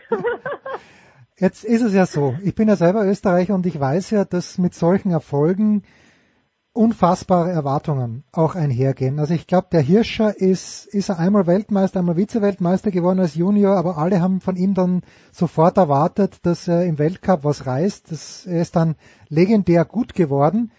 Hast du damals auch so einen Druck gespürt? Äh, Wie bist du, wenn ja, damit umgegangen? Also als Juniorenweltmeister darf man ja dann ähm, das Finale mitfahren, Mhm. das Weltcup-Finale. Und das war für mich als Österreicherin natürlich ein ganz ein großer Schritt, weil wir als Junioren überhaupt nie irgendwas mit, mit der Weltcup-Mannschaft zu tun gehabt haben. Also das ist jetzt mittlerweile viel, viel besser. Also da gibt's mehr Trainingsmöglichkeiten und ähm, da ist der Schritt nicht mehr so groß. Damals ist es natürlich ein Reinschnuppern Mhm. gewesen und da ist der Erwartungsdruck für, nur für einen selber riesengroß gewesen und alle anderen haben eh gewusst, ja, soll, soll sie halt abfahren. Also das ist jetzt das ist jetzt gravierend anders, weil wenn ich zurückdenke, heuer ans äh, Saisonfinale, die Srinka Lutic, äh, die vor der Juniorenweltmeisterin auf, auf Platz 5 eine. Also da hat sie einiges getan muss ich sagen. Und äh, bei uns war das damals schon noch anders. Äh, da waren halt, äh, die, ich kann mich noch so gut erinnern, Picabo Street ist vor mir gestartet. Ähm, ich habe Start Nummer drei gehabt, weil es waren damals schon nur die 25 Besten ähm, qualifiziert und dann hat sie die beide Oberschenkel gebrochen vor mir und ich bin nur noch kasweis in dem Starthaus drin gestanden und niemand hat mir geholfen. Also was, was möchtest du da zusammenbringen, gell? Naja. Mei, so, das sind halt so Anekdoten und das sind so Geschichten und ähm, früher äh, war das österreichische Team, die waren voll. Also da waren einfach so viel gute Mhm. äh, Leistungsträger, dass du als Juniorenweltmeisterin da keinen Platz gehabt hast. Welche, und vielleicht hat sich das auch geändert, aber wie schaut das aus mit der Versorgung durch den ÖSV bei Junioren und vor allen Dingen auch von den Skifirmen? Ihr habt euch ja wahrscheinlich eh früh entschieden für irgendein Ski, was auch immer das ist. Und das ist Ja. nicht bei jedem so abartig wie beim Hirscher, der dann einen eigenen Servicemann oder vielleicht sogar zwei gehabt hat. Aber wie ist das als Junior im ÖSV damals gewesen? Na, das hat immer super funktioniert. Also die sind da schon äh, gut abgedeckt gewesen. Wir haben halt einen Pool-Servicemann gehabt ähm, mit verschiedenen Firmen zusammen, aber das hat immer super funktioniert und da, also man ist immer äh, perfekt unterstützt worden und äh, das Training war immer möglich und das war schon so angerichtet, ähm, dass, dass man vernünftig trainieren hat können. Und was halt auch ist, mittlerweile glaube ich, ist es halt nicht mehr so, dass man aus dem, aus dem Vollen schöpfen kann. Also viele hören äh, im Jugendbereich auf, viele sind verletzt, viel, viel mehr als wie früher, aufgrund ähm, ja, bekannter Richtungen, die es genommen hat, also sei es Schneepräparation, sei es Material, sei es körperlich einfach, ist es so high-end mittlerweile worden, ähm, dass jeder, der was im Weltcup krimpt, zwei, drei Kreuzbänder ist normal. Ja. Äh, wenn du gerade einmal, einmaliger Kreuzband gehabt hast, dann ja, dann war es in Ordnung. Ich, mein, ich war selber auch einmal schwer verletzt. Das war nach dem Juniorenweltmeistertitel und ähm, es hat dann ähm, mein Durchbruch vielleicht nicht mehr so geklappt, aber ähm, ja, das ist, hat sich bestimmt geändert zu damals. Kannst du, Lindsay Vonn hat ja immer gesagt, sie möchte jetzt gerne mal bei den Männern mitfahren und sei es nur unter Anführungszeichen Lake Louise. Und dann habe ich irgendwie so von der Männerseite immer gehört, naja, das kann sie nicht, weil die Strecke ganz anders präpariert ist. Auch bei der Abfahrt, wo man es nicht sieht, A, stimmt das? B, war es vielleicht eine blöde Ausrede? Oder gibt es wirklich diese Unterschiede zwischen Männerpiste, selbst bei einer so einer Abfahrt? Ja, ich bin ja selber nur mit der Linse gefahren, also sie hat da natürlich immer den Drang gehabt und sie hat sich wahrscheinlich selber immer Ziel gesetzt. Hm. Also die hat halt einfach alles schon gewonnen gehabt und hat zum elften Mal oder keine Ahnung wie genau in Lake Louis schon gewonnen und da hat sie sich natürlich wohlgefühlt und wenn sie sich messen möchte mit den Männern, dann natürlich in Lake Louis. Hm. Ja, warum, warum nicht? Aber von meiner Ansicht aus ist es nicht nötig. Eine Frau muss sich nicht messen mit einem Mann. Es sind andere Kräfte, es sind andere, äh, es sind einfach zwei Paar Stiefel. Man kann Äpfel mit Birnen nicht vergleichen und das muss auch nicht sein. Und ich bin froh, dass das Thema einfach auch wieder aus der Welt ist. Also, ist nicht nötig, meines Erachtens. So, vergangenes Wochenende, weil wir gerade bei Lindsay Vonn sind, in Killington zwei Rennen, Heimrennen gewissermaßen, auch wenn sie nicht von dort herkommt, weil Killington Ostküste, äh, Michaela Schifrin wohnt in Colorado, nach allem, was ich weiß, äh, aber dennoch Heimrennen, wenn man ihr auf Instagram folgt, ich nehme das komplett ab, dass sie sehr, sehr gerne dort ist. Ob es jetzt wirklich die meisten Zuschauer sind, weiß ich nicht. Ob in Flachau nicht vielleicht doch drei, vier Zuschauer mehr sind. Aber wenn du die beiden vergleichst, äh, du sagst, du bist mit der Lindsay noch gefahren, äh, Schifrin und Von, äh, darf man das überhaupt vergleichen? Die beiden haben jetzt bald gleich viele Weltcupsiege. Aber Mhm. ich finde, sie sind extrem unterschiedlich eigentlich. Außer, dass sie halt Amerikanerinnen Ja, sind. Ja, genau. Also ich finde auch, sie sind vom Typ her einfach grundverschieden. Ähm, also sie sind beide großartige Sportlerinnen. Also das muss man wirklich hervorheben. Also so eine Hochachtung, was ich von beiden habe, was die geleistet haben. Aber Lindsay kommt absolut von den schnellen Disziplinen, Schifrin kommt von der Technik. Lindsay war abermals verletzt, hat sie immer zurückkämpfen müssen. Schifrin war einmal wenig verletzt. Also ähm, ist einfach, sie sind grundverschieden zwei so unterschiedliche Typen, dass man das schlecht vergleichen kann. Aber ähm, einfach ein Wahnsinn, was die beiden geleistet haben und mit welcher Professionalität auch. Also das haben sie gemeinsam, Lindsay Vonn und Michaela Schifrin, also professioneller geht's nicht. Und mit diesem Umfeld ähm, sind einfach viele Probleme auch abgefangen. Kann man es irgendwo ran festmachen, dass diese unfassbare Dominanz, die die Schifrin gehabt hat vor fünf, sechs Jahren, dann ist ja die Villova gekommen, die dann im letzten Jahr Ja. eigentlich besser war. Ja. Aber kann man es an irgendwas festmachen, warum diese Dominanz jetzt nicht mehr so da ist? Die hat ja Slaloms teilweise mit fast drei Sekunden Vorsprung gewonnen und niemand hat sich gewundert. Ja.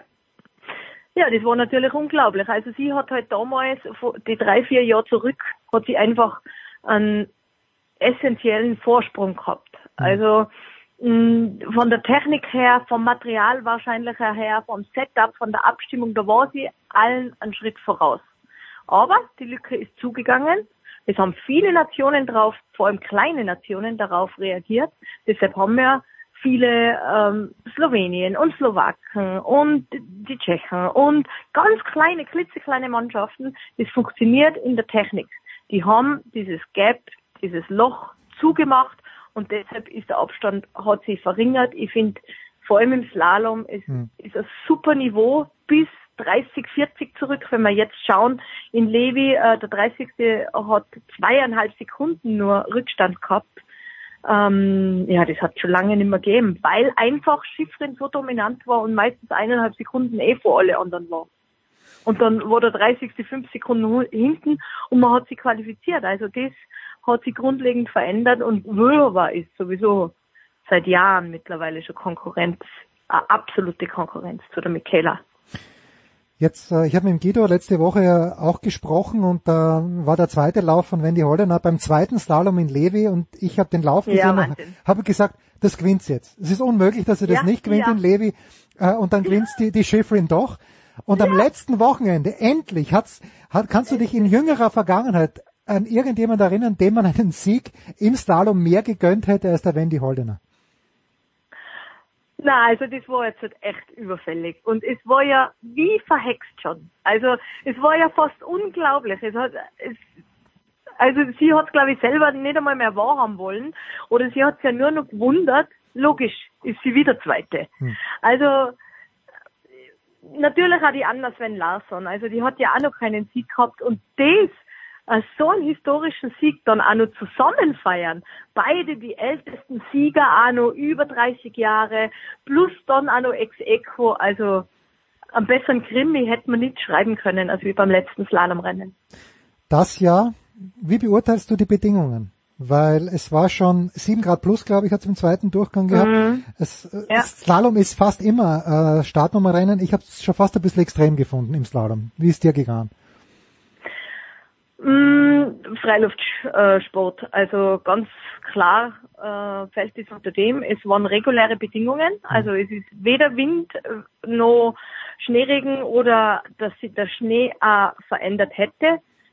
Mit dem muss man einfach umgehen und ich finde das total gut. Also ich finde gut, es gibt die 30er-Regelung. Ähm, ich finde es das gut, dass nicht immer nur glatt äh, gebügelte Pisten sind, so wie in Levi zum Beispiel. Also in Levi war es ja genau anders. Mhm. Ähm, du hast ja mit Nummer 60 nur Bestzeit fahren können, äh, wenn das Vermögen da gewesen ist. Ähm, Siege überhaupt nicht problematisch und nur spannender, also wie der Killington-Slalom war. Das war ja so ein geiles Rennen. Also ich finde das schon gut. Naja, es war auch, und jetzt sind wir bei den Österreichern angelangt. Ähm, ich ich bin ein bisschen ratlos, was die Österreicher angeht. Lass mal Linsberger mal außen vor, zu der, zu der mhm. habe ich dann noch eine extra Frage. Aber ich kann schon nicht mehr hören von der Huber, von der Truppe. Gut, die ist jetzt Dritte geworden. Herzliche Gratulation. Ja. Die Gritsch ist einen guten zweiten Durchgang gefahren. Aber, ja. Äh, aber aus meiner Sicht und Chiara Meyer, mit der habe ich im Sommer, die waren ein bisschen getroffen, die sind natürlich alle trainiert durch den, durch den ÖSV und geben alle die schablonenhaften vorgefertigten Antworten, aber mir, ja. mir fehlt da was. Und äh, wenn ich dann sehe, wenn da eine junge Kroatin kommt, wenn die jungen Amerikanerinnen kommen, die sich unter Anführungszeichen nichts scheißen, das fehlt mir bei uns. Ja. Bin ich zu kritisch mit unseren Österreichern? Österreicherinnen vor allen Dingen. Ja, da tue ich mir jetzt einfach schwer, gell, weil ich selber in der Position war, Athletin mhm. gewesen bin. Ähm, das sieht von außen natürlich immer anders aus. Also jede ist sicherlich bestrebt, ihr Bestes zu geben. Gell? Und wenn es einfach nicht läuft oder wenn es nicht sein will, dann ist das ein Teufelskreis. Also dann ist oft so, dass man, dass man so Selbstzweifel dann kriegt und bei Truppe nach Levi war es ja fast so. Mhm. Also ich bin wirklich froh, dass, dass die Österreicherinnen dann auch die Leistung zeigen, was sie auch im Training bringen. Und das, das ist einfach der Punkt im österreichischen Team. Also im Training hochjubel und äh, die fahren gut und die fahren gut und die sind Topform und die sind Topform und dann bringen sie die Leistung nicht. Also ich weiß es selber nicht, an was es liegt, aber ähm, das Arbeiten in Miniteams, so wie Jutic, die, die trainiert ja nicht einmal mit Popovic zusammen, ab und zu, aber die haben ja beide ein eigenes Team. Mhm. Ich meine, das haben wir gesehen, dass das funktioniert. Das funktioniert, hat bei Masi funktioniert, es hat bei ähm, Ilka Suec damals mhm. funktioniert, bei Vlhova. Da ziehen eben alle an einem Strang, damit dieser Athlet gut wird. Und im, im österreichischen Skiteam oder in größeren Skiteams ist es halt einfach anders. Es ist anders. Es sind viele Athleten, es muss jeder abgedeckt sein. Ähm, ja, ich weiß nicht, was besser ist. Es hat auch immer Ausnahmeathleten gegeben in Österreich. Ähm, deshalb, ja. ich, ich weiß nicht, was das Bessere ist. Ja, und damit sind wir bei Katharina Liensberger, die sicherlich eine Ausnahmeathletin ist, die mir vor zwei, drei ja. Jahren sogar besser gefallen hat, weil da habe ich halt gefunden, okay, kann schon sein, da hat sie ja manchmal beim dritten Tor eingefadelt, aber da hat sie eben mehr riskiert als jetzt und jetzt kriegt die einen Privattrainer. Du sprichst Mase an, der hat mit der Vlova trainiert, Livia Magnoni, Magnoni, äh, und ich frage mich halt, du bist ein Kind des ÖSV. Ist das jetzt sowas wie eine Revolution, dass man da jetzt jemand reinholt, der nichts mit dem ÖSV zu tun gehabt hat und der sich wirklich nur auf die Liensberger konzentrieren kann und muss? Ja, schwierig. Es ist natürlich eine ungute Situation auch fürs Team. Mhm. Aber das hat es auch immer schon gegeben. Also es war ein separater Trainer für Renate Götzschel damals aufgestellt. Ähm, das ist nur nicht so breit getreten worden. Es ähm, hat sich jemand extra konzentriert, immer schon auf die Males Schild. Mhm. Das ist halt auch damals nicht breit getreten worden. Aber mh, jetzt hat man das halt klar definiert und der Livio Margoni ist ähm, für die Liensberger zuständig, ähm, so wie es früher auch Hirscher schon ein eigenes Team in der Mannschaft des ÖSVs gehabt hat. Ähm, muss man sehen, ob das funktioniert. Ich vermute schon, dass das funktioniert, weil Katharina Liensberger ist sicher der Typ, ähm, mit dem er nur mit einer Person oder Mhm. mit kleinen, also sie ist dafür gemacht. Und es ist natürlich auch so, sie hat halt äh, Slalom und Riesentorlauf und das passt halt oftmals mit, mit den anderen Disziplinen nicht so gut zusammen. Da hast du ein Haser, ein Siebenhofer, die sind dann Riesentorlauf und äh, Super-G und schnelle Disziplinen orientiert. Wie möchte man da das Training äh, koordinieren? Dann hast du reine Slalomfahrerinnen, so wie die Chiara Mei- Meier oder ja, ist halt einfach, man geht halt den Weg und äh, ist sicherlich schon zu befürworten. Zu Livia Margoni muss ich ganz ehrlich sagen, also der Ruf eilt ihm voraus. Und das ist kein guter. Ist echt ein bisschen schade, nein, das ist kein guter, aber er ist, ähm, er hat ein wahnsinniges Wissen. Mhm. Immer die Erfolge sprechen für ihn und er ist so echt schwer in Ordnung. Ähm, er ist echt ein, net, ein, ein netter Mensch Mhm, und mhm. der war damals schon dabei, wo ich noch im Weltcup unterwegs war und äh, das finde ich fast für ihn als Person äh, ein bisschen schade, dass er den Beinamen der Schinter hat und was weiß ich was. Ich meine, Maase hat ihn sich selbst ausgesucht, Meta Robert hat ihn selbst Mhm. gewählt und die Petra Volova. Und deshalb ähm, das Wissen, was der natürlich in der österreichischen Mannschaft mitbringt, ähm, ist schon enorm. Es ist fantastisch, dass du Und das gut- sagst, weil ich kenne ihn nicht, ja, das ist super, habe ich noch nie gehört. Äh, wie? Ich habe noch nie gehört, dass das nein, Entschuldigung, ich habe noch nie gehört, dass jemand auch wirklich was Positives über ihn sagt. Ich habe wirklich auch nur das mitbekommen. Super Trainer, ja, aber menschlich halt ein Schleifer. Ähm, und das nimmt man in Kauf. Aber wenn du sagst, das ist eine, eine nette Person, ich kenne ihn ja nicht, das finde ich, finde ich interessant und lehrreich.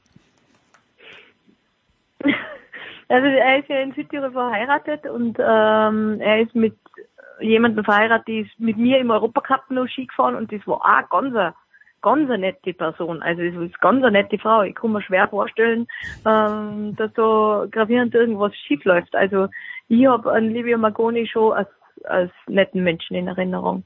Haben wir aber auch schon Jahre jetzt nicht mehr getroffen. Also das muss man auch sagen. Ähm,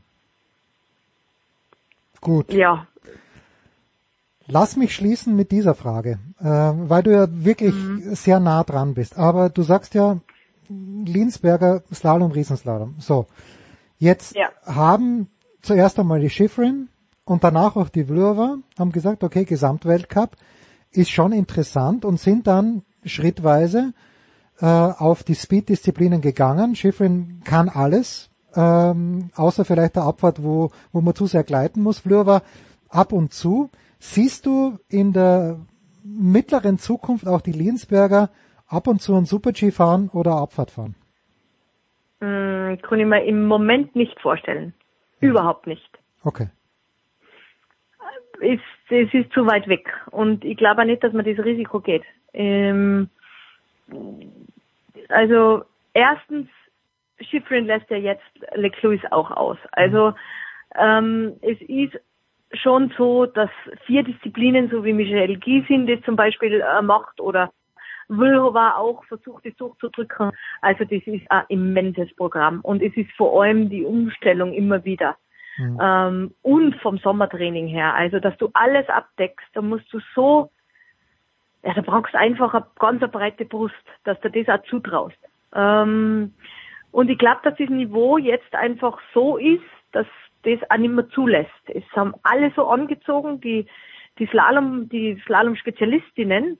Also da ist nimmer, da gewinnst du keine Rennen mehr, wenn du auch nicht dementsprechend das Training hast. Haben wir jetzt auch gesehen, Schifrin zum Beispiel hat ganz wenige Riesentorlauftage ähm, zu diesem Rennen in Killington gehabt. Ähm, das war in der Planung so drinnen, hat die Planung auch vor Levi so äh, draufgesetzt, weil sie gewusst hat, nur wenn ich dementsprechend trainiere, kann ich mit der Weltelite mithalten. Das ist aufgegangen, hat beide Rennen gewonnen. Aber im Riesendorlauf hat sie auch ganz klar gesagt, und das gefällt mir auch so bei der Michaela Schifrin, also sie, äh, sie sagt offen, so wie es ist. und sehr, sehr ehrlich, ihre Art und Weise, finde ich. Also da wird nicht ähm, im Vorhinein schon äh, gesagt, oh, und ich habe ein bisschen einen Schnupfen und äh, vorbaut, weil es könnte das Rennen schief gehen, sondern sie hat ganz klar definiert, der Riesendorlauf, ich habe wenig trainiert, ich fühle mich nicht stark, da bin ich sicher nicht in Topform. Ähm, es, wird kein Podium ausspringen und es war dann auch tatsächlich so. Ja, sie war ziemlich weit weg, muss man sagen. Ja. Ja. Ja, aber du, du weißt es noch nicht, aber du sprichst hier äh, im Moment Also- mit jemandem, der Schifrin, ich habe fast ein Altar gebaut für sie. Bitte, entschuldige. Na, ähm, ich habe jetzt das letzte nicht verstanden. Was ist mit Schifrin? Nein, ich bin ein ganz großer Fan. Also ich, ich, Ja, ich, ja. ich finde die, find Also, ja. die in, in jeder Hinsicht fantastisch. Also wirklich. Ja, ja. Sehr professionell. Und menschlich und ehrlich.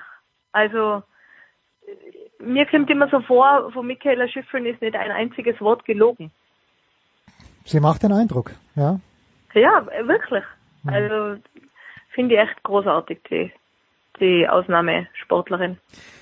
Martina Lechner, bei Eurosport an diesem Wochenende Martina zu hören, mit dem Rennen in Lake Ja. Louise? Wieder zu hören, okay. Ja, genau so ist es. Freitag, Samstag, Sonntag ist es wieder soweit. Ich freue mich irrsinnig. Jetzt geht's mit Abfahrt und Super-G los.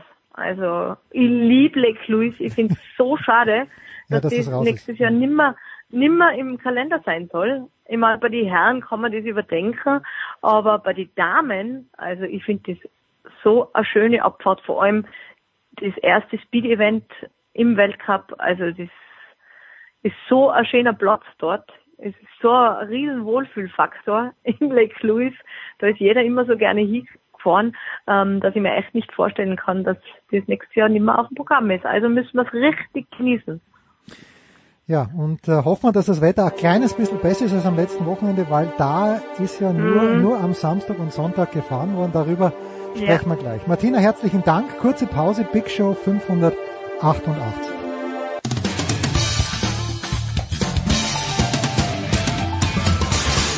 Servus, das ist der Felix Neureuter und ihr hört das Sportradio 360.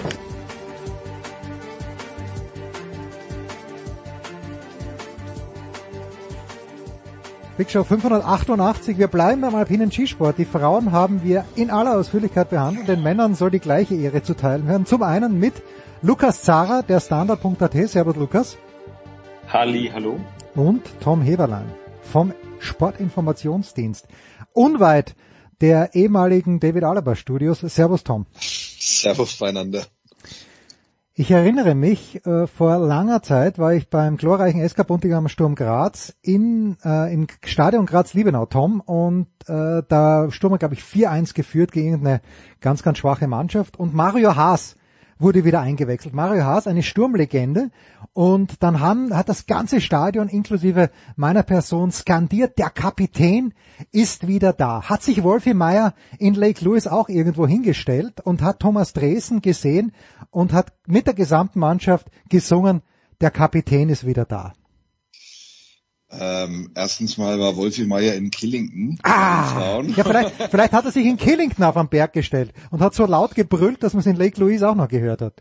Ja, das kann schon sein. Also ähm, ich habe tatsächlich mit ihm telefoniert und ähm, ja, ähm, die Tendenz ist schon im deutschen Lager so, ähm, dass sie äh, grundsätzlich schon mal im Sommer über festgestellt haben, dass es extrem wichtig ist, dass der Tom Dresen wieder dabei ist, weil er wohl schon im Training äh, dermaßen gut gefahren ist, dass die anderen festgestellt haben, hoppla, wir müssen jetzt auch mal ein bisschen zulegen, weil sonst kommt uns der Reha-Künstler da äh, irgendwie ein bisschen krumm daher. Also schon da in Chile im Training war es so, dass die, dass auch seine Mannschaftskollegen gesagt haben, ja, es ist gut, dass er wieder dabei ist, es ist ein guter Vergleich und er ist halt nun mal unser Bester. Und ähnlich hat sich jetzt auch Wolfi Meier natürlich geäußert. Die sind heilfroh, dass der wieder da ist, weil sie halt einfach wissen, ähm, das ist halt einer, der, wenn es normal läuft, immer ums Podium mitfährt. Und äh, gut, beim letzten Mal in Lake Louise, wo er ein Comeback gefeiert hat, 2019, ist er ja nach seinem Kreuzbandriss gleich im ersten Rennen wieder auf Stockerl ganz oben drauf gefahren. Das Mal war es Rang 8, aber wenn man überlegt, dass er jetzt in zweieinhalb Jahren genau ein Rennen gefahren ist, nämlich die WM-Abfahrt, Mhm. muss man sagen, war das schon echt ein richtig, richtig gutes Comeback. Und ja, sie sind total froh, dass er wieder da ist. Und du hast auch gleich gesehen, dass halt in seinem Sog äh, die anderen auch auf einmal wieder ein bisschen schneller unterwegs sind. Und ähm, in so gesehen, ich weiß nicht, wie gut die Sangeskünste von Wolfi Meier sind, aber ja, ich glaube, es ist ihm schon, es ist ihm schon ein Lächeln übers Gesicht gehuscht. Gibt's denn sowas, gibt's so einen emotional Leader, Lukas, denkst du, äh, auch im österreichischen Team zum Beispiel? Ähm, tatsächlich gibt's den. Äh, das, das verteilt sich auf zwei Schultern, würde ich sagen. Nämlich, das ist jetzt wenig überraschend, die zwei, die in den letzten Jahren auch äh, regelmäßig äh, vorne mitgefahren sind, Matthias Meyer und Vincent Griechmeier, weil der der liebe Daniel Hemmetsberger, der an diesem Wochenende... Den du, den du uns, entschuldige, den du uns ans Herz gelegt hast letzte Woche. Also das ist schon nett, dass du das jetzt erwähnst, aber äh, genau so ist es. Ja. Also der hat halt aufgezeigt in den, in den Trainings, auch in den, in den FIS-Rennen davor, letzte Saison schon wirklich gut unterwegs gewesen. Ähm, und der hat jetzt äh, einerseits äh, in Lake Louise Abfahrt und Super-G jeweils Karrierebestleistungen erreicht. Und der hat auch gesagt, dass ihm das sehr geholfen hat hat, er die ganze Vorbereitung zum ersten Mal auch wirklich gemeinsam mit Kriechmeier und Meier erledigt hat, dass er da jetzt in derselben Trainingsgruppe dabei ist und der sagt zumindest, dass ja irrsinnig, dass das irrsinnig wertvoll, fruchtbar war für ihn.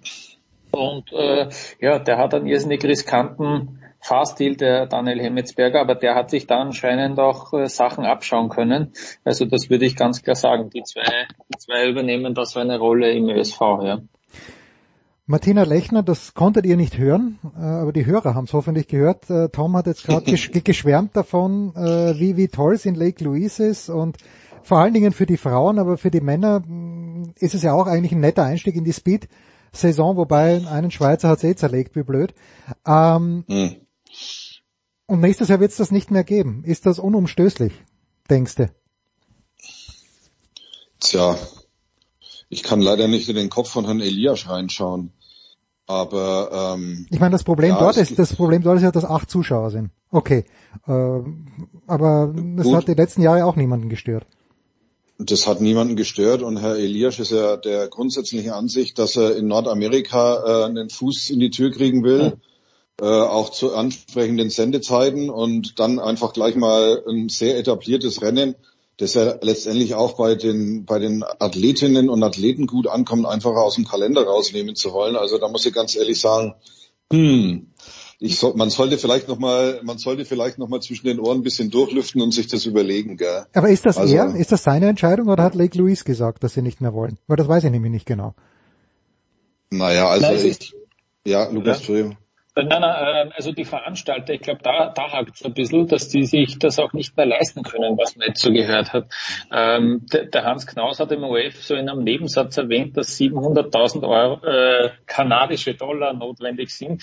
Äh, die, die zahlt man nämlich dort dem Liftbetreiber, dass man dann überhaupt äh, diese Rennen äh, durchführen kann. Jetzt ist diese Zahl irgendwie ganz schön, dass man die mal kennt, aber ich weiß auch nicht, wie es bei den anderen Weltcup-Orten ist. Mhm. Das andere Problem ist noch, dass Lake Louise ein bisschen abgelegen liegt liegt, ja, äh, äh, dass es da kompliziert ist, äh, ja, die ganzen Leute hinzubringen, die es braucht, um solche Rennen zu organisieren. Und die FIS hat ja eigentlich, das war das der Plan, ein zusätzliches Rennen. Da hätten ja jetzt drei Rennen stattfinden sollen vergangenes Wochenende, damit die nur ein bisschen mehr Geld lukrieren dadurch, ja, ein bisschen mehr Werbeeinnahmen und so weiter. Und deswegen hieß es dann, dadurch, dass das abgesagt worden ist am Freitag, war das irgendwie so der Todesstoß für Lake Louise, weil jetzt äh, wollen sie sich das nicht mehr leisten. Aber es ist irgendwie, das ist schon noch aufgefallen, so wie in der Politik, wenn es dann nämlich dem Ende zugeht, dann wird auf einmal jeder voll nett, weil so freundlich äh, über Lake Louise habe ich alle zusammen noch nie reden hören, wie an diesem Wochenende. Das muss ich auch, auch sagen und und vom ÖSV hieß es dann, es gibt noch einen Funken Hoffnung. Also ganz zu Ende ist es noch nicht, weil sie jetzt auch drauf kommen, dass irgendwie die, es kaum Alternativen gibt für Speedrennen in Kanada. Ähm, ja, also sie müssen sich da was überlegen. Vielleicht rutscht dann auch die Schweiz eben Zermatt wirklich auf den Termin. Äh, ich weiß es nicht, aber äh, Kanada sollte schon auch, äh, ja, also Kanada wäre halt dann weg. Die Frauen, die, die übersiedeln nach Mont Tremblant, äh, fahren da zwei Riesenslaloms nächstes Jahr. Die fahren dann immer in Lake Louise. Also da, diese kanadischen Rennen gehen dann dorthin, äh, in den Osten von Kanada. Aber ja, Äh, mal schauen, wie es da weitergeht. Also ganz die Tür haben sie sich noch ein bisschen offen gelassen, glaube ich. Ja, ich finde vor allem, dass du nicht irgendwie, dass, äh, dass Lake Louise ein bisschen schlecht zu erreichen ist, äh, als Argument anführen kannst. Also ich glaube, ich glaube, Zermatt oder Cervinia sind jetzt auch nicht gerade um die Ecke. Oder Ore, über, Ore. Ist, nicht, ist nicht Aare auch so unfassbar schwer zu erreichen? Ja, wobei bei Ore kannst du ja wenigstens nach Östersund fliegen und dann eine Stunde rüber fahren, gell? Okay. Also, aber bei, gut, bei Zermatt äh, ist es ein bisschen schwierig, gell? Bahnverladung in äh, Tesch und dann und dann mit den Elektroautos durchs Dorf und dann 300 Flüge von Air Zermatt, dass auch alle hochkommen. Also das ist jetzt auch nicht gerade so äh, nachhaltig oder gut zu erreichen. Aber wie gesagt, ich bin halt der Meinung, wenn du, wenn du wie vom neuen FIS-Präsidenten äh, gewünscht, halt in Nordamerika irgendwie ein bisschen besser äh, präsent sein willst, dann, dann kannst du eigentlich auf Lake Louise nicht verzichten. Zumal es ja auch immer ein guter Einstieg war, ähm, weil ja auch die, die, ja, die Trainer ja auch sagen, dass es, um reinzukommen, halt eine gute Abfahrt ist. Ähm, sowohl für die Männer als auch die Frauen. Gut, jetzt äh, ab und zu zerlegt es da leider auch ein. Aber es ist jetzt halt nicht so eine, so eine Abfahrt wie jetzt zum Beispiel Zermatt, also sich vier Kilometer auf dreieinhalbtausend geht's los. Das ist gleich zum Einstieg in die Saison natürlich schon eine, eine Herausforderung, die äh, ja schon sehr sportlich ist. Gell? Hm. Jetzt gab es an diesem Wochenende aber zwei Sieger, Lukas, die niemanden überrascht haben. Das eine Rennen gewinnt der Kilde, das andere gewinnt der Odermatt. Über Odermatt haben eh schon viel geplaudert. Die beiden werden sich den Gesamtweltcup untereinander ausmachen, äh, Lukas, ja oder nein? Oder ist einfach diese Schwäche, die der Kilde im Riesenslalom hat, die relative Schwäche und der Odermatt gewinnt Riesenslaloms und zwar viele, äh, ist, ist das eigentlich gar kein so offenes Rennen, der Gesamtweltcup? So viel mehr kann ich in der Antwort jetzt auch nicht mehr hinzufügen. Ähm, ich glaube, eben äh, in, in der Gesamtweltcup, der wird sich dann entscheiden. Äh, Schauen wir uns an, die, die schwächste Disziplin von den dreien, das ist beim Kilde der Riesenslalom. Da ist er noch weiter weg von einem Podium äh, als der Odermatt in seiner vermeintlich schwächsten Disziplin, würde jetzt fast Abfahrt sagen, Mhm. weil er da noch nie ein Rennen gewonnen hat und da fährt er, äh, da fährt er auch auf Stockerl, fährt er auf Platz drei jetzt einmal, ähm, war auch nur ein Zehntel davon entfernt, dass er zum ersten Mal eine Abfahrt gewinnt. Das wird in dem Jahr höchstwahrscheinlich auch passieren.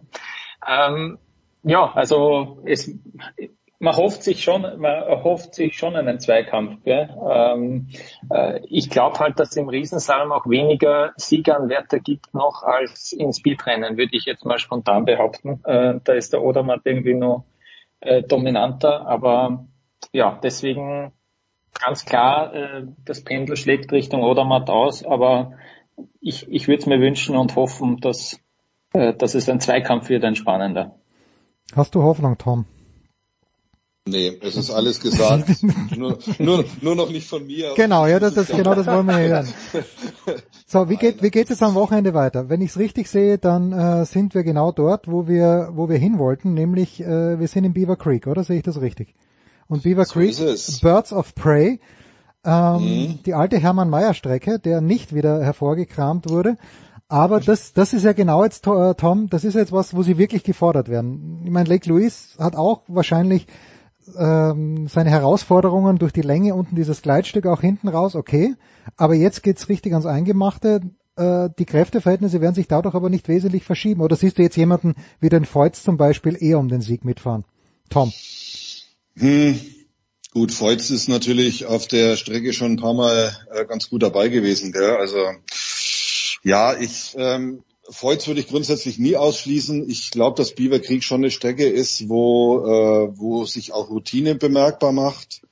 Und insofern, ja, würde ich jetzt äh, würde ich jetzt Feutz zum Beispiel nicht abschreiben.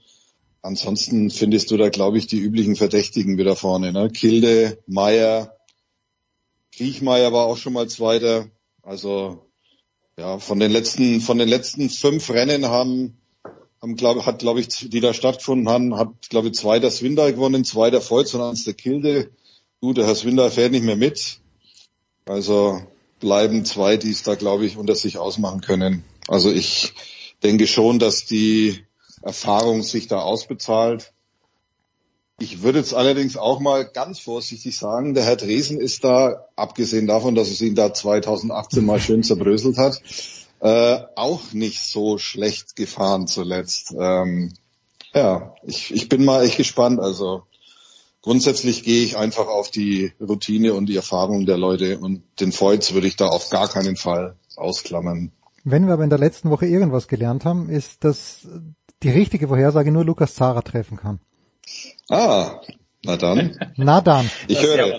Ich höre. No, no pressure. Na, äh, Siegkandidaten sind, glaube ich, erwähnt. Äh, Dominik Paris ist natürlich wer, der der Erfahrung mitbringt, der, bei dem hat es aber noch nicht äh, geklappt in Beaver Creek, was ich mich erinnern könnte, mit einem Sieg. Aber sonst äh, hat der Tom sicher alle aufgezählt, ja. Der Paris, der Paris war in Dings in äh, Beaver Creek noch nicht mal auf dem Podium, wenn ich mich nicht richtig, Mhm. okay, wenn, ich ja, mich richtig äh, wenn ich mich richtig erinnere. Ja. Ja. Was, kom was komisch ist. Ja, aber was komisch ist irgendwie, finde ich, weil die, die Strecke so grundsätzlich in äh, Lake Louise, die passt ja eigentlich dem Typen Paris. So vom, vom Ja. Gefühl her. Ja? Ja, wobei Paris ist natürlich schon auch einer, der braucht es, glaube ich, von oben bis unten komplett knackig. Und Mhm. man darf ja nicht vergessen, dass es in, in Beaver Creek oben schon erstmal, äh, ich will nicht sagen langweilig dahin geht, aber ähm, ja, das ist halt technisch nicht so anspruchsvoll. Da kannst du natürlich viel Zeit verlieren. Das ist klar. Immer wenn es leicht ist, kannst du die, kannst, ist, ist jeder Fehler doppelt äh, bitter. Ähm, ja, also vielleicht taugt ihm dieses Stück oben einfach nicht. Das kann schon sein, gell?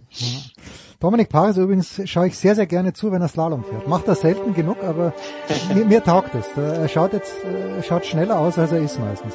Danke Lukas, danke Tom. Wir machen eine kurze Pause, dann geht's weiter in der Big Show 588.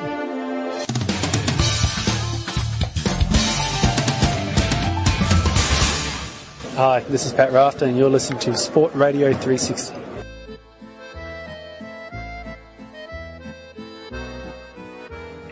Big Show 488. Wir gehen in die Zielgerade mit dem Head of Men's Tennis, mit dem äh, deutschen Davis Cup Teamchef, mit Michael Kollmann. Servus Michael. Servus Jens. Ich grüße dich. Michael, es ist ja oft, wenn eine Davis Cup Paarung feststeht, das wochenlange Suchen nach einer Halle, die lang genug frei ist. Jetzt wird äh, Deutschland zu Hause, dein Team zu Hause gegen die Schweiz gelost, Anfang Februar. Wir kommen gleich drauf auf das Sportliche. Und zack, zehn Minuten später kommt die Pressemitteilung des Deutschen Tennisbundes. Es wird in Trier gespielt. Was ich sehr schön finde. Ich war noch nie in Trier. Ich freue mich, nach Trier zu kommen. Aber wie, wie kommt's? Wie kommt's? Naja, also äh, es sollte ja allen auch äh, geläufig sein, dass man sich dann nicht erst nach der Auslosung um gut, äh, eventuelle äh, Spielorte bemühen sollte, sondern das muss ja schon im Vorfeld passieren. Und genau, so haben die äh, fähigen Leute aus der Geschäftsstelle in Hamburg sich natürlich schon frühzeitig um ähm, mögliche Spielorte bemüht und ähm, die äh, Hallen auch abgeklappert, ob es da noch Möglichkeiten gibt, im, im Anfang Februar ähm, diese zu buchen. Und genau, und dieses Mal ist es auf Trier gefallen, relativ schnell nach der Auslosung, weil ähm, genau man sich da vor, frühzeitig schon drum gekümmert hat und das dann äh, sozusagen, da fehlte nur noch der Gegner und das musste halt noch ausgelost werden. Ich habe mal geschaut, siebeneinhalb Stunden mit dem Zug.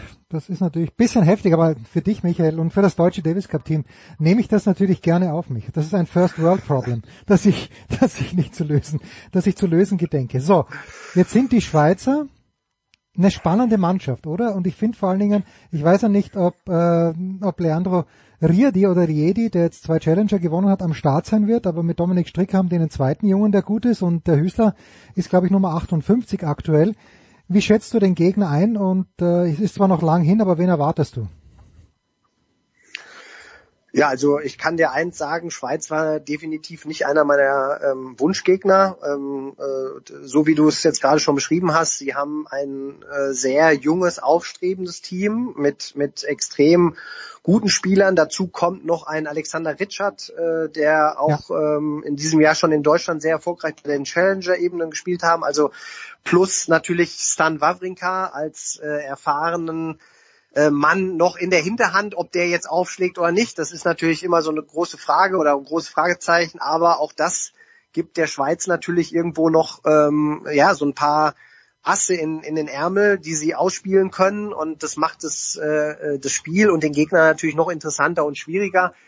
Aber äh, nichtsdestotrotz, klar, wir, wir haben ein Heimspiel, wir haben jetzt die letzten äh, drei Jahre ähm, uns äh, für die für die Finalrunde immer qualifiziert und ähm, äh, wir sind froh, dass wir erstmal ein Heimspiel mhm. zugelost bekommen haben, dass wir uns den, den ähm, Fans zu Hause auch mal wieder präsentieren können und wollen das natürlich dann auch dementsprechend erfolgreich gestalten. Kannst du mir, ich habe den Stricker einmal gesehen und äh, weiß ich, das war in, in Stuttgart 2021, glaube ich, wo er gegen den Janik gespielt hat, äh, glaube ich, weil ich danach mit Lukas Wolf auch gesprochen habe, den Riedi oder Ridi, Riedi, wie auch immer, den habe ich noch nicht gesehen. Kannst du vielleicht äh, für Leute wie mich, die sich interessieren fürs Tennis, aber kannst du uns zu den beiden bisschen mehr sagen? Also beim Stricker, was mir getaugt hat, ist, wenn der die Kugel voll trifft, dann ist Wumms dahinter. Ja, ist erstmal ein Linkshänder, ne? Mhm. also ist ein sehr aufschlagstarker Spieler, ähm, ist äh, ein sehr gefährlicher Spieler. Er war letztes Jahr mal hier für eine Trainingswoche in Oberhaching auch, mhm. ähm, hat hier mit Yannick Hanfmann trainiert, mit Max Rehberg trainiert. Ähm, und äh, ja, ist ein, ist ein, ich finde ein sehr interessanter Spieler. Es ist äh, weil der in einer gewissen Art und Weise alles kann. Ne? Er kann äh, sehr kompromisslos spielen, hat ein gutes Händchen, ähm, steht aktuell 110, aber sein Potenzial ist auf jeden Fall äh, viel höher, dass er, dass er auch schnell die nächsten Schritte machen kann. Ähm, spielt, würde ich jetzt sagen, so vom Gefühl her besser auf schnelleren Belegen. Ähm, äh, mit äh, Marc-Andrea Hüsler haben sie einen anderen, die Nummer eins aktuell im Land ist ein unglaublicher aufschlagstarker äh, Spieler, mhm. der in, in Sofia äh, in diesem Jahr das 250er Event gewonnen hat. Ähm, ja, sie, sie sind, glaube ich, auf langsameren Belegen, auf Asche vielleicht äh, nicht ja, es ist vielleicht nicht ihr bester Belag, wobei du dann sagen musst, äh, äh, Ridi und auch äh, Stricker haben äh, gegeneinander in Paris das äh, Finale der Junioren in Paris gespielt. Also auch da bestehen Qualitäten ähm, und ähm, insofern macht's das Ganze jetzt nicht viel leichter. Also wie gesagt, Hüßler und Stricker zwei Linkshänder, ähm, wir haben jetzt aktuell äh, bis auf Maxi Matera äh, jetzt nicht viele Linkshänder in Deutschland. Klar, Mats Moraing noch, Mats Rosenkranz. Also wir haben auch ein paar, nur jetzt in der absoluten Spitze. Das, das haben wir jetzt dieses Jahr gemerkt, auch mit Schapowalow in der Finalrunde, mhm. äh, dass man sich da halt auch gut drauf muss. Ähm, generell sind meine Spieler auch eher auf schnelleren Belegen lieber unterwegs, so dass das könnte eine sehr interessante Partie werden und ähm, mit mit zwei, wie du wie wir es jetzt schon ein paar Mal gesagt haben, wirklich interessanten jungen Leuten. Letzte Frage dazu und ich weiß, du arbeitest ja auch mit jungen Leuten, aber wie, nur Frage für einen Freund, einfach Interesse habe, wie sage ich jemanden wie Stricke, der ganz offensichtlich fünf Kilo zu viel hat, Junge, du hast fünf Kilo zu viel. Oder darf ich ihm das gar nicht sagen? Ähm, am besten, er kommt ja selber drauf. Ah, okay, ne? Also gut. das wäre ja das Beste. Ne? Also, aber ähm, ja, du, äh, ich glaube, Dominik ähm, ja wirkt ne, ein wenig ähm, oder man hat das Gefühl, vielleicht könnte er ein paar mhm. Kilo verlieren, aber dafür müsste man jetzt auch wirklich ganz nah dran sein, um das dann auch ähm, besser beurteilen zu können. Also deswegen aus, das, aus der Ferne jetzt so ein Urteil oder auch zu fällen oder auch zu sagen oder, oder äh, einen Rat zu geben, wie man da ähm, äh, darauf hinweist, das fände ich jetzt ein bisschen. Nein, will ich ja nicht. Ich will, ich will, dich, ja, will dich ja überhaupt nicht in die Ecke treiben. So, jetzt ist Deutschland, ja. äh, deine Mannschaft bekanntlich am Donnerstag gegen Kanada ausgeschieden. Dazu kommen wir gleich gegen die späteren Sieger, die eigentlich gar nicht dabei hätten sein sollen, weil sie eigentlich schon in den Niederlanden verloren hatten, sich dann aber natürlich über die Zwischenrunde qualifiziert haben. Jada, jada, jada. Das heißt, ihr habt am Donnerstag gespielt, du hattest auch Dienstag und Mittwoch Zeit, ich weiß nicht, wie viel ihr in der Halle wart, die Matches geschaut haben, aber jetzt nur mal von der Atmosphäre her gesprochen. Äh, ich habe immer noch in Erinnerung, euer Match, ich glaube 2019 war es gegen Argentinien vor sieben Zuschauern in dieser B-Halle in der Kaya Marica. Wie war die Stimmung, die Atmosphäre? Hat sich da was entwickelt mittlerweile bei diesem Davis Cup Finale? Ja, also wir haben ja jetzt drei Jahre ähm, die Endrunde gespielt und äh, drei Jahre gab's ähm, ein anderes Format ne, oder mhm. in gewisser Art und Weise ein anderes Format und ähm, man muss definitiv sagen, dass das jetzt mit Abstand äh, die beste Endrunde war und auch das beste Format, ähm, so wie es ausgetragen wurde. Äh, es war äh, jede Partie war, glaube ich, oder die Partie, die am schlechtesten im Vorverkauf lief, hatte auch eine Auslastung von 80 Prozent. Mhm Ähm, und die Stimmung war, ähm, ja, war sehr gut. Also muss man ehrlicherweise sagen. Ich glaube, dass das Event, so wie es jetzt ausgetragen wurde, definitiv eine Chance hat, sich zu etablieren. Ich glaube, es war ein ganz wichtiger Schritt, auch nochmal diese Zwischenrunden fortzuschalten, dass sich jede Mannschaft auch darauf vorbereiten kann, diese Endrunde äh, oder an der Endrunde dann äh, teilzunehmen und es keinen Vorteil gibt für äh, manche Mannschaften, die schon an dem Ort äh, eine Zwischenrunde spielen. Ähm, so waren die Chancen, war eine gewisse Chancengleichheit da. Die Fans konnten sich auch äh, überlegen und noch ähm, äh, anreisen frühzeitig, konnten das auch planen. Also ich glaube, dass das so, wie es jetzt ausgetragen wurde, ähm, ja, auf jeden Fall die beste Version war, so wie der neue Davis Cup jetzt ausgetragen wird. Hm. Gibt es eine Möglichkeit, ich, ich komme gleich zu, zu eurem Match, aber äh, ich, stehen die Orte für die Zwischenrunde schon fest im September und äh, Frage B dazu, ist es vorstellbar, dass der DTB sich da nochmal bewirbt für so eine Zwischenrunde? Also die Orte stehen noch nicht hundertprozentig fest. Äh, ich würde jetzt mal ähm, aufgrund der Wildcard-Vergabe sagen, ja, es Italien wird eine und Spanien, Vorrunde in, ja, genau, in es wird eine. Vorrunde oder eine Zwischenrunde in Valencia stattfinden und eine Zwischenrunde in Bologna Ja. oder einer anderen Stadt in Italien. Ähm, und dann ähm, äh, wird die Entscheidung äh, im Februar fallen, wo die anderen Zwischenrunden stattfinden, je nachdem, welches Land sich qualifiziert hat. Also ich glaube, dass die ITF mit Sicherheit schon Gespräche führt. Ähm, ich glaube auch, dass auch Deutschland Interesse bekunden würde, wenn wir uns wieder qualifizieren. Ich glaube, wenn wir uns nicht Ja, klar, qualifizieren dann nicht. sollten, Nein, nein, das- das klar, äh, dann genau, dann hat sich das erledigt. Jetzt kann man ja sagen, dass am Donnerstag für euch alles, es hat ein bisschen später begonnen, weil das Match davor noch nicht fertig war, aber dann hat eigentlich alles nach Plan begonnen. Du hast, du musst eigentlich eine makellose Bilanz fast haben gegen Shapovalov, kommt mir vor, weil du damals ja, also den Maxi begleitet hast, 2018 war es, glaube ich, äh, hat Maxi, glaube ich, erste Runde Shapovalov gespielt oder was zweite in Roland Garros. Ich kann mich gar Das nicht war zweite, ja, das zweite war Runde. zweite, ja, ja, Und, zweite und Runde. jetzt, gewinnt, äh, Struffi gewinnt gegen Shapovalov, Oscar verliert dann gegen Felix. Okay, das war irgendwo absehbar, weil Felix einfach war wahrscheinlich der beste Spieler, der dort war. Und dann gewinnt er den ersten Satz im Doppel. Ich fand, Shapovalov hat sehr, sehr schlecht gespielt. Aber was, was hat sich dann geändert in Satz zwei und drei? Kann man da als Coach, als, als Trainer, können die Spieler überhaupt das unternehmen, wenn sie merken, hoppla, irgendwie dreht sich da jetzt was? Ja, du hast das jetzt relativ schnell Führe aus, so, führe aus. ähm, aber ähm, ähm, du, also generell klar, war es von war, war uns äh, von vornherein klar, dass wir erstmal gegen Kanada spielen, die natürlich zwei absolute äh, äh, Top-Spieler vor Ort hatten, die äh, von nominell gesehen mit Abstand das beste Team vor Ort waren.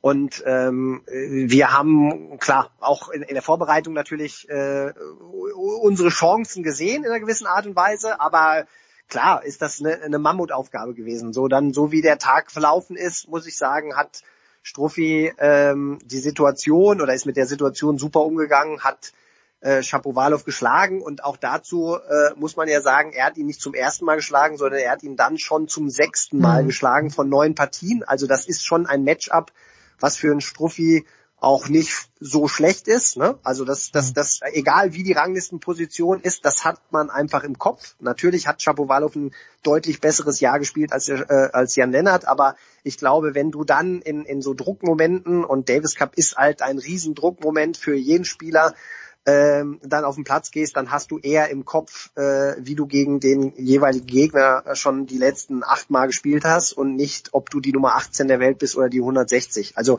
das ist so jetzt nur mal, äh, um das so ein bisschen einzuordnen. Ich glaube, äh, Oscar hat das, so wie du es gesagt hast, äh, sehr, sehr gut gemacht. Ähm, hat gegen äh, wahrscheinlich den besten Spieler vor Ort, Felix, äh, ein gutes Match ge gespielt. Allerdings muss man da auch fairerweise sagen, ja, war er relativ weit weg vom Gewinn. Also ich, fand, dass er es unglaublich offen gehalten hat, aber in den wichtigen Situationen hat leider Felix äh, äh, Auger Aliassim äh, sein bestes Tennis dann abgerufen oder abrufen können und ähm, somit waren wir da äh, dann in dieser Situation, in der wir so häufig schon waren und hatten das 1-1. So jetzt hat man natürlich auch vernommen, dass die beiden sich dazu entschlossen haben, zusammenzuspielen. Ich glaube, man hat äh, es relativ äh, lang und breit auch thematisiert, dass die beiden noch nie verloren haben für Deutschland. Es war so eine gewisse Last irgendwo Mhm. zu spüren. ähm, die äh, irgendwo immer dabei war, das ist klar, aber ich glaube, ähm, dass sie in dem Moment äh, noch mal größer wurde, weil eigentlich keiner erwartet hat, dass wir ein Einzel gewinnen. So. Ne? Und dann mhm. ist es auf einmal da, man hat die Situation, man geht gegen Kanada auf den Platz und ist eigentlich oder ist so weit, wie man es sich erträumt hat. Es ist jetzt sehr, sehr hochgegriffen, aber das war ja die Möglichkeit für uns, Kanada zu schlagen. Das muss man ja einfach sagen. Äh, das Doppel, glaube ich, war so die Partie im Vorfeld, wo man gesagt hat, okay, das ist vielleicht sogar die Partie, wo wir leichter Favorit sind, wenn man überhaupt von Favorit sein immer sprechen kann. Also meiner Meinung nach ist jedes Doppel immer eine 50-50 Sache. Also mhm. das, das meine ich auch ernst. Also vielleicht natürlich immer mal mit einem leichten Vorteil für die eine oder andere Nation. Aber so sind wir in das Doppel gegangen und so wie die Jungs dann zu Beginn gespielt haben, äh, also hätte ich auch nicht erwartet. Ne? Sie haben, fand ich, einen sehr, sehr, sehr guten ersten Satz gespielt. Ähm, du hast jetzt Dennis Shapovalov so ein bisschen rausgestellt, dass der nicht so gut war. Ich würde sagen, dass Vajek Pospisil extrem schlecht angefangen hat, fand ich, weil der äh, als ehemaliger Wimbledon-Sieger halt auch ein exzellenter Doppelspieler ist. Das darf man ja auch nicht mhm. vergessen, dass der jetzt, äh, der hat äh, auch nicht da gerade erst gelernt, das Doppelspielen, sondern ist halt halt auch ein erfahrener, exzellenter Doppelspieler und den, ja, den haben wir so ein bisschen äh, unter Kontrolle gehabt. Ne? Mhm. Und und dann, ja, was passiert dann? Dann äh, äh, muss ich sagen, und das habe ich direkt nach dem Match gesagt und nach einigen Nächten jetzt, in denen ich drüber geschlafen habe, würde ich das auch immer noch weiter so sehen. Was wir dann verpasst haben, äh, war, dass wir den zweiten Satz länger offen gelassen haben. Ne? Also das, wir haben das äh, Break, was, äh, was wir dann bekommen haben, Anfang des zweiten Satzes, das haben wir so ein bisschen hergeschenkt. Da hat Kanada noch nicht viel besser gespielt, mhm. sondern da waren die irgendwo noch auf der Suche nach ihrer Leistung, waren auch noch sehr unzufrieden. Und ich glaube, wenn wir zu Beginn des zweiten äh, da länger dranbleiben und länger in diesen Köpfen reinkommen, in diese Köpfe reinkommen von Postbisil und auch Shapovalov, äh, dass wir dann sehr gute Chancen haben, die Partie zu gewinnen. Ich will jetzt nicht sagen, dass wir sie dann auf jeden Fall gewinnen, sondern dass wir dann sehr gute Chancen haben. Aber so haben wir auf einmal dieses Momentum komplett aus der Hand gegeben. Die Kanadier haben sich unfassbar gepusht. Also da, da war dann so eine so eine Welle auch, so Emotionen, die, die sind sehr emotional geworden, haben das sehr sehr gut gemacht, haben die die das Publikum mitgenommen, also ihr Publikum und äh, und unsere beiden haben auf einmal so ein bisschen das Gefühl gehabt, ja, äh, scheiße, was passiert hier eigentlich? Mhm. Wir, wir waren doch besser, wir sind vielleicht die besseren Doppelspieler. Was passiert hier? Und waren so ein bisschen auf der Suche und die einen im Spiel besser geworden, das muss man ehrlicherweise sagen. Sie haben dann am Ende auch verdient gewonnen, weil sie einfach die besseren Spieler dann waren zu den Zeiten und ja, Kevin und Tim haben so ein bisschen weiter gesucht ne? und, und hatten immer wieder, wollten immer das Gefühl bekommen, wie die Partie angefangen hat. Und das hat leider haben äh, die Kanadier äh, da nicht mitgespielt, sondern haben dann ihr Level dementsprechend äh, ähm, erhöht und haben, haben das dann wirklich auch äh, wie ein Weltklasse-Doppel äh, zu Ende gespielt. Hm. Zwei Fragen habe ich noch, Michael. Erstens, Hand ja, sorry, aufs Herz. So nein, nein, nein, nein, das ist auch, ist, ist ja exzellent. Ähm, Hand aufs Herz. Nachdem die Viertelfinale fertig waren, nachdem die Halbfinale festgestanden haben, was, welches Team hast du dann, wenn du dir darüber überhaupt Gedanken gemacht hast, aber jetzt rein theoretisch, welches Team hast, hättest du gesagt, gewinnt jetzt äh, diesen Titel bei diesem Davis Cup Finalturnier und erklär mir bitte, warum es nicht Kroatien gewesen ist bei dir oder war es doch Kroatien, was eigentlich die einzig logische Antwort wäre? Ha. Nee, bei mir war es immer Kanada. Also, okay, wegen, wegen ähm, Shapovalov auf zwei und weil du weißt, dass Felix das Einzel gewinnt. Nee, wegen, Genau, wegen, ähm, weil für mich dann klar war, ähm, dass, also Kanada hatte generell, finde ich, die, die größten Auswahlmöglichkeiten. Sie haben mit Felix mit Abstand den besten Spieler da gehabt vor mhm. Ort. Also das war einfach so, der war unglaublich fokussiert. Also das, ähm, ja, also das, das, das, wenn du dann am Platz sitzt und, und das dann auch live erlebst, ähm, das war halt, der, der war oder ist in einer Phase seiner Karriere gerade, wo ich glaube, wo es jetzt richtig nach oben gehen kann noch. Und ich meine, wir reden von einem, der Nummer fünf oder sechs ist in der Welt. Äh, also viel weiter nach oben kann es da nicht gehen. Aber also der ist einfach, war in, in der Woche außergewöhnlich. Ähm, und ich hatte immer das Gefühl, dass der Shapovalov halt äh, mit jedem Match besser wird. Und, und dann hast du zwei unglaubliche Einzelspieler und trotzdem noch die Option, dass die auch jedes andere Doppel schlagen können. Klar, ich gebe dir vollkommen recht, Kroatien war für mich ein Finalgegner. Ne? Ich hatte jetzt nicht Australien da gesehen, Ja, aber also Mektic Pavic Kroatien ist unfassbar, Genau, dass sie das Doppel verlieren, Mektic Pavic. Wahnsinn.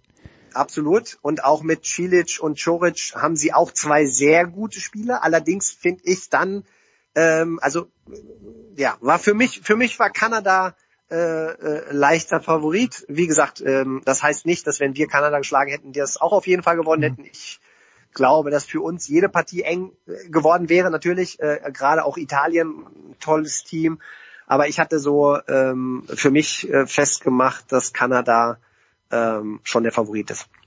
Wunderbar. So, und in knapp vier Wochen, Michael, ich glaube in ziemlich genau vier Wochen, na, ein bisschen länger ist es hin, beginnt mit dem United Cup äh, die neue Saison. Es gibt parallel ein paar Turniere, die zwei, drei Tage später anfangen. Äh, wirst du, es ist ja eine Veranstaltung ATP und WTA und nicht der ITF, also der DTB ist oder nicht am Start eigentlich, aber du warst die letzten Jahre beim ATP Cup immer dabei.